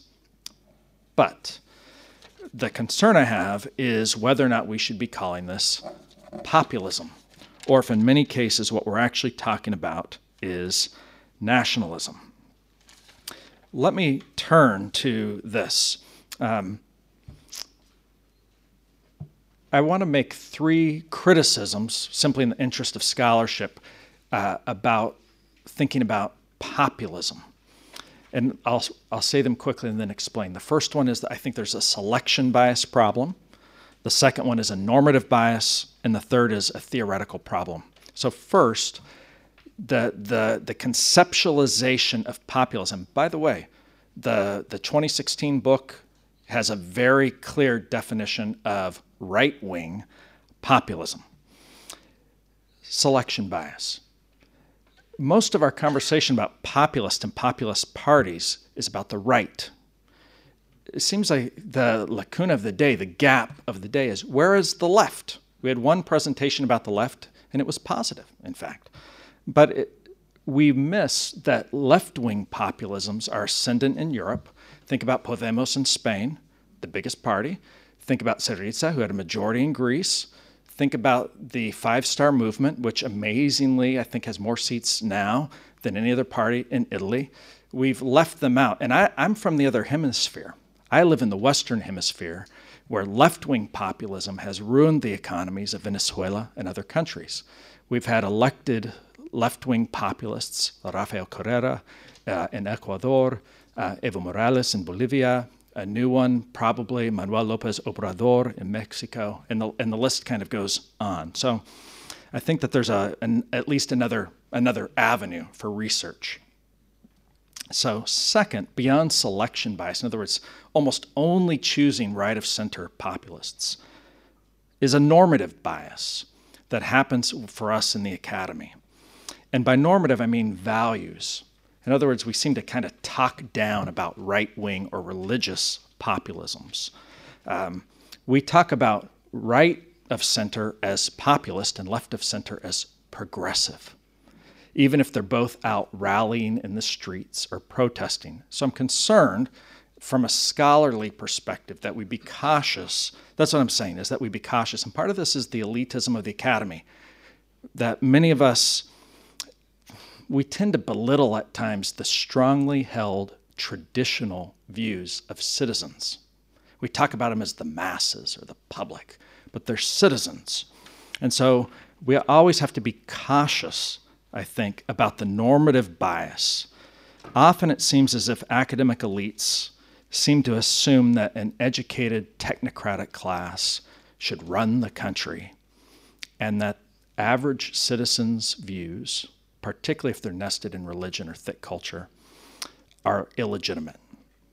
And those day to day challenges and aspirations of the average citizens are worthy of study in and of themselves.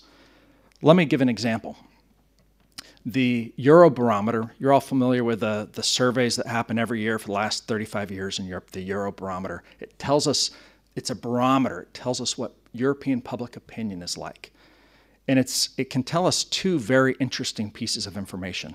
One is what citizens think and feel. But the second thing it can tell us, when you look at the questions, is what elites want to know. And when you look at the Eurobarometer for the last two years, many of the questions are about how citizens feel about their European identity and about obscure institutions in the European Union. Hey, citizen, do you know about this obscure institution? How do you feel about that? Do you know about this little library that the EU owns? How do you feel about that? But citizens say their number one and number two issues are terrorism and immigration.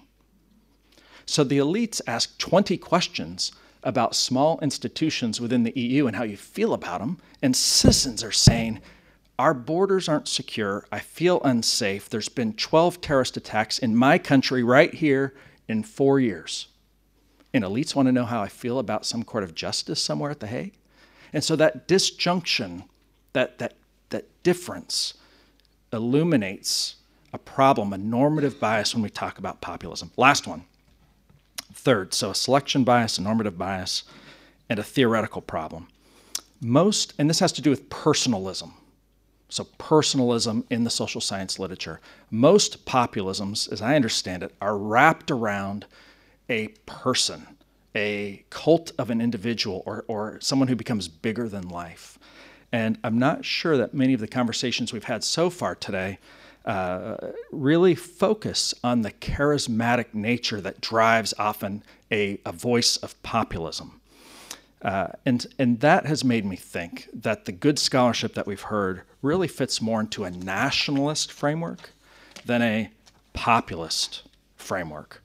By the way, one of the reasons I think this is because I sat down and had uh, spent an hour with an old friend last Monday. Many of you know him, Jose Casanova. And so, and he says hi, by the way. Uh, so I sat down with Jose, and Jose, who's a Spaniard, and he's worked in our office at the Berkeley Center where I used to be full time. Uh, he said, "I'm very, very worried about Europe, and I'm very, very worried about this specific issue." And then he went country by country. He, he talked about over 20 countries in about 30 minutes. But two things came out of it. The first one is Jose kept saying, these people are anti-systemic. Anti-systemic. He didn't say na- he didn't say populist. He kept saying anti-systemic, and then he concluded by saying, "My biggest concerns about nationalisms on the world stage, especially in Asia, not in Europe." So let me let me comment on that. It has struck me that people both on the right and on the left, who be, are progressives or populists who are rising up, they seem to be rising up against the system and for people who, who think that the, there's been right wing populism in the last couple of years in the United States, the, the aggressive left of center populism in the United States began in 2008 with the Occupy Wall Street movement. And it has continued very vigorously to the point of, of, of real violence for a decade now. In fact, one of our most famous actors last week said, if the left doesn't win in this election, next Tuesday. You know, we have elections tomorrow, right? If the left doesn't win, there's going to be blood in the streets, and I'm going to be out there with them. Now, he didn't mean that the right was going to repress the left. He meant that the left was going to burn the cities down. That was a famous, it's someone that you've seen in movies many times. That, that, so there's a, I think what we're all worried about here is is this conflictual nature of politics in our societies. And I think that that's what's shared in an academic environment like this. So Jose kept telling me anti systemic, and that's what's happening, whether it's in Poland or in Spain, is people feel like the system doesn't meet their needs, that it doesn't listen to them, they're concerned about the loss of their local identities, and that there's, po- that there's politicians standing in the gap who are talking about the greatness of their civilization and their culture and their society rather than this pan European vision. So, anti systemic and nationalism. Usually, not just uh, populists tend to make kind of bread and butter arguments. Hey, we're just going to take care of you right now. Trust me, I'm going to take care of you. I think that the kinds of arguments we're hearing are bigger than that. That they're arguments about our language, our identity, our history, our culture, and our future. And in that sense, I, I would argue that it's worth looking both at populism and at this larger issue of nationalism. By the way, from a national security perspective, uh, uh, and since you're allowing me to speak in NATO's second language today, thank you. Uh, I agree with Jose that our biggest threats, the, the violent threats that we face, are like the French defense document said number one, the attacks on citizens by uh, Islamist jihadists. Second, the rise of nationalisms that could threaten global security in Central and, and, and Eastern Asia, so China versus Japan, the Koreas, etc., uh, Pakistan versus India. But third is if these nationalisms or populisms, if they degrade collective security in Central and Western Europe. In other words, if it goes beyond hey, we love our country or we love our past identity, we love a future identity that preserves our language and independence. But then it degrades NATO, for instance, in collective security. That I think is extremely worrying, especially because we have a wonderful case that we heard about today of Russian nationalism. So, what about Donald Trump? That's what you want to hear about, right? Actually, we've heard quite a bit about him today. Um, so, but this is a conference in part about religion, and both in the 2016 book and then today, there's been some comments about uh, conservative religious people in the United States and the president. So, let me say a few words. Uh, in 2016, during the presidential election, I went to try to hear every presidential candidate that I could in person. And I went to see Donald Trump when he spoke to 800 evangelical Christians behind closed doors. And when he walked into the room, the response was very tepid. It was not enthusiastic. And Trump said something about the Bible and said something about his Presbyterian heritage, and the audience did not respond. Uh, and, and, so the view that evangelicals early on got on a bandwagon for Trump, it, it's not it's not accurate. But I will say that he warmed the crowd. He didn't yell, he didn't do any of this histrionic thing that you see on television. But what he did do was he talked about family, and his two sons came to the stage and talked about their father. And the second thing that he did was he talked about issues of religious freedom and things that matter to conservative Catholics and evangelicals in the United States. In other words, he spoke to their issues even though he doesn't really, even though they didn't really identify with him in many ways. And by the end of the conversation, he had a, he had a warm, friendly applause. Not not an overwhelming people didn't stand, but it was a nice applause. And that story reminds us that the relationship between President Trump and conservative Christians in the United States is not one of some sort of right wing populist movement, in my opinion. It's transactional. It's, trans, it's a transaction, it's a deal. We heard some quotes about the deal today, the art of the deal. It, Trump did say, I appoint a evangelical as my vice president. Trump said, I will appoint these types of conservatives, and he provided a list to the US Supreme Court before he was elected. He said, I will care about religious freedom. And he said, by extension, that, that, that abortion is wrong and that he's pro life, which is a change in his position. But those things made people vote for him. They were, it's, a, it's a transactional rather than a cultural relationship. Indeed, What we may be seeing in the United States is a political realignment. That's a fancy word that we have in the US for about once a generation when the composition of our two big political parties shifts. For instance, for 50 years, black Americans voted for Republicans because it was the party of Lincoln who had emancipated them. And then in 1932, they switched to the Democratic Party. And about 92% of black Americans typically vote Democrat today. And, it's, and they've stayed in that party. Some scholars think that what we've been seeing since 2010 is a shift in the electorate and that Trump was able to assemble a coalition that's been forming since about 2010 of different types of people, and that it's a very different Republican Party in 2016, 2018 than it was in 1988. We'll find out tomorrow. Well, and in that sense, if that's the case, then, then President Trump is, as one scholar calls him, he's, he's the megaphone of a movement he's not the leader of a movement. He's a surfer riding a wave, he's not the wave. Um, and we'll see. Certainly, he, he has expressed some views that, that many Americans uh, hold to. So, in conclusion, I've said, yes, I fully agree that these religious dynamics are very, very important for our study in a variety of ways. And I've poked a little bit at, at potential biases to extend the research program, especially because of nationalisms. Uh, I have notes on, on talking about Putin and Russia and the Orthodox Church, but we heard about that today, and I think it's a wonderful case uh, to look at these types of things, and it directly affects those of us in the West who are very, very concerned about a revanchist, aggressive Russia. In conclusion, let me mention seven points for, that may be places for further research. And for those of you who are graduate students, this is where you start writing down, oh, that's a possible PhD.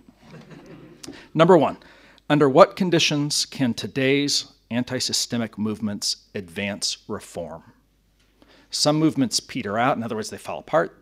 Some movements cause a revolution, they burn everything down. Where's that middle way where an anti systemic movement can be constructive? Under what conditions? Second, we poorly understand in the West Asian nationalisms in the 21st century and I think there's an entire research agenda to understand that better. I keep having students tell me about the samurai and stuff. I don't think that they know how to read Japanese, and so they don't know what's happening in Japan today. So, the study of Asian nationalisms in contemporary context. Third, and I think this is important for the Populism Project the role of independent businessmen elected to be national leaders. One way to think about President Trump or Silvio Berlusconi or many others in Croatia, in Latvia, in Georgia, in Ukraine, and elsewhere is the election of a independent businessman who doesn't really belong to either political party. That's a framework for thinking about the, the, the populist narrative that actually I think fits very, very well. Next one. Related to that, are these businessmen actually anti political? Remember the old sociological literature from the 80s that looked at military regimes in Latin America in the 70s and the 80s? And that literature focused on the anti political nature of military regimes. The culture had gotten so conflictual that the military stepped in in Turkey and Egypt and these other places, Brazil, Chile, Argentina, to de escalate the politics and to impose order, and those authoritarians claim to be anti political. We're not on the right, we're not on the left, we're just for order. Is it possible that the Donald Trump phenomena of businessmen being elected in these countries, the, the half dozen I just mentioned, is actually not politics, it's citizens trying to elect someone that they see as anti political, not part of the system, not part of the structure having an independent base because they know how to run a business. In the US, we have many of these people Steve Ponzioni, uh, Mitt Romney, uh, of course, Donald Trump, Michael Bloomberg, who say that they're above politics. And does that change the way we think about populism if we think about them as anti political rather than political? Uh, fifth, uh, the relationship of populism and national nationalism as theoretical categories. Uh, next, how do we understand religious symbols and when they lose their potency in society? So one of our assumptions, and I agree with it, is, is that these religious symbols we've been talking about, that they matter. That, in other words, there's a cultural velcro there that when the populist says it, it sticks, right? So if Europe is becoming more and more secular over the past 50 years, at some point, don't people start to lose the resonance of that? And I don't think we have theories to explain how that gets rejuvenated or when it falls by the wayside. And I'm thinking specifically about the work of Edie Hirsch, Culture Matters. I'm thinking about the work of Stephen Prothero at Boston University on how important religious symbols are to in Western civilizations so we can communicate. But so when is when does the religious symbology fall apart? How do we know that? And then uh, I think the last one on my list, lest I bore you, is we need to we need better comparisons, academic comparisons of left and right oriented populisms. And I, I tend to think that sometimes that gets a bit politicized rather than thinking about it in comparative perspective. We often do comparative country by country. I'm not sure we've done very well comparative the different looks of these types of things. I heard a lot about Brazil's right wing. I didn't hear that much about Lula, and I haven't heard that much about the other half a dozen populists in that part of the world. And I, I think that a comparative approach to that matters in what we do. Well, it's been a delightful day, and I'm happy to. I'm the speaker, so I'd love to stay and answer your questions. So I'm going to turn it over to our chair, uh, thank you very much.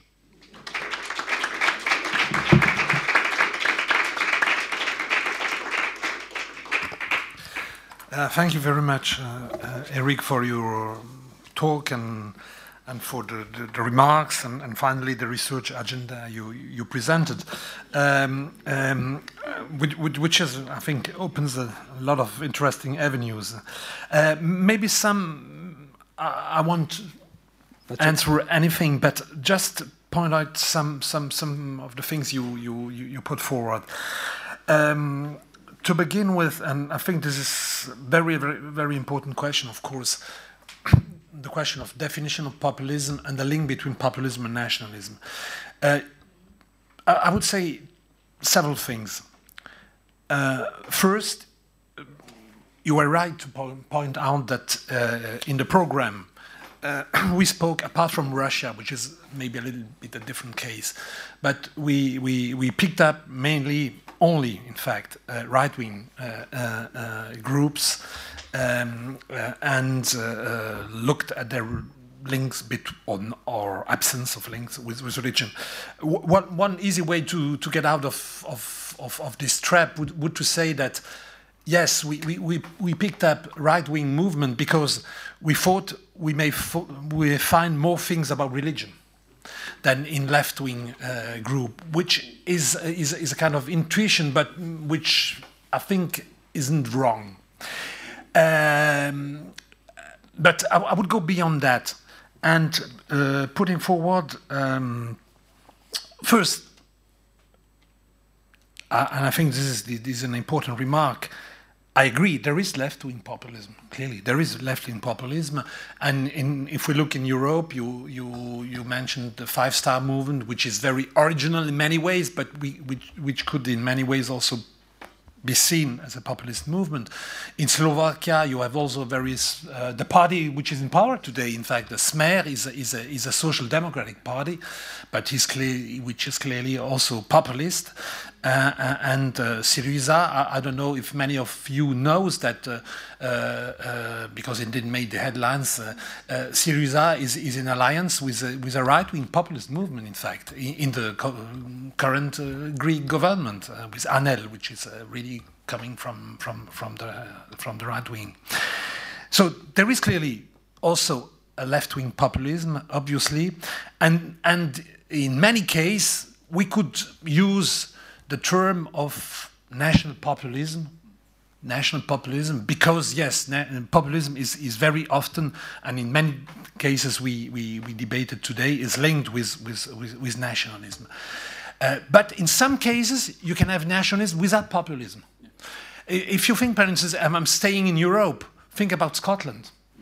It's a nationalism, clearly, but there is no populism at all.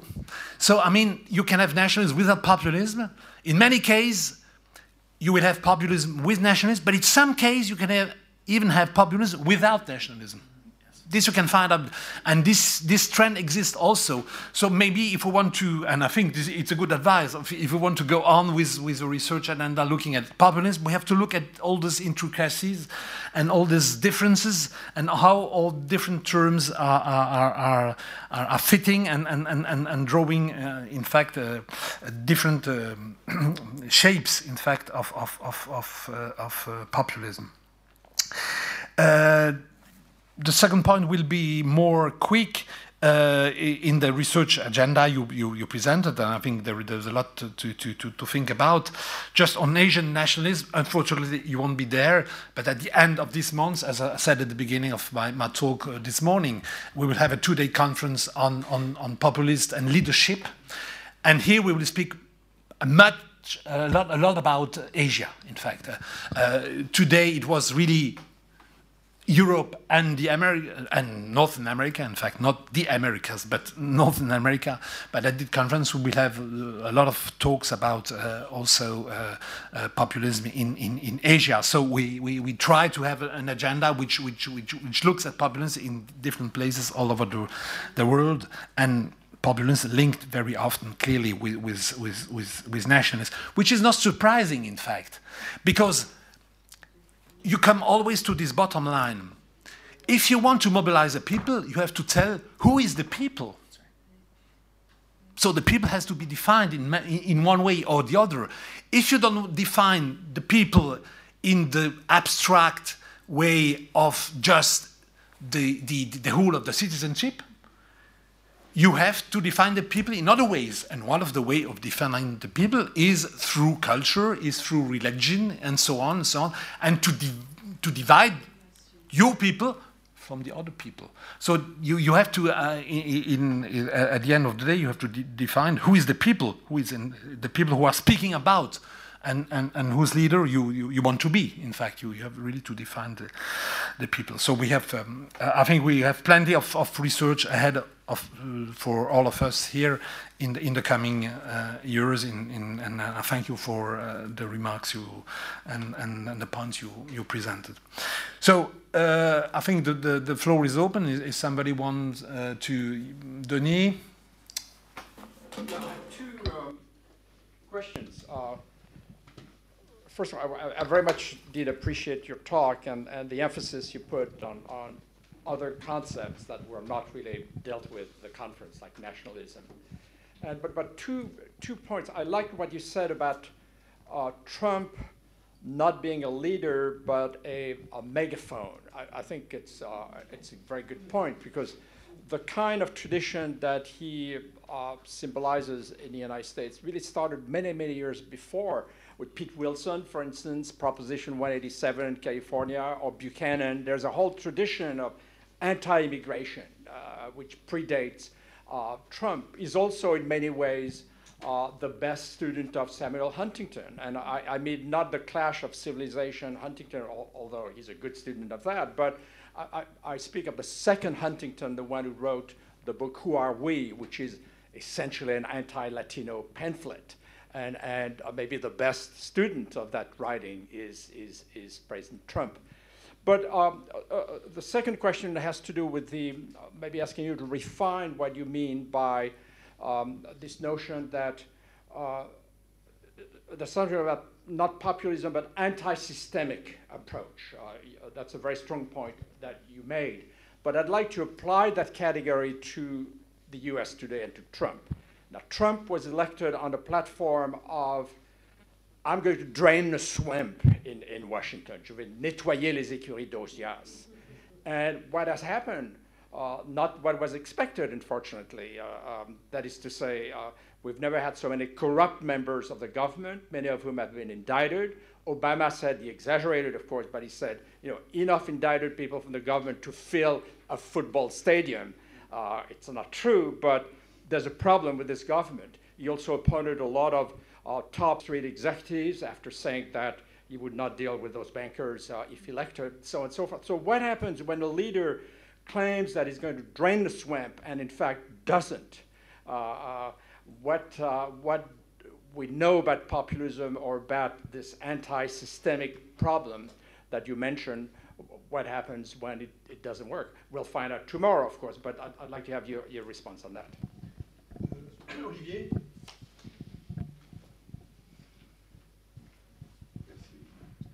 Uh, yeah, just to follow up uh, the remark of uh, uh Alain. Um, we didn't speak of left-wing uh, populism simply because they don't care about religion. Mm. Uh, take the Cinque Stelle, the five stars, if we, if we can say that they are left wing, so this is debatable. Uh, but they just don't care. You know, they never mention religion. They never say, "Oh, I'm going to mass." It's a big difference that it was said uh, with Salvini, who uh, uh, uh, use a cross and things like that. They don't care.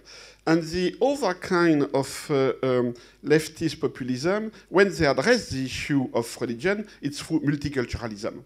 So they don't care about faith, uh, about religion as such. For them, uh, uh, Islam is a culture. You can be an atheist Muslim. Uh, they tend to rationalize, you know, uh, uh, the defense of uh, so the, the, black movement, for instance, in France now, or they use references to post-colonialism. To be Muslim is to be the victims of colonialism and so on. So, but religion as such, they strictly don't care. Yes, for, for, thank you so much for this uh, very stimulating conclusion. And uh, I, I, would like to refer to um, this uh, speech given by uh, Steve Bannon uh, four years ago on the 27th of June 2014 uh, within the Vatican he, through Skype. So he was not physically present, but he, he, he gave a very long speech, programmatic speech, in which one of his uh, main topics is uh, to, to mobilize a kind of global Tea Party movement, which, is, which wouldn't be just uh, North American, but really global Tea Party movement. And I was thinking of what Alain just said uh, in his remarks, that we could, we could find a populist movement without nationalism. And wh what do you think about that? Would this global Tea Party project from Steve Bannon, could, could it fit with, uh, with what Alan just uh, described, populism without nationalism, or is it something else? Thank you.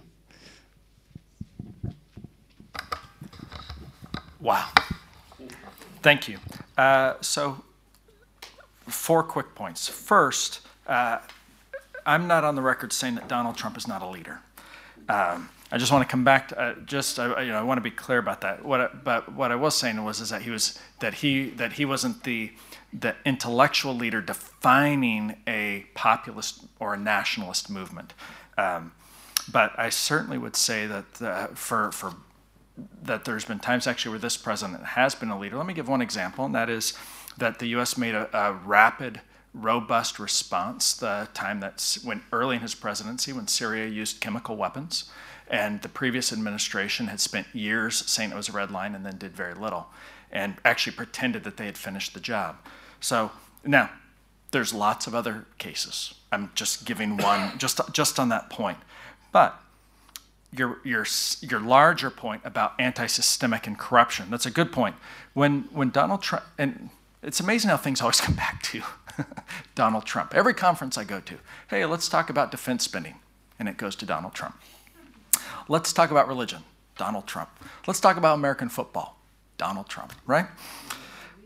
But on this issue about corruption, specifically, the, the, the statements that were made about draining the swamp was about not appointing lobbyists to senior positions in government. And you think about the people that the president has appointed. Jeff Sessions to Attorney General was an elected official in the US Senate whether people like the appointments that he's made or not, many of the appointments at the senior level, the, the current administrator, for instance, of the Environmental Protection Agency and other ones, they're often people who are military veterans. Zinke was an elected official in the US Congress. So people may not like their politics, and some of them have done things that they shouldn't have done. I don't disagree with that. Uh, and they were thrown out. Uh, but the truth of the matter is, is that uh, we don't have at the highest levels a bunch of lobbyists who are appointed to those positions. And we had many distinguished Americans, people like the guy who was number one in his class at West Point, that's our current Secretary of State, Jim Mattis, uh, General Mattis, who's widely respected across NATO and around the world as the Secretary of Defense. Um, so I'm not sure, the, I, I, I, don't give in to the drain the swamp that there's uh, systematic corruption that way. Now, I will say, that the anti-systemic part of what of what President Trump has done is things like say we're going to renegotiate NAFTA, we're going to be very very critical about human rights policy at the United Nations and pull back from the Human Rights Council and things of that nature. Uh, I agree with you. There's there was lots of campaign rhetoric about bankers and about different types of things, but certainly some of the actions of this White House uh, have been anti-systemic. The uh, I agree with you that, that the exception kind of proves the rule, that, that it's much less interesting to look for the religious elements on the, on the left. The only one that really comes to mind is the ELN in Colombia. It's not really a populist, but it is a liberation theology armed movement that is more or less uh, finally come in from the cold somewhat in the past, just in the past year. So it is very, very rare. It's, it's the liberation theology types uh, didn't take up arms for very long. And, and so I, I, I, concede the point about the, the interest in the religious symbols. The Bannon Global Tea Party. Um, uh, that's actually been in the news again the last couple of weeks. What has happened, of course, is, is that many, many uh, uh, conservative or right-leaning parties or the further right parties like UKIP uh, in the United Kingdom and others, in almost every case, true to being nationalists, they said, we're not doing that. That's, that's not our way of doing business. We're, we're independent, we're national. Part of that's probably would be, a, it wouldn't go well with their constituents to join a global thing. Um, could I imagine a global populist movement? Uh, maybe along the lines of the common turn or something on the left that way. I think it would be harder to mobilize on the right, although one could imagine, say, one that's based more on culture, uh, shared culture, say shared, you know, some sort of shared Russian or Orthodox type of populism of certain people groups. Uh, one could imagine that, I think, in a regional type of context. It'd probably be a power grab based on nationalist lines. I, I don't know that it could be global. I, would be interested in there if you think it could. Okay, thank you very much. I think we will end here. I thank you, Eric, for income from across the ocean.